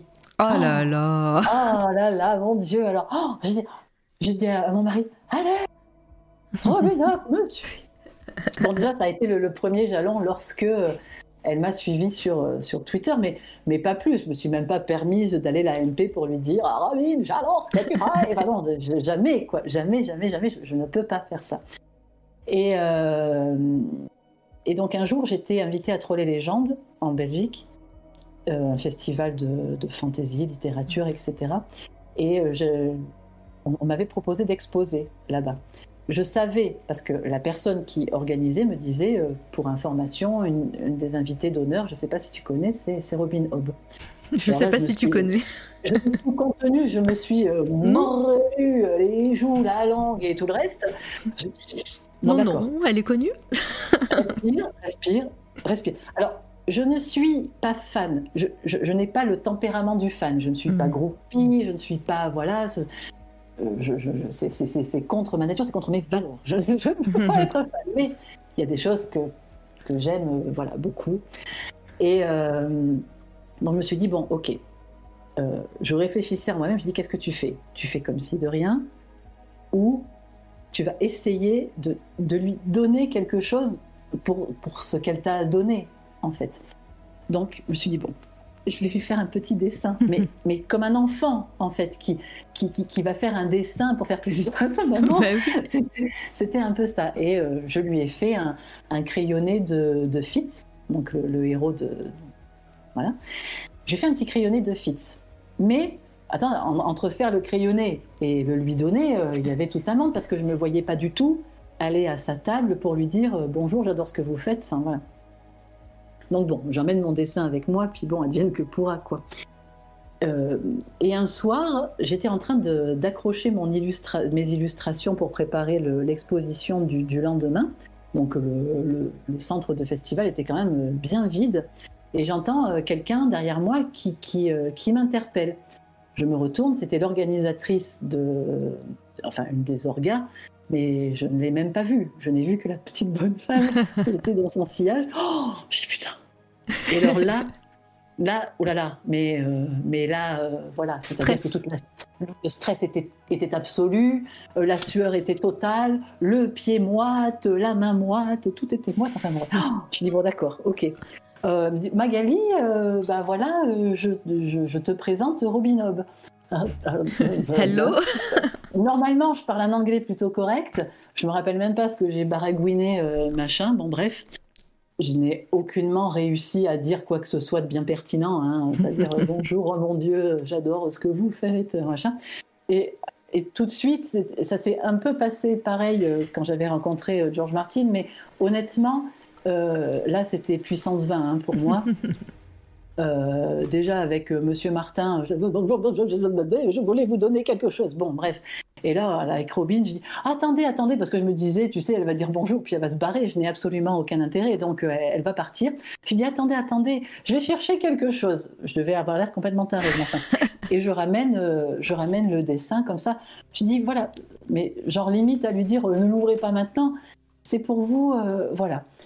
Elle l'ouvre ah, c'est pas quelqu'un de très expansif. Hein, euh, Et euh, donc voilà, voilà 500 euh, calories plus tard, c'est bon, je lui avais donné mon, je donné mon truc. Donc le soir, je rentre, on rentre au truc et pop sur Twitter, Robinob qui me tag et qui poste mon dessin. mais j'étais presque à me dire non, non, non, je voulais pas qu'elle le poste parce que je l'avais pas du tout fait pour ça, en fait.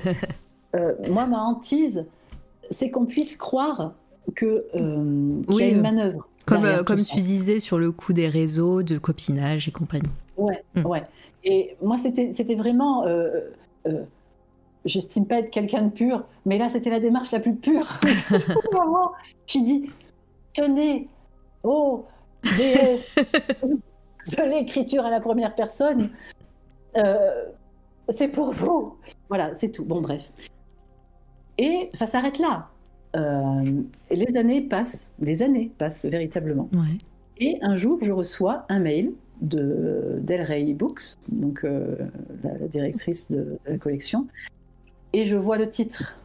je vois le titre. Tout est dans le titre, c'est ça?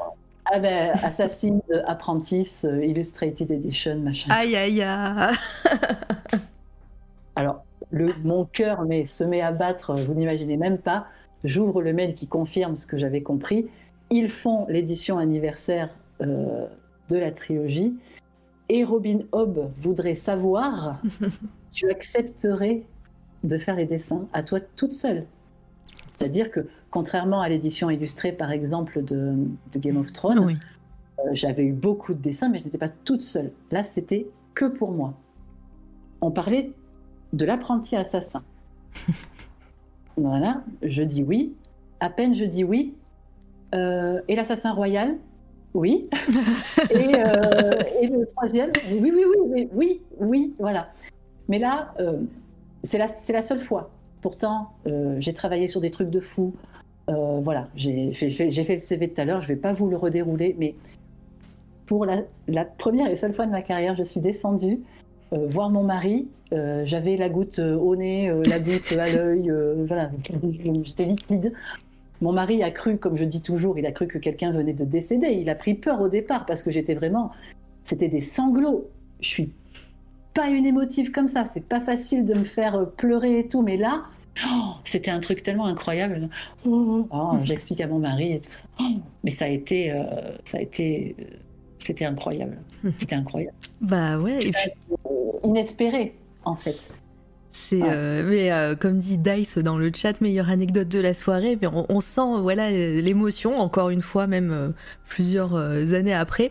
et sera toujours, ce sera toujours la même. C'est-à-dire que ces livres-là, mm. ils sont sur mon étagère. Je peux pas les, les voir sans réinvoquer tout parce que ça a été plein de choses ce projet. Ça a été à la fois bah, la possibilité de, de, tisser un lien avec l'auteur. Ça a été la possibilité d'exorciser, parce que là c'était de l'exorcisme. Hein.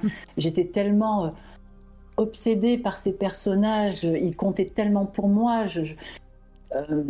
donc ça a été vraiment quelque chose de très intense artistiquement qui a révélé le, le, meilleur des émotions qu'on peut avoir, comme le plus sombre, en mm. fait.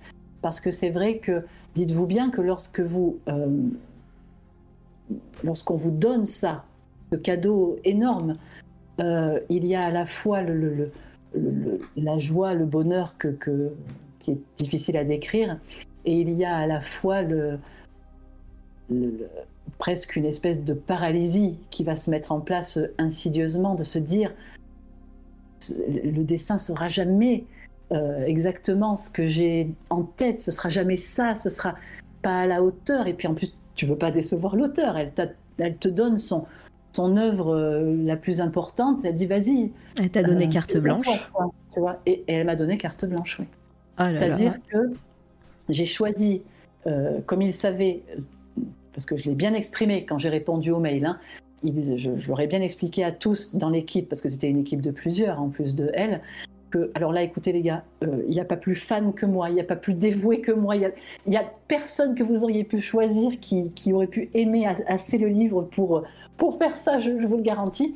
Donc, du coup, ils savaient que je connaissais très bien les bouquins, et à partir de là, ils m'ont dit, ok, donc tu choisis les illustrations, euh, tu choisis ce que tu vas illustrer, on ne te guide pas. Tout ce qu'on te demande, c'est d'essayer de les répartir de façon régulière. C'est-à-dire qu'il ne fallait pas qu'il y ait une concentration d'illustrations à un endroit du livre et que certains pans du récit soient totalement délaissés. Il fallait euh, un petit peu. Euh, voilà, il y avait 10 illustrations par livre et il fallait qu'elles soient harmonieusement réparties. Mais c'était tout. À partir de là, j'ai fait ce que je voulais et j'ai toujours constaté que plus l'auteur pour lequel je travaillais était un grand auteur très connu, et plus ils étaient extrêmement euh, respectueux euh, du travail des mmh. illustrateurs et surtout enclins à les laisser faire.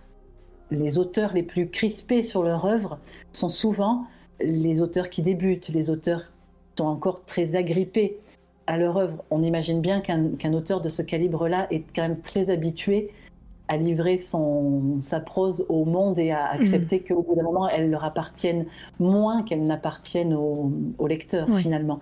Et donc il y a cette espèce de sagesse là et de respect aussi. Et c'est vrai que après Robin, elle était toute mimi, c'est-à-dire que elle, euh, elle n'avait que des mots gentils et euh, ça n'a été que ça. C'était de sa part, ça a toujours été très doux, très très encourageant.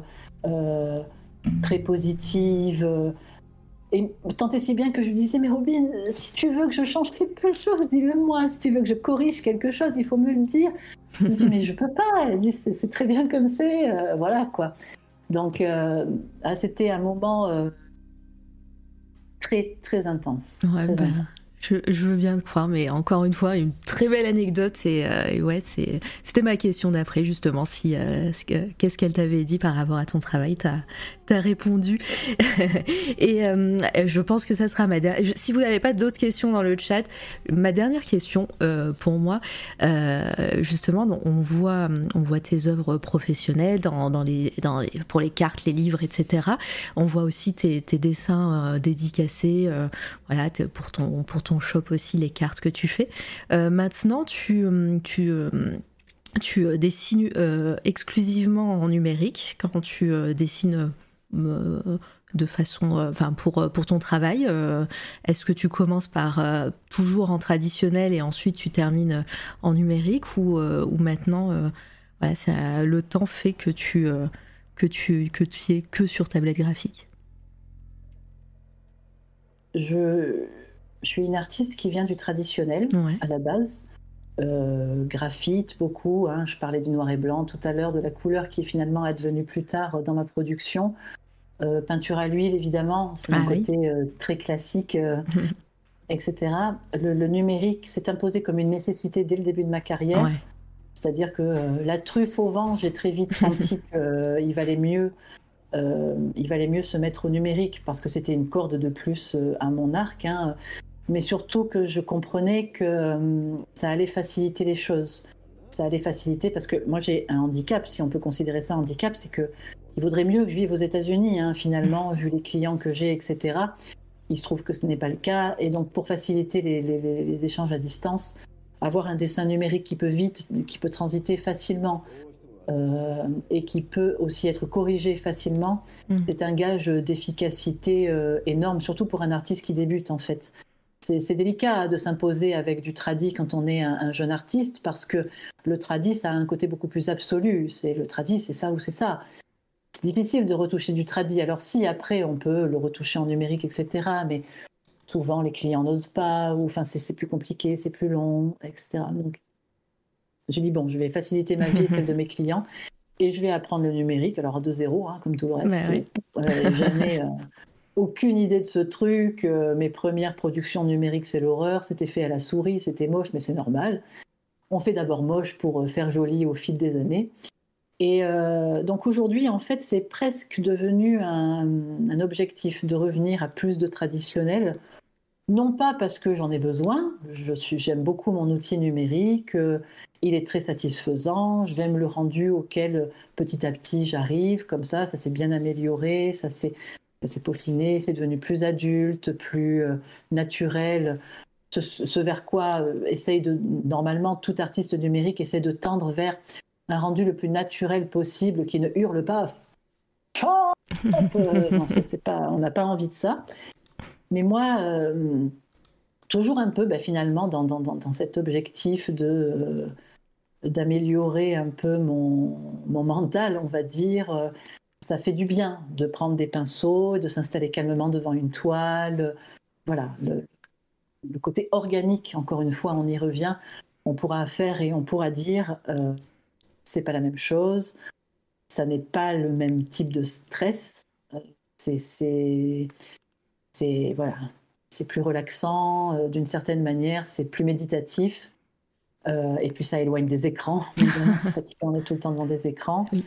Surtout euh, quand, quand tu avais ta, ton, euh, ton rythme de 15 euh, heures par jour et 7 jours sur 7, 365 ah jours dans l'année.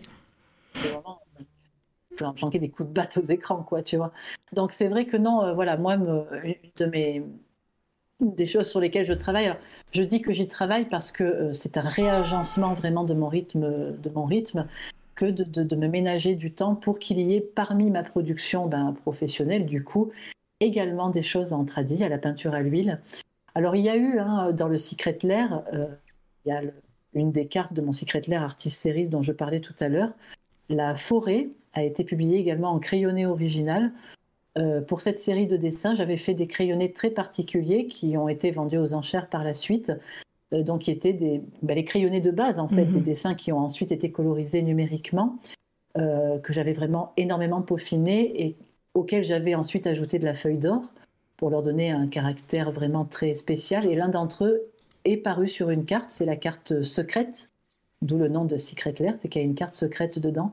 On les voit là à l'écran, certains décrayonnés. Euh, et, euh, et donc voilà, c'était, ben, c'est finalement une de mes premières œuvres traditionnelles qui a été publiée euh, professionnellement par Magic, mais je souhaite qu'il y en ait davantage et de la couleur également par la suite. Mais euh, moi, je, me compare toujours à une locomotive lancée à pleine vitesse. Et pour la ralentir, c'est pas toujours facile. Donc, mm. euh, il faut un petit peu de temps pour ça. Mais voilà, ça se met en place. J'ai déjà des choses, moi, que j'ai commencé à la peinture parce qu'il faut, faut s'y remettre aussi à l'outil. Hein. Je, je, sais ce que je fais, j'y arrive, il n'y a pas de problème. Mais mine de rien, on se déshabitue un petit peu. Donc, j'attends de reprendre un peu d'assurance. Et puis, euh, on va voir apparaître les premières choses. Et des projets perso? Des projets perso aussi, mais je peux pas en parler pour bah voilà, ça sera, ça sera le, le, petit mot de la fin. Est-ce que tu penses qu'on a fait un bon tour de ta carrière, euh, euh, Magali? Est-ce que oh tu as des choses à ajouter? Non, non, euh, c'était c'était très bien. Merci franchement de m'avoir écouté puis de, laisser une telle place à la parole euh, de l'artiste. C'est euh, c'est le bien. but de cette fois la radio. Vraiment, voilà, c'est associatif. pareil, il n'y a pas de business derrière. et c'est un point d'honneur que j'ai sur les 100 émissions que, enfin les 100 interviews qui sont arrivées ici parce qu'il y a eu d'autres émissions évidemment, mais les 100 artistes qui sont venus, voilà, c'était le but d'avoir des, euh, des interviews fleuves comme ça, euh, le temps que ça prend. Euh, voilà, désolé, hein, j'ai dû te faire rater ton repas, rater. T'as pas fait de quinte de tout, alors, ou alors t'as été très discrète.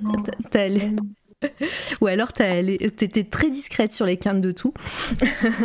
non, écoute, là, parce que je vais vous dire un truc. Si vous avez une petite, parlons santé, si vous avez une petite toux après une rhinopharyngite, vous savez, les bonnes grosses quintes comme ça, eh bien, je vous conseille l'infusion de gingembre frais.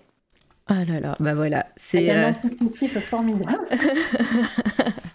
voilà, les petites recettes de Magali Villeneuve prochainement sur euh, TikTok. Quand je vous dis qu'il faut que je m'en tienne à mes dessins, tout le reste est prosaïque. Trop bien. Non, mais je, prends les petites recettes. Merci tout le monde dans le chat qui remercie euh, évidemment toutes les nouvelles personnes qui sont arrivées.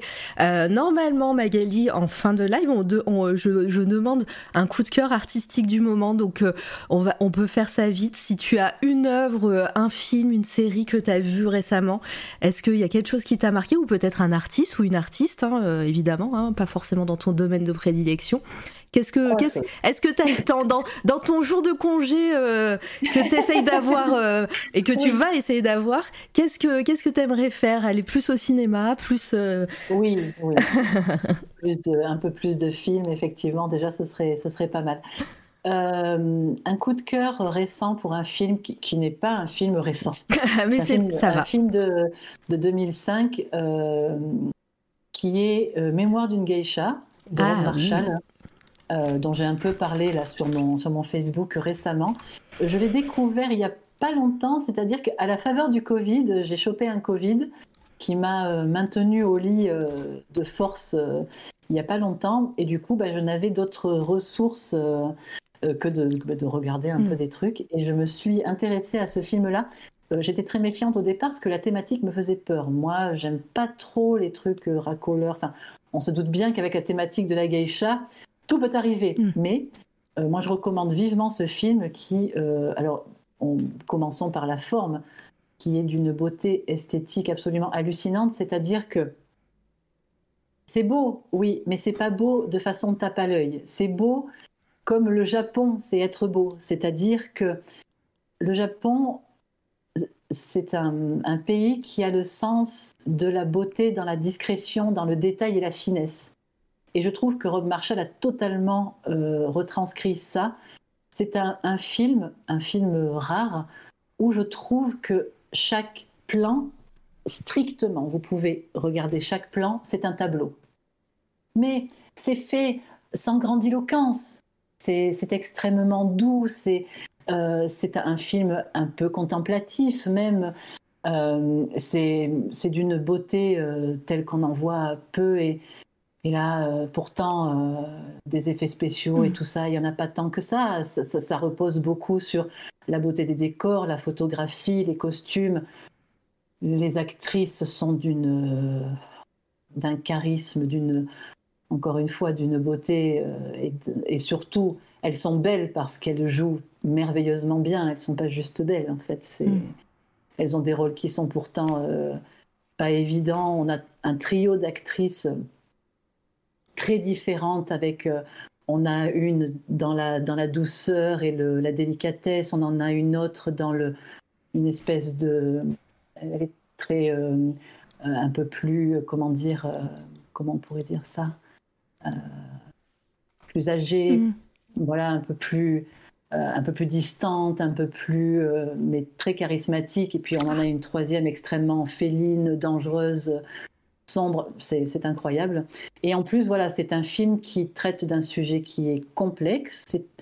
on comprend mal finalement ce que c'est la geisha euh, au Japon mm. ou ce que c'était. Je ne sais pas trop si, si ça s'est modifié euh, dans l'ère plus actuelle, parce que là, ça se situe aux, abords de la Seconde Guerre mondiale. Et euh, ça, ça, lève un peu un voile comme ça sur ce monde qui est très mystérieux. Et c'est un film juste merveilleux, intelligent, euh, délicat, très beau, sensible. C'est tout ce que j'aime, quoi. J'ai vraiment adoré. Mm. Qui est adapté d'un livre d'ailleurs. Qui est adapté d'un livre, mm. absolument. Oui, ouais, tout à fait que je suis en train de lire, du coup. Enfin, il est sur ma table de ah. chevet. Euh, et euh, parce que c'est évidemment, ça, ça, donne envie de, ça donne envie de voir ce que ça donne l'heure originale. Ensuite, en musique, euh, j'ai récemment écouté, bon, comme beaucoup de gens, mais j'aime beaucoup ce groupe, l'album Will of the People de Muse, qui est un, un groupe que j'aime énormément. C'est encore une fois un, un, album assez engagé, mais au-delà de ça, j'aime beaucoup Muse parce que euh, personnellement, alors je sais que ça c'est sujet à débat, hein. personnellement ils me déçoivent jamais parce que je retrouve toujours leur quintessence dans leur évolution. J'aime la façon dont ils se frottent à plein de styles musicaux qui sont pas les leurs, tout en gardant leur identité propre. C'est très expérimental, on sent qu'ils s'amusent énormément et j'adore ça. Des artistes qui ne cessent jamais de s'amuser avec leur art, je trouve ça formidable, surtout à ce niveau-là. Et là, dans Will of the People, il y a des touches métal, parce que moi j'aime bien le métal, et il y a des touches métal qui se mélangent à cette musique de Muse plus électronique, c'est génial. Je l'ai pas écouté. Et, la troisième chose, c'est un jeu vidéo. Parfait. Oh, Magali Gamers Pas du tout, je suis pas du tout une gameuse, mais c'est un jeu vidéo qui date d'il y a très longtemps, auquel je joue depuis 2017 mais parce que la suite arrive bientôt, je ne peux pas m'empêcher d'en parler de Zelda ah Breath of the Wild. qui est, euh, j'ai pas joué à beaucoup de jeux dans ma vie. Euh, parce que j'ai pas beaucoup de temps, j'aime bien, mais euh, moi j'aime bien les jeux euh, un peu conceptuels. Il faut que le concept m'attire. par exemple, j'aime beaucoup les jeux de la série Ico, Shadow of the Colossus, The Last Ah, c'est vrai qu'on on ressent cette patte. Hein. Voilà, mm. autant des expériences finalement plus des expériences que des jeux vidéo. Moi, c'est pareil, c'est comme pour tout. J'aime que ce soit un, parti pris artistique. Euh, j'ai rien contre les triple A euh, et tout ça, mais moi j'aime les partis pris forts. Et je trouve que Breath of the Wild est un immense parti pris, et dans la série euh, Zelda, et dans le milieu du jeu vidéo à l'heure actuelle. C'est un jeu vidéo qui se permet le luxe, là encore, d'être extrêmement contemplatif. J'imagine qu'à ce titre-là, il a dû en laisser dehors beaucoup, parce que c'est vrai que les férus d'action, de donjons et de boss, je le sais, ont été extrêmement mm. déçus. Mais pour moi, l'expérience de Breath of the Wild, c'est absolument autre chose. Mm. Je le trouve d'une beauté graphique. On est dans une ère. On est, et le, du coup, le 2 qui arrive l'année prochaine. En fait, ce pourquoi je voulais en parler, c'est qu'on est dans une ère du jeu vidéo où le public et les gens qui font du jeu vidéo confondent beauté et réalisme. Plus c'est réaliste, plus c'est impressionnant et plus les gens trouvent ça beau. Sans voir que parfois, moi je trouve, on se retrouve face à des jeux avec une direction artistique extrêmement pauvre, qui est finalement une espèce, c'est pas la direction artistique, c'est des espèces de fourre-tout graphiques euh, où plus on va mettre de détails et plus on va croire que ça va faire une identité euh, mm. graphique. Je trouve que c'est une erreur. Euh, et ça, je parle à, mes amis illustrateurs. Les meilleurs designs, prenons dans l'histoire des, des, jeux vidéo, les meilleurs designs sont les plus simples.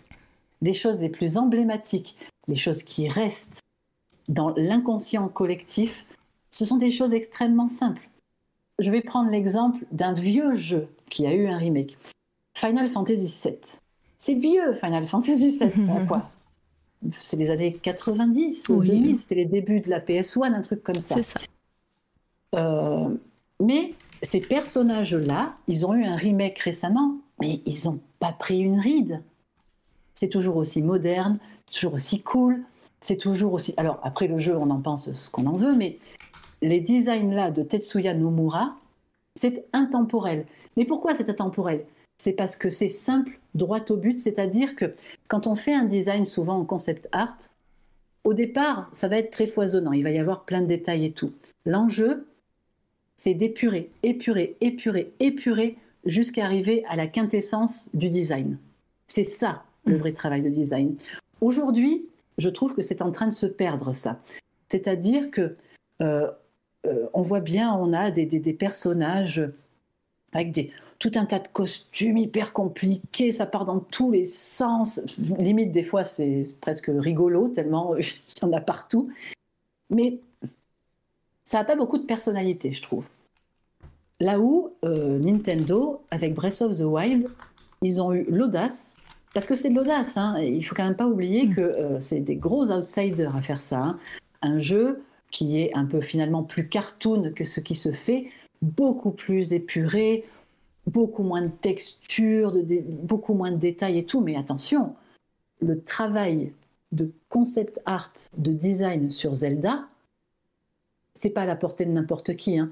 Là, il y a de sacrés artistes. Là, il y a d'immenses, euh, créateurs.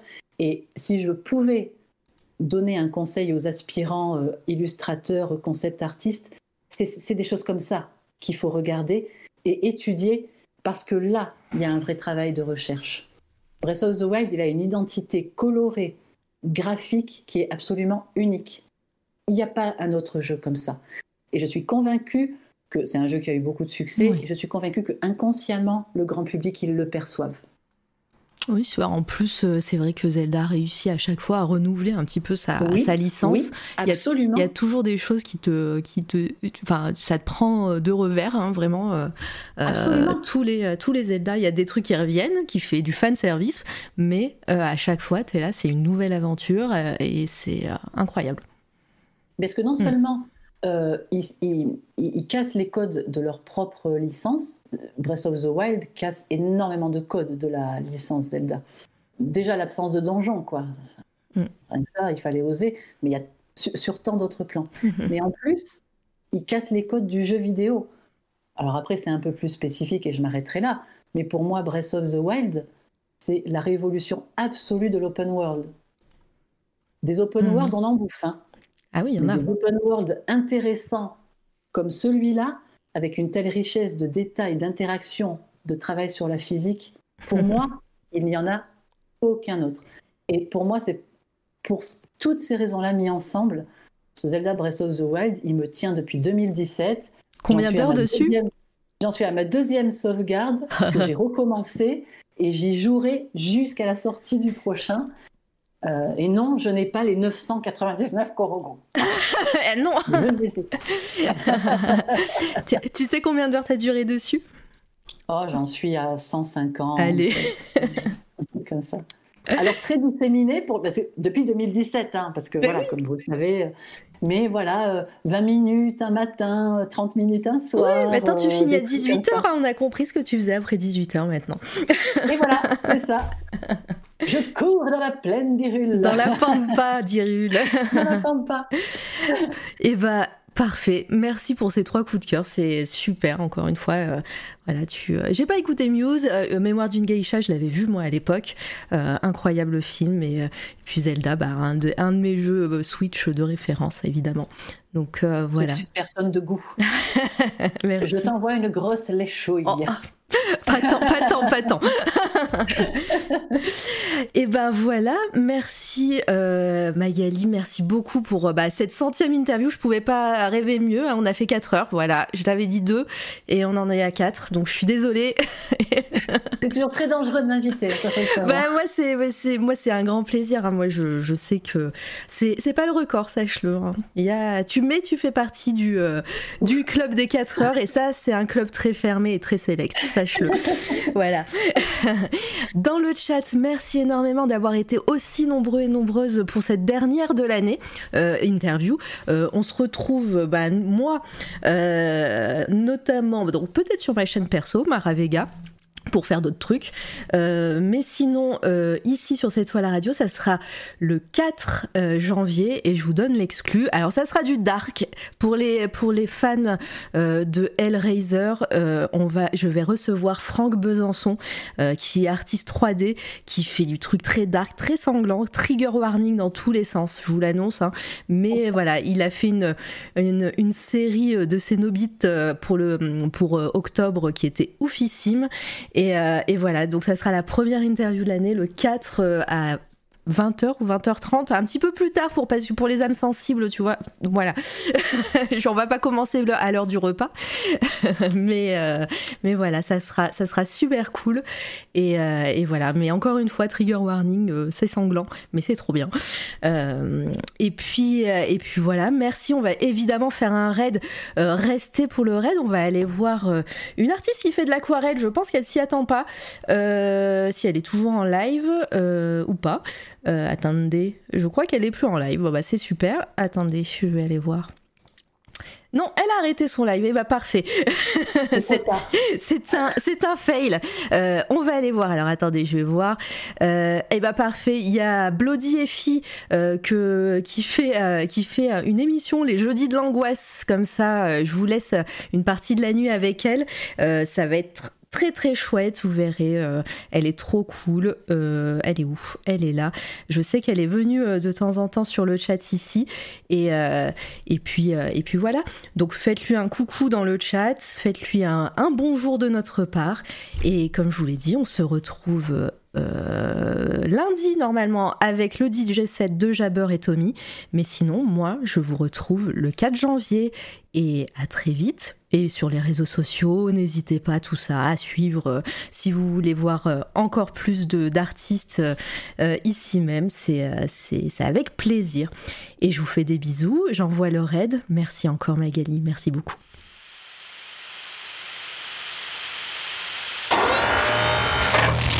C'est toi la radio.